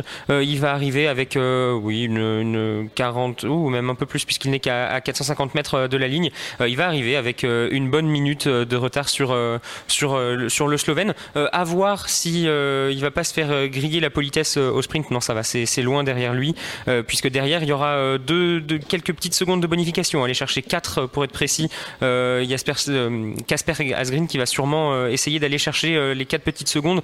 On le sait, hein, en montagne ce sera pas pour lui, mais pourquoi pas essayer de faire un, petit euh, rapproché. Euh, derrière, euh, Wout van Aert euh, n'aura pas réussi à prendre les 30 secondes hein, qui, le, qui le séparaient de, Mathieu euh, Van Der Poel qui va garder son, maillot jaune aujourd'hui, qui va même le conforter, euh, ce maillot jaune en, prévision de, la montagne euh, demain. Euh, puisque euh, euh, on le sait, hein, Mathieu Van Der Poel, euh, a priori, euh, demain, il ne devrait plus porter le. Après-demain, il ne devrait plus porter le maillot jaune. Et ça, ça fait les affaires de Wout Van Aert, hein, qui est à 30 secondes. Il est le, le- le prochain dans, dans la lignée pour, pour le maillot. Et puis, on, on va.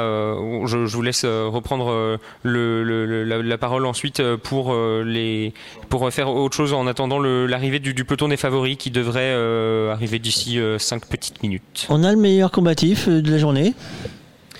Je suppose que c'est le vainqueur de l'étape. Hein.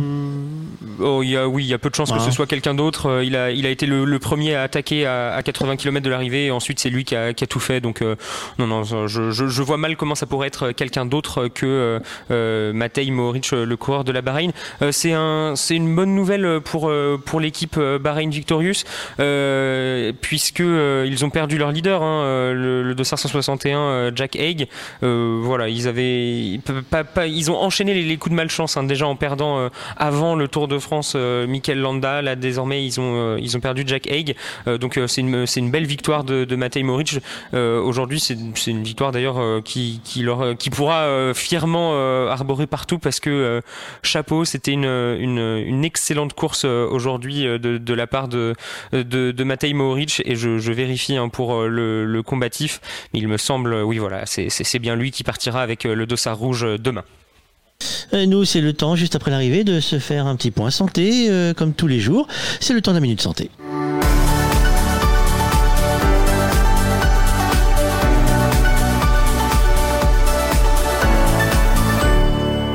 La lombalgie, spécialité du Mont d'Or. Nous proposons des cures lombalgie, en plus de la cure en rhumatologie, pendant trois semaines. C'est des activités qui se font les après-midi dans le but d'apprivoiser la lombalgie, d'améliorer sa qualité de vie avec des soins bien-être et des activités euh, autres comme ateliers, euh, de la gym, de la piscine, donc des activités qui se font les après-midi en plus de votre cure thermale qui se compose de soins le matin. Alors, la lombalgie, le mal de dos, bah, c'est une maladie qui est fréquente. Euh, la cure permet d'améliorer l'état de son dos on se muscle peut-être. Voilà, elle améliore la qualité de, vie du patient, du curiste, avec les soins thermaux le matin, euh, donc quatre soins qui permettent d'assouplir les muscles.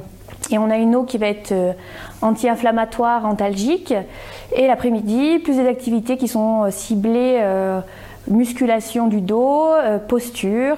Donc vraiment quelque chose de complet, à la fois d'anti-inflammatoire le matin et de réconfortant l'après-midi. J'imagine que vous avez parfois des cyclistes parce que la lombalgie sur le vélo, quand on est un petit peu dos arrondi, bah ça, ça vient vite. Oui, tout à fait. On a des cyclistes et puis notre région euh, se prête euh, euh, à ce sport. Donc du coup, on a quelques patients qui viennent faire trois semaines de cure chez nous.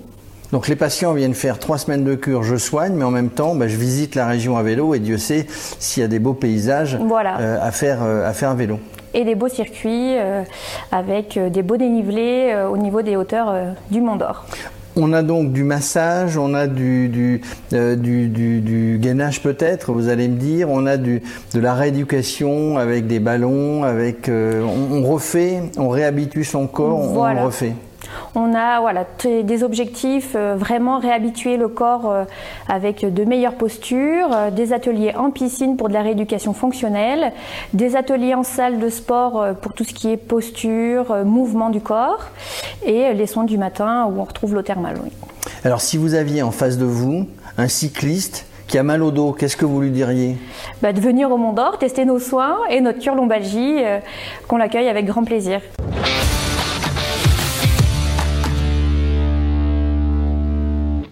Alors voilà que la santé est bien prise en compte. Euh, nous allons parler également, Alexis, le temps que tu aies récupéré tous les. Oh, je suis là, je suis là. Toutes les informations de de, de, la course, c'est-à-dire qu'on a le vainqueur de, de l'étape et, et qui c'est donc?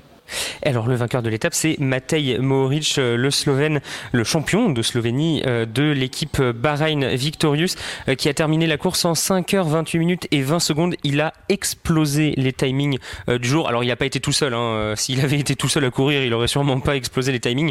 C'est un effort collectif, j'allais dire, une réussite collective d'avoir fait l'étape aussi vite.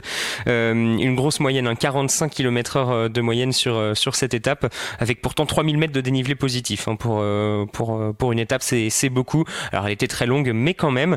Donc euh, Matej Moric qui, qui remporte euh, sa première étape, sa première victoire d'étape sur le Tour de France. En revanche, c'est pas sa première victoire d'étape sur un grand tour, puisque il devient aujourd'hui le 103e coureur de l'histoire à faire la trilogie. Ça veut dire gagner une, au moins une étape sur chaque grand tour. J'en avais parlé pour Nasser Boigny qui pourrait faire la même chose, rentrer dans, dans ce club s'il remportait une étape sur ce tour. Eh bien Matej Moric, il l'a fait. Il est le 103e coureur de l'histoire. pour la petite anecdote, euh, le 94e de, cette liste, c'est Thibaut Pinot qui a réussi ça en, en 2018. Donc voilà, une, très belle victoire pour euh, Matej Mohoric, euh, qui arrive donc 1 minute et 20 secondes devant Jasper Stuyven. Derrière, c'est Magnus Kort qui vient prendre la troisième place de l'étape, 1 minute 40 après le vainqueur de l'étape. Mathieu Van Der Poel arrive dans les mêmes temps que Van Aert et Casper Asgreen en 1 minute 40.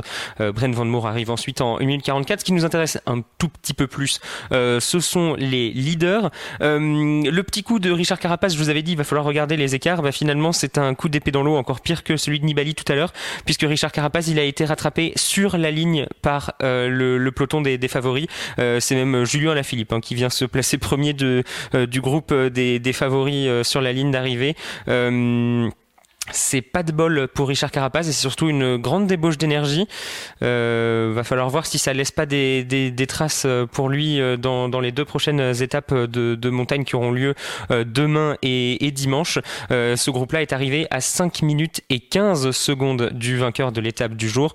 dans ce groupe, pas beaucoup d'absents. À la Philippe est là, Mas est là, Carapaz est là, Latour, Lutsenko, Vingegaard, Pogacar, Enao Molema, Bilbao, Chavez, O'Connor, Elisson, Menties, Porte, Bourman, Paré Peintre, Et David Godu étaient là. Euh, on est en train de, voir euh, en ce moment même euh, l'arrivée de Primoz Roglic accompagné par Simon Geschke, l'allemand de la Cofidis, et Warren Barguil, le coureur de Arkea Samsic. Primoz Roglic qui n'a pas fait la, fin d'étape à fond. Il sait que c'était perdu. Il n'a pas cherché à, limiter les écarts. il va devenir un coéquipier de luxe, Primoz Roglic, pour ben pour, euh, on ne sait pas encore. Il va falloir voir qui va prendre le rôle de leader dans cette formation euh, Jumbo-Visma. Il y a plusieurs choix. Euh, Wout van Aert qui est en excellente position au classement général. On, y reviendra dès que j'aurai les, classements généraux. Mais pourquoi pas Jonas Vingegaard, le jeune danois, qui a fait un excellent contre-la-montre. Mm Primoz Roglic qui n'a toujours pas passé la ligne d'arrivée à plus de 8 minutes et 50 secondes du vainqueur de l'étape du jour.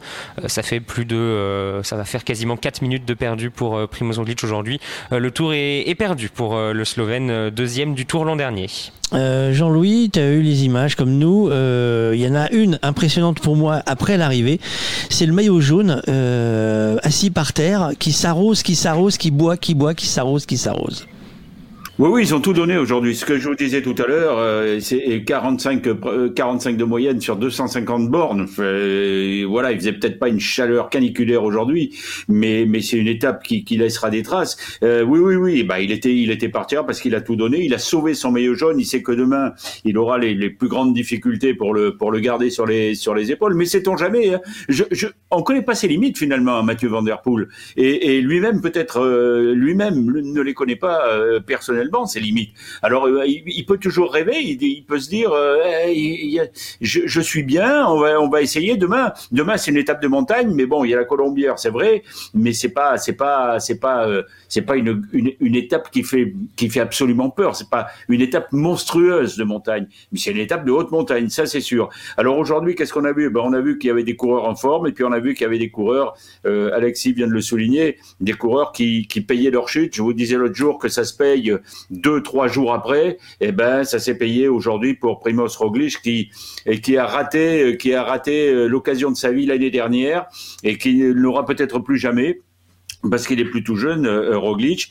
Donc euh, là, on l'a vu euh, bah, limité, pas sur sa valeur euh, naturelle, bien sûr, mais sur les conséquences de sa chute aujourd'hui. Et puis on a vu des, des coureurs qui tout de même étaient là et ont voulu montrer qu'ils étaient en forme avant la grande montagne, en particulier Richard Carapaz, qui, qui, qui, à mon avis, a marqué un gros gros point moralement au moins aujourd'hui, même si son opération n'a pas ne lui a rapporté que des fifrelins, puisqu'il s'est fait rattraper, euh, il s'est fait rattraper sur le sur la ligne d'arrivée pratiquement. Il n'a pas fait un gros gros effort aujourd'hui. Il a il a roulé sur euh, sur une vingtaine de bornes, donc euh, c'est pas des trucs qui vont qui vont rester dans la carcasse pour l'étape de demain.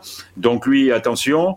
Euh, Van der Poel, eh ben, il est toujours là. Van Aert, bien sûr, est toujours là aussi. Et Wout Van Aert, attention à lui aussi parce que il marche bien. donc on on sait pas cette cette jeune génération qui arrive là peut nous créer de, belles surprises. Mais en tous les cas, aujourd'hui, l'étape a été magnifique, mais magnifique. Ça faisait longtemps qu'on n'avait pas vu une étape euh, euh, comme ça, qui n'est pas une étape de grande montagne, euh, une étape de, casse-pâte un peu, de, de, dite de transition qui n'emportait absolument pas, enfin, qui pouvait emporter le nom, mais qui en avait absolument pas les caractéristiques ni les couleurs. Preuve en est. Et puis, puis une étape qui va laisser des, qui va laisser des traces pour demain. Et puis quand même un mot sur cette école, cette école slovène, parce que Mohoric, il est pas très vieux. Hein, je crois qu'il a 25 ou 26 ans et il a gagné une étape sur tous les grands tours, la Vuelta, le Giro et aujourd'hui le Tour de France. cette école slovène, alors Roglic, bien sûr, aujourd'hui il est passé au travers, mais bon, on, sait pourquoi.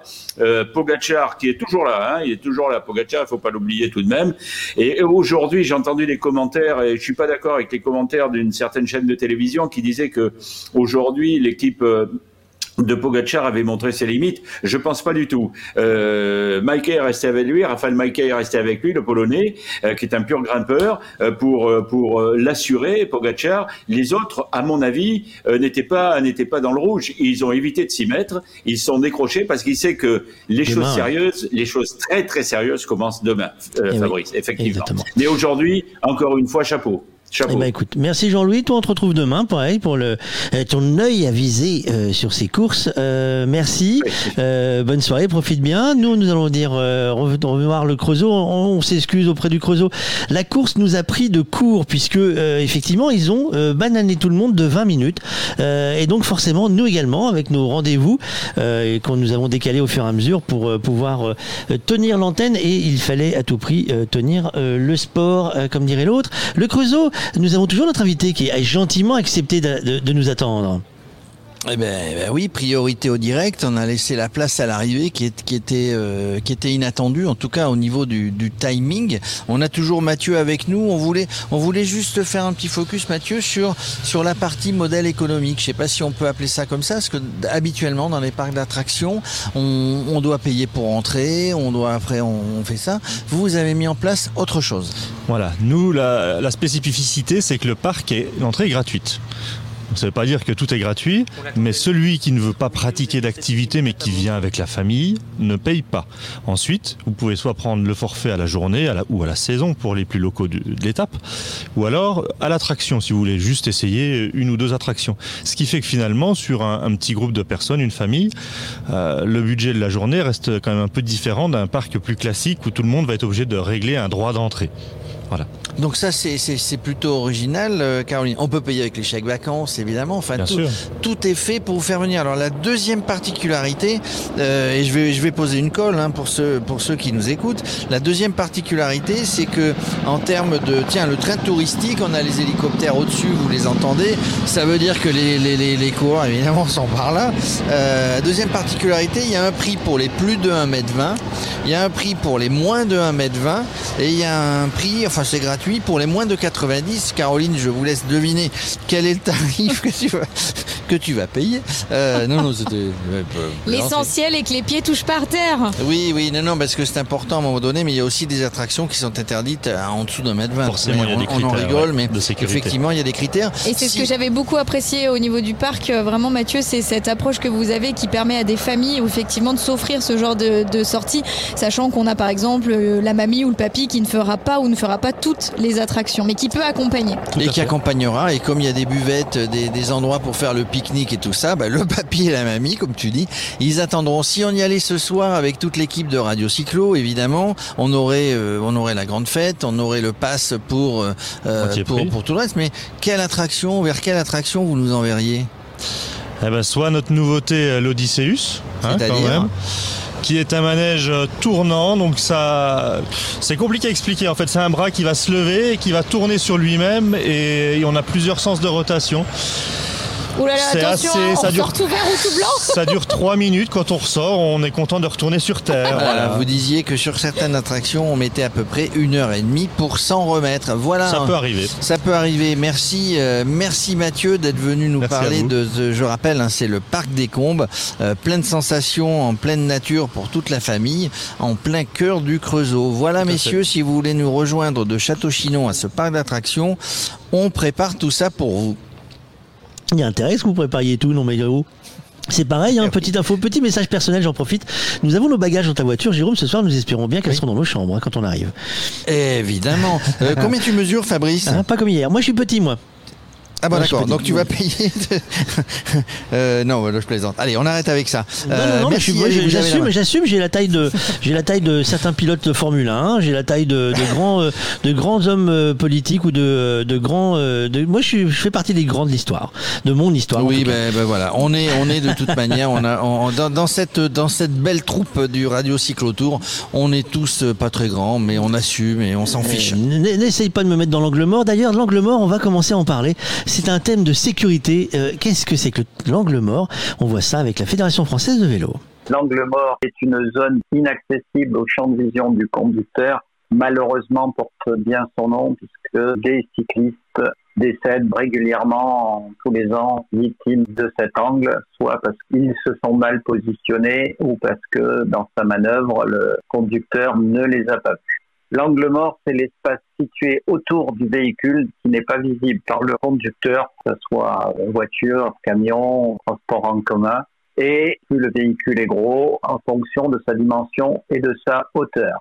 Une astuce très simple, si vous croisez le regard du conducteur, c'est qu'il vous a vu. Lorsque vous circulez sur une bande ou une piste cyclable, méfiez-vous à chaque intersection des véhicules qui pourraient vous couper la route observer avec la plus grande prudence vis-à-vis des autres véhicules qui, en raison de leur hauteur, ne vous voient pas forcément. Vous ne devez jamais vous coller derrière un camion, il ne vous verra pas et il peut être amené à reculer brusquement. Idem si vous êtes dans le sas à vélo, retournez-vous pour être sûr d'avoir été vu car trop de livreurs consultent leur bon de livraison ou leur téléphone pendant l'arrêt au feu. Le clignotant est aussi un outil important de prévention des angles morts que ce soit pour le conducteur du véhicule motorisé que pour nous cyclistes. Bon, c'est le moment de retrouver euh, nos journalistes en herbe sur le Tour de France. Et cette fois-ci, j'ai eu le temps de l'attraper euh, hop, par la manche au moment où elle passait devant nous. Salut Jade. Salut. Ah, attends, euh, parce que Michael n'était pas prêt. Salut Jade. Salut. Euh, ça se passe bien aujourd'hui Nickel. Euh, ça roule vite hein, aujourd'hui. Je sais pas ce qu'il aura pris. Ça roule vite, donc Et on va, non on plus, va ne nous aussi aller, aller vite. On parle de qui aujourd'hui? Quel métier Dis-nous tout? Alors on parle de Aurore Amaury qui a été euh, récemment nommée à la direction générale du groupe eh bien, euh, Amaury avec son frère Jean-Étienne. Oui. Voilà, et donc euh, elle a pris euh, récemment, euh, pas la présidence par contre de Amaury, hein, qui reste chez sa mère euh, Marie-Odile, mais elle nous explique, elle nous parle un petit peu de son métier et de ce pourquoi elle nous a soutenus, puisque elle est venue à la diffusion de notre film euh, Les à côté du tour en 2018 euh, dans leurs locaux d'ASO. Génial. Alors euh, bonjour, Euh, le nom de Amaury ici est très réputé au Tour de France. Alors euh, quelle est l'histoire de votre famille euh, sur la presse et le Tour de France? Ah oui, alors bah, le groupe, euh, c'est le groupe, euh, c'est le nom du groupe, c'est le nom de mon grand-père qui a fondé le groupe euh, au lendemain de la guerre, et c'est lui qui a euh, voilà euh, lancé, enfin relancé le, le- le Parisien, l'équipe et les événements sportifs qui ont ensuite été développés par euh, euh, nos parents, euh, Philippe et Marie-Odile, et nous on est la troisième génération, Jean-Étienne et moi Aurore. Alors vous êtes la, la directrice générale du groupe Amaury Group. Est-ce que vous... Quel est votre rôle ici sur le Tour de France? Alors, avec mon frère, on est à la direction générale, donc euh, à la holding, en fait, qui est la société qui gère euh, l'ensemble des activités du groupe. D'une part, les médias avec l'équipe, et d'autre part, les événements sportifs. Et euh, l'histoire va perdurer avec les prochaines générations futures peut-être? Pardon? L'histoire de Amaury va-t-elle perdurer avec euh, les prochaines générations Bah, déjà, nous, on s'attache effectivement à, à développer le groupe avec les différents directeurs euh, généraux du groupe et toutes les équipes. Et euh, voilà, on est à la troisième génération pour que ça se transmette et que ça vive encore longtemps et surtout faire vivre les marques du groupe et les événements. Et euh, nous avons souvenir de votre présence en 2018 dans vos locaux pour, notre, pour regarder notre film Les à côté du tour. Pourquoi était-ce important pour vous d'être présente ici? À l'époque pour voir le film? Bah, Écoutez, je trouve que c'est magnifique que vous, euh, voilà, vous soyez sur le terrain en tant que futur professionnel des médias. Et on était très heureux de, ben, voir le résultat de votre euh, travail, les, conditions de, travail et, votre engagement et votre passion euh, des jeunes, c'est très important. Merci beaucoup.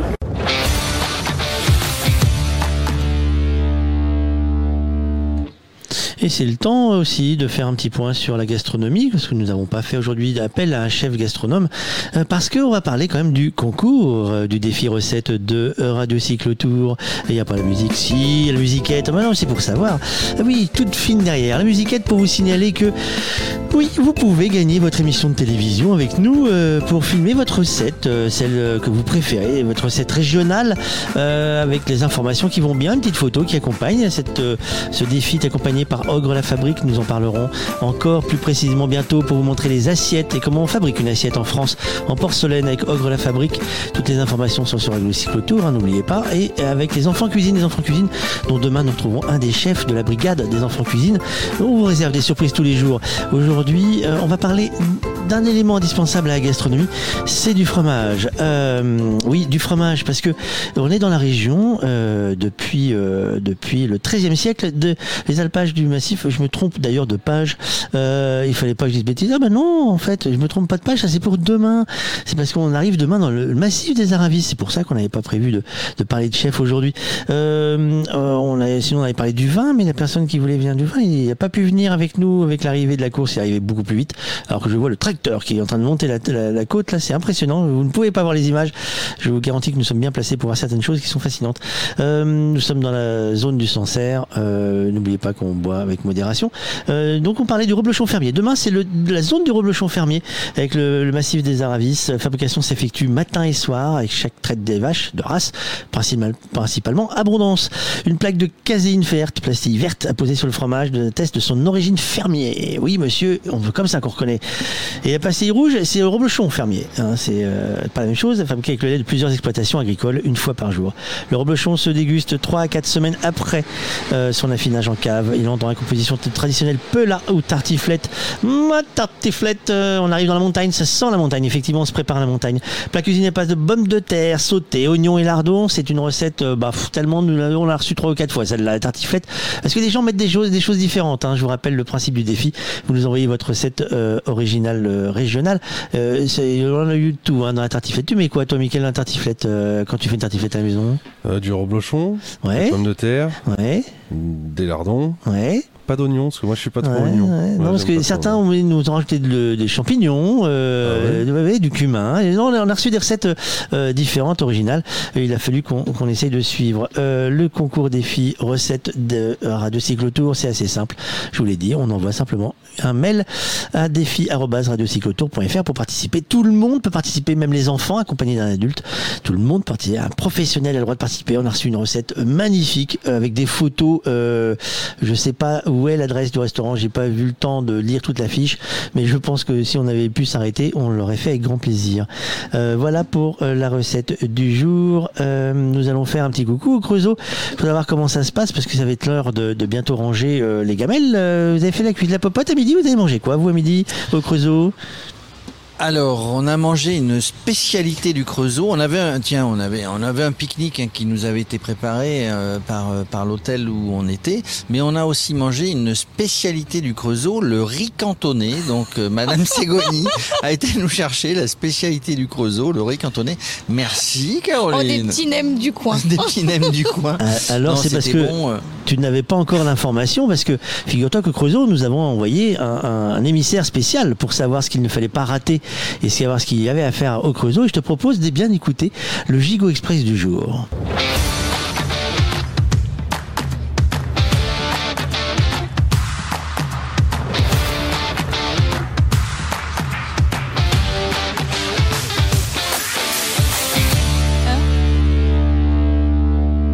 Eh bien, euh, les amis, effectivement, nous sommes en Saône-et-Loire, le Creusot, aujourd'hui 2 juillet, et nous sommes en Bourgogne. Et la Bourgogne, elle est à, à deux pas, une encablure, une encablure. Allez, une encablure. Euh, les premiers cépages sont là. Il y a, à quelques kilomètres d'ici se trouvent les, les, premières vignes, les premières grappes bourguignonnes, celles qui ravigotent le sportif, qui remettent le cycliste en état après l'étape quotidienne. Le Creusot. Le Creusot est fier du parc des Combes. Alors le parc des Combes, c'est pour les enfants, c'est aussi pour les grands. Il y a le train des Combes qu'on appelle aussi le train des deux vallées. Alors ça, c'est magnifique. C'est ouvert à nouveau depuis deux semaines euh, pour l'été une locomotive à vapeur parfaitement restaurée, absolument magnifique, grâce à laquelle vous pourrez admirer les monts du Beaujolais, on y revient toujours, hein, et du Morvan. Une vraie belle balade avec des gorges, des cascades, des tunnels. C'est vraiment absolument magnifique. Allez sur le site parcdescombes.com parcdescombes.com pour réserver. Faites-y un saut demain. Moi, je vous propose euh, de nous arrêter euh, avec le, camion demain, hein, le, avec le camion Radio Cyclotour dans, dans lequel on est. On pourrait s'arrêter, faire un saut avant de reprendre la route. Et puis pour tout à l'heure, la bonne table. Tenez, je vous emmène à la Grimpette. Ça porte bien son nom. la Grimpette, c'est pas très loin d'ici, rue Jules Gued, au numéro 38. Voilà, 38 rue Jules Gued, les plats sont toujours absolument délicieux et frais, surtout frais. Que ce soit les poissons ou la viande, c'est un bon resto. C'est pas trop cher, on essaie de faire attention au budget toujours hein, pendant cette, cette tournée euh, euh, du Tour de France cette année. Euh, évidemment, un endroit idéal pour finir ce vendredi avec une jolie cave qui sent bon la Bourgogne. Tiens, et et bien sûr, euh, et après on va bien dormir les amis, parce que le tour, et ça n'est évidemment pas que du sport. Non, on note. Alors on va quand même faire le point sur le sport du jour. Alexis, euh, classement général, on l'a, ça y est, pour aujourd'hui. Et oui, on, l'a désormais, euh, l'essentiel du, peloton euh, est arrivé euh, au Creusot. le classement général, il bouge aujourd'hui, il bouge puisqu'on avait du monde dans l'échappée et du coup, évidemment, avec autant de, temps d'avance, ça fait bouger un petit peu les lignes de ce classement général. On a toujours Mathieu Van Der Poel, évidemment, maillot jaune, devant Wout Van Aert avec 30 secondes d'avance, ça, ça ne bouge pas. Toujours une minute 49 d'avance aussi sur Casper Asgreen, ça, ça ne bouge pas. Mais Casper Asgreen, il est remonté dans le classement puisque bah, derrière, c'est descendu, ça a pris du retard. Matej Mohoric fait une belle remontée puisqu'il est désormais quatrième de ce classement général. Euh, et ensuite bah, vient Tadej Pogacar qui a perdu euh, quasiment, euh, oui, qui a perdu plus de 3 minutes aujourd'hui, 3 minutes 30 de, perdu pour, pour Tadej Pogacar, 3 minutes 35 pour être précis. c'est le même tarif pour tous les, pour tous les, les favoris hein, qui sont arrivés dans les mêmes temps que, que Tadej Pogacar. du coup, on voit Vincenzo Nibali revenir dans ce classement général aussi à la sixième place à 4 minutes 12. du coup, pas de changement dans la hiérarchie des, des, favoris qui eux sont toujours euh, au même euh, aux mêmes endroits, euh, sauf sauf pour Primoz Roglic qui lui disparaît de ce de cette première partie de, de classement général. Il est désormais 33e à 9 minutes et 11 secondes pour Primoz Roglic, donc qui va devenir désormais un, un coéquipier de luxe, soit pour Wout van Aert, soit pour Jonas Vingegaard, qui est bien placé aussi au classement général à 5 minutes et 18 secondes. On s'attend à quoi demain sur la course? C'est quoi le profil? Eh bien, le profil de demain, c'est la première étape des Alpes entre Oyonnax et le Grand Bornand. Euh, d'abord, en début d'étape, il y aura le sprint intermédiaire. Ce sera franchi au kilomètre 45. Euh, ce sera la fin de l'étape pour les sprinteurs parce qu'après, euh, ben après, ça se gâte. Hein. Déjà, on commence avec les côtes de Coponnet et Montonnet en borne, classées 3e et 4e catégorie. Ensuite, le peloton passe à La Roche-sur-Foron. Et là, on attaquera euh, à 50 km de l'arrivée une succession de cols de première catégorie. Euh, la côte de Mont-Saxonnet, d'abord, 5,7 km à 8,3%. Ensuite, l'enchaînement col de Rome, col de la Colombière, 9 et 8 km d'ascension à près de 9% de moyenne. Euh, ça va piquer dans les jambes. Et le passage au sommet du col de la Colombière sera récompensé par des secondes de bonification. donc, soit pour l'échappée, soit pour les leaders qui passeront en tête. Et puis, l'arrivée sera jugée au Grand Bornand. Ce sera au bas de la descente euh, après euh, quelques petits euh, kilomètres de plat. Donc on verra, on, verra ce que ça donne demain. J'ai oublié de préciser changement de, porteur du coup du niveau du maillot à poids puisque c'est désormais Matej Mohoric qui porte ce, ce maillot-là. Il y aura beaucoup de points à aller chercher demain, donc il va falloir absolument qu'il soit dans l'échappée pour le défendre. Sauf que vu qu'il est désormais à 3 minutes au classement général, pas sûr qu'il ait un bon de sortie demain. Enfin bon, aujourd'hui le maillot jaune est sorti, donc ma théorie du cyclisme est remise en cause, donc on, on verra bien ce que ça donne. Euh, pas de changement au maillot, de, au maillot vert, c'est toujours euh, Mark Cavendish euh, premier avec 168 points. Devant, en revanche, Mathieu Van Der Poel qui a pris des points à l'arrivée aujourd'hui. 103 points, 65 points d'avance pour Mark Cavendish. Ça commence à, être un, petit fauteuil pour le sprinter de l'île de Man. Et puis niveau maillot blanc, ça ne change pas puisque tous les tous les principaux acteurs de ce classement du meilleur jeune sont arrivés dans le même groupe aujourd'hui. et puis ça ne change pas non plus côté du classement par équipe. C'est toujours l'équipe Jumbo Visma euh, malgré la, défaillance de, de Primoz Roglic. C'est toujours l'équipe euh, Jumbo-Visma qui mène ce classement par équipe devant la Trek Segafredo. Merci beaucoup Alexis, on se retrouve demain comme d'habitude. Oui, bien sûr. Bon pied, bon oeil, euh, merci. bonne soirée à toi. Jérôme, demain, tu n'es pas au Creusot. Eh bien non, demain nous ne serons pas au Creusot, nous serons entre deux difficultés, entre la côte de Mentonex en borne et la côte du mont Saxonex. On sera, tiens, on va parler producteur, on va parler euh, bien manger. Euh, on sera euh, donc à Saint-Pierre euh, en Faucigny, euh, sur le parking de la ferme des producteurs. C'est une, c'est un regroupement de producteurs. Il y a du miel, il y a du fromage, il y a du vin, il y a de, euh, de la charcuterie, il y a tout ça. Je pense qu'on va se régaler. Euh, on remercie Caroline Ségoni qui va nous rattraper sur une autre étape un petit peu plus loin. Euh, merci messieurs. On vous évidemment, euh, Fabrice, j'ai bien reçu le message. Euh, les bagages ce soir seront dans la chambre. Plutôt vue mer, plutôt vue montagne Ah, ou plutôt moi, vue route aujourd'hui? Moi, vu montagne, là, on arrive maintenant, il faut qu'on commence à regarder la hauteur, là, on prend de la hauteur. Hein. On prend de la hauteur. Ben, merci. On remercie évidemment tous les gens qui sont venus nous voir au Creusot. C'était bien sympathique. Bah écoutez, bon, bon courage à vous pour plier les Gaules, comme on dit. Euh, merci Caroline, merci Jérôme, merci Arnaud. Euh, oui Caroline, tu voulais peut-être dire un petit mot Bah, avant de merci, partir merci, Ah. merci. Et puis ravi de vous retrouver sur une autre étape. Oui, bah, j'espère bien, à Valence euh, au minimum. Hein. Et oui, mardi, mais en attendant, je vous retrouve quand même euh, dans tous le roadbook jours, de Caroline tous, les jours. Tous les jours dans le roadbook de Caroline, bien sûr. C'est notre aiguilleuse de bon, de bon coin. Euh, merci à vous, bonne soirée. Euh, Michael, nous, on va aussi plier les Gaules euh, parce qu'en fait, euh, on s'est posé la question de savoir si on essayait de trouver des solutions. On pouvait faire un grand débrief de course, mais tout le monde a été pris de court et ils sont tous occupés à essayer de rattraper les 20 minutes. On s'est dit qu'on allait passer un peu de musique, on- on- on- juste pour histoire de, de se descendre, de se détendre, un peu étranger, euh, tranquille. hein. Bah ouais, ouais, c'est sympa, un petit peu de musique. Allez, va, musique et puis on se retrouve demain. Allez, ciao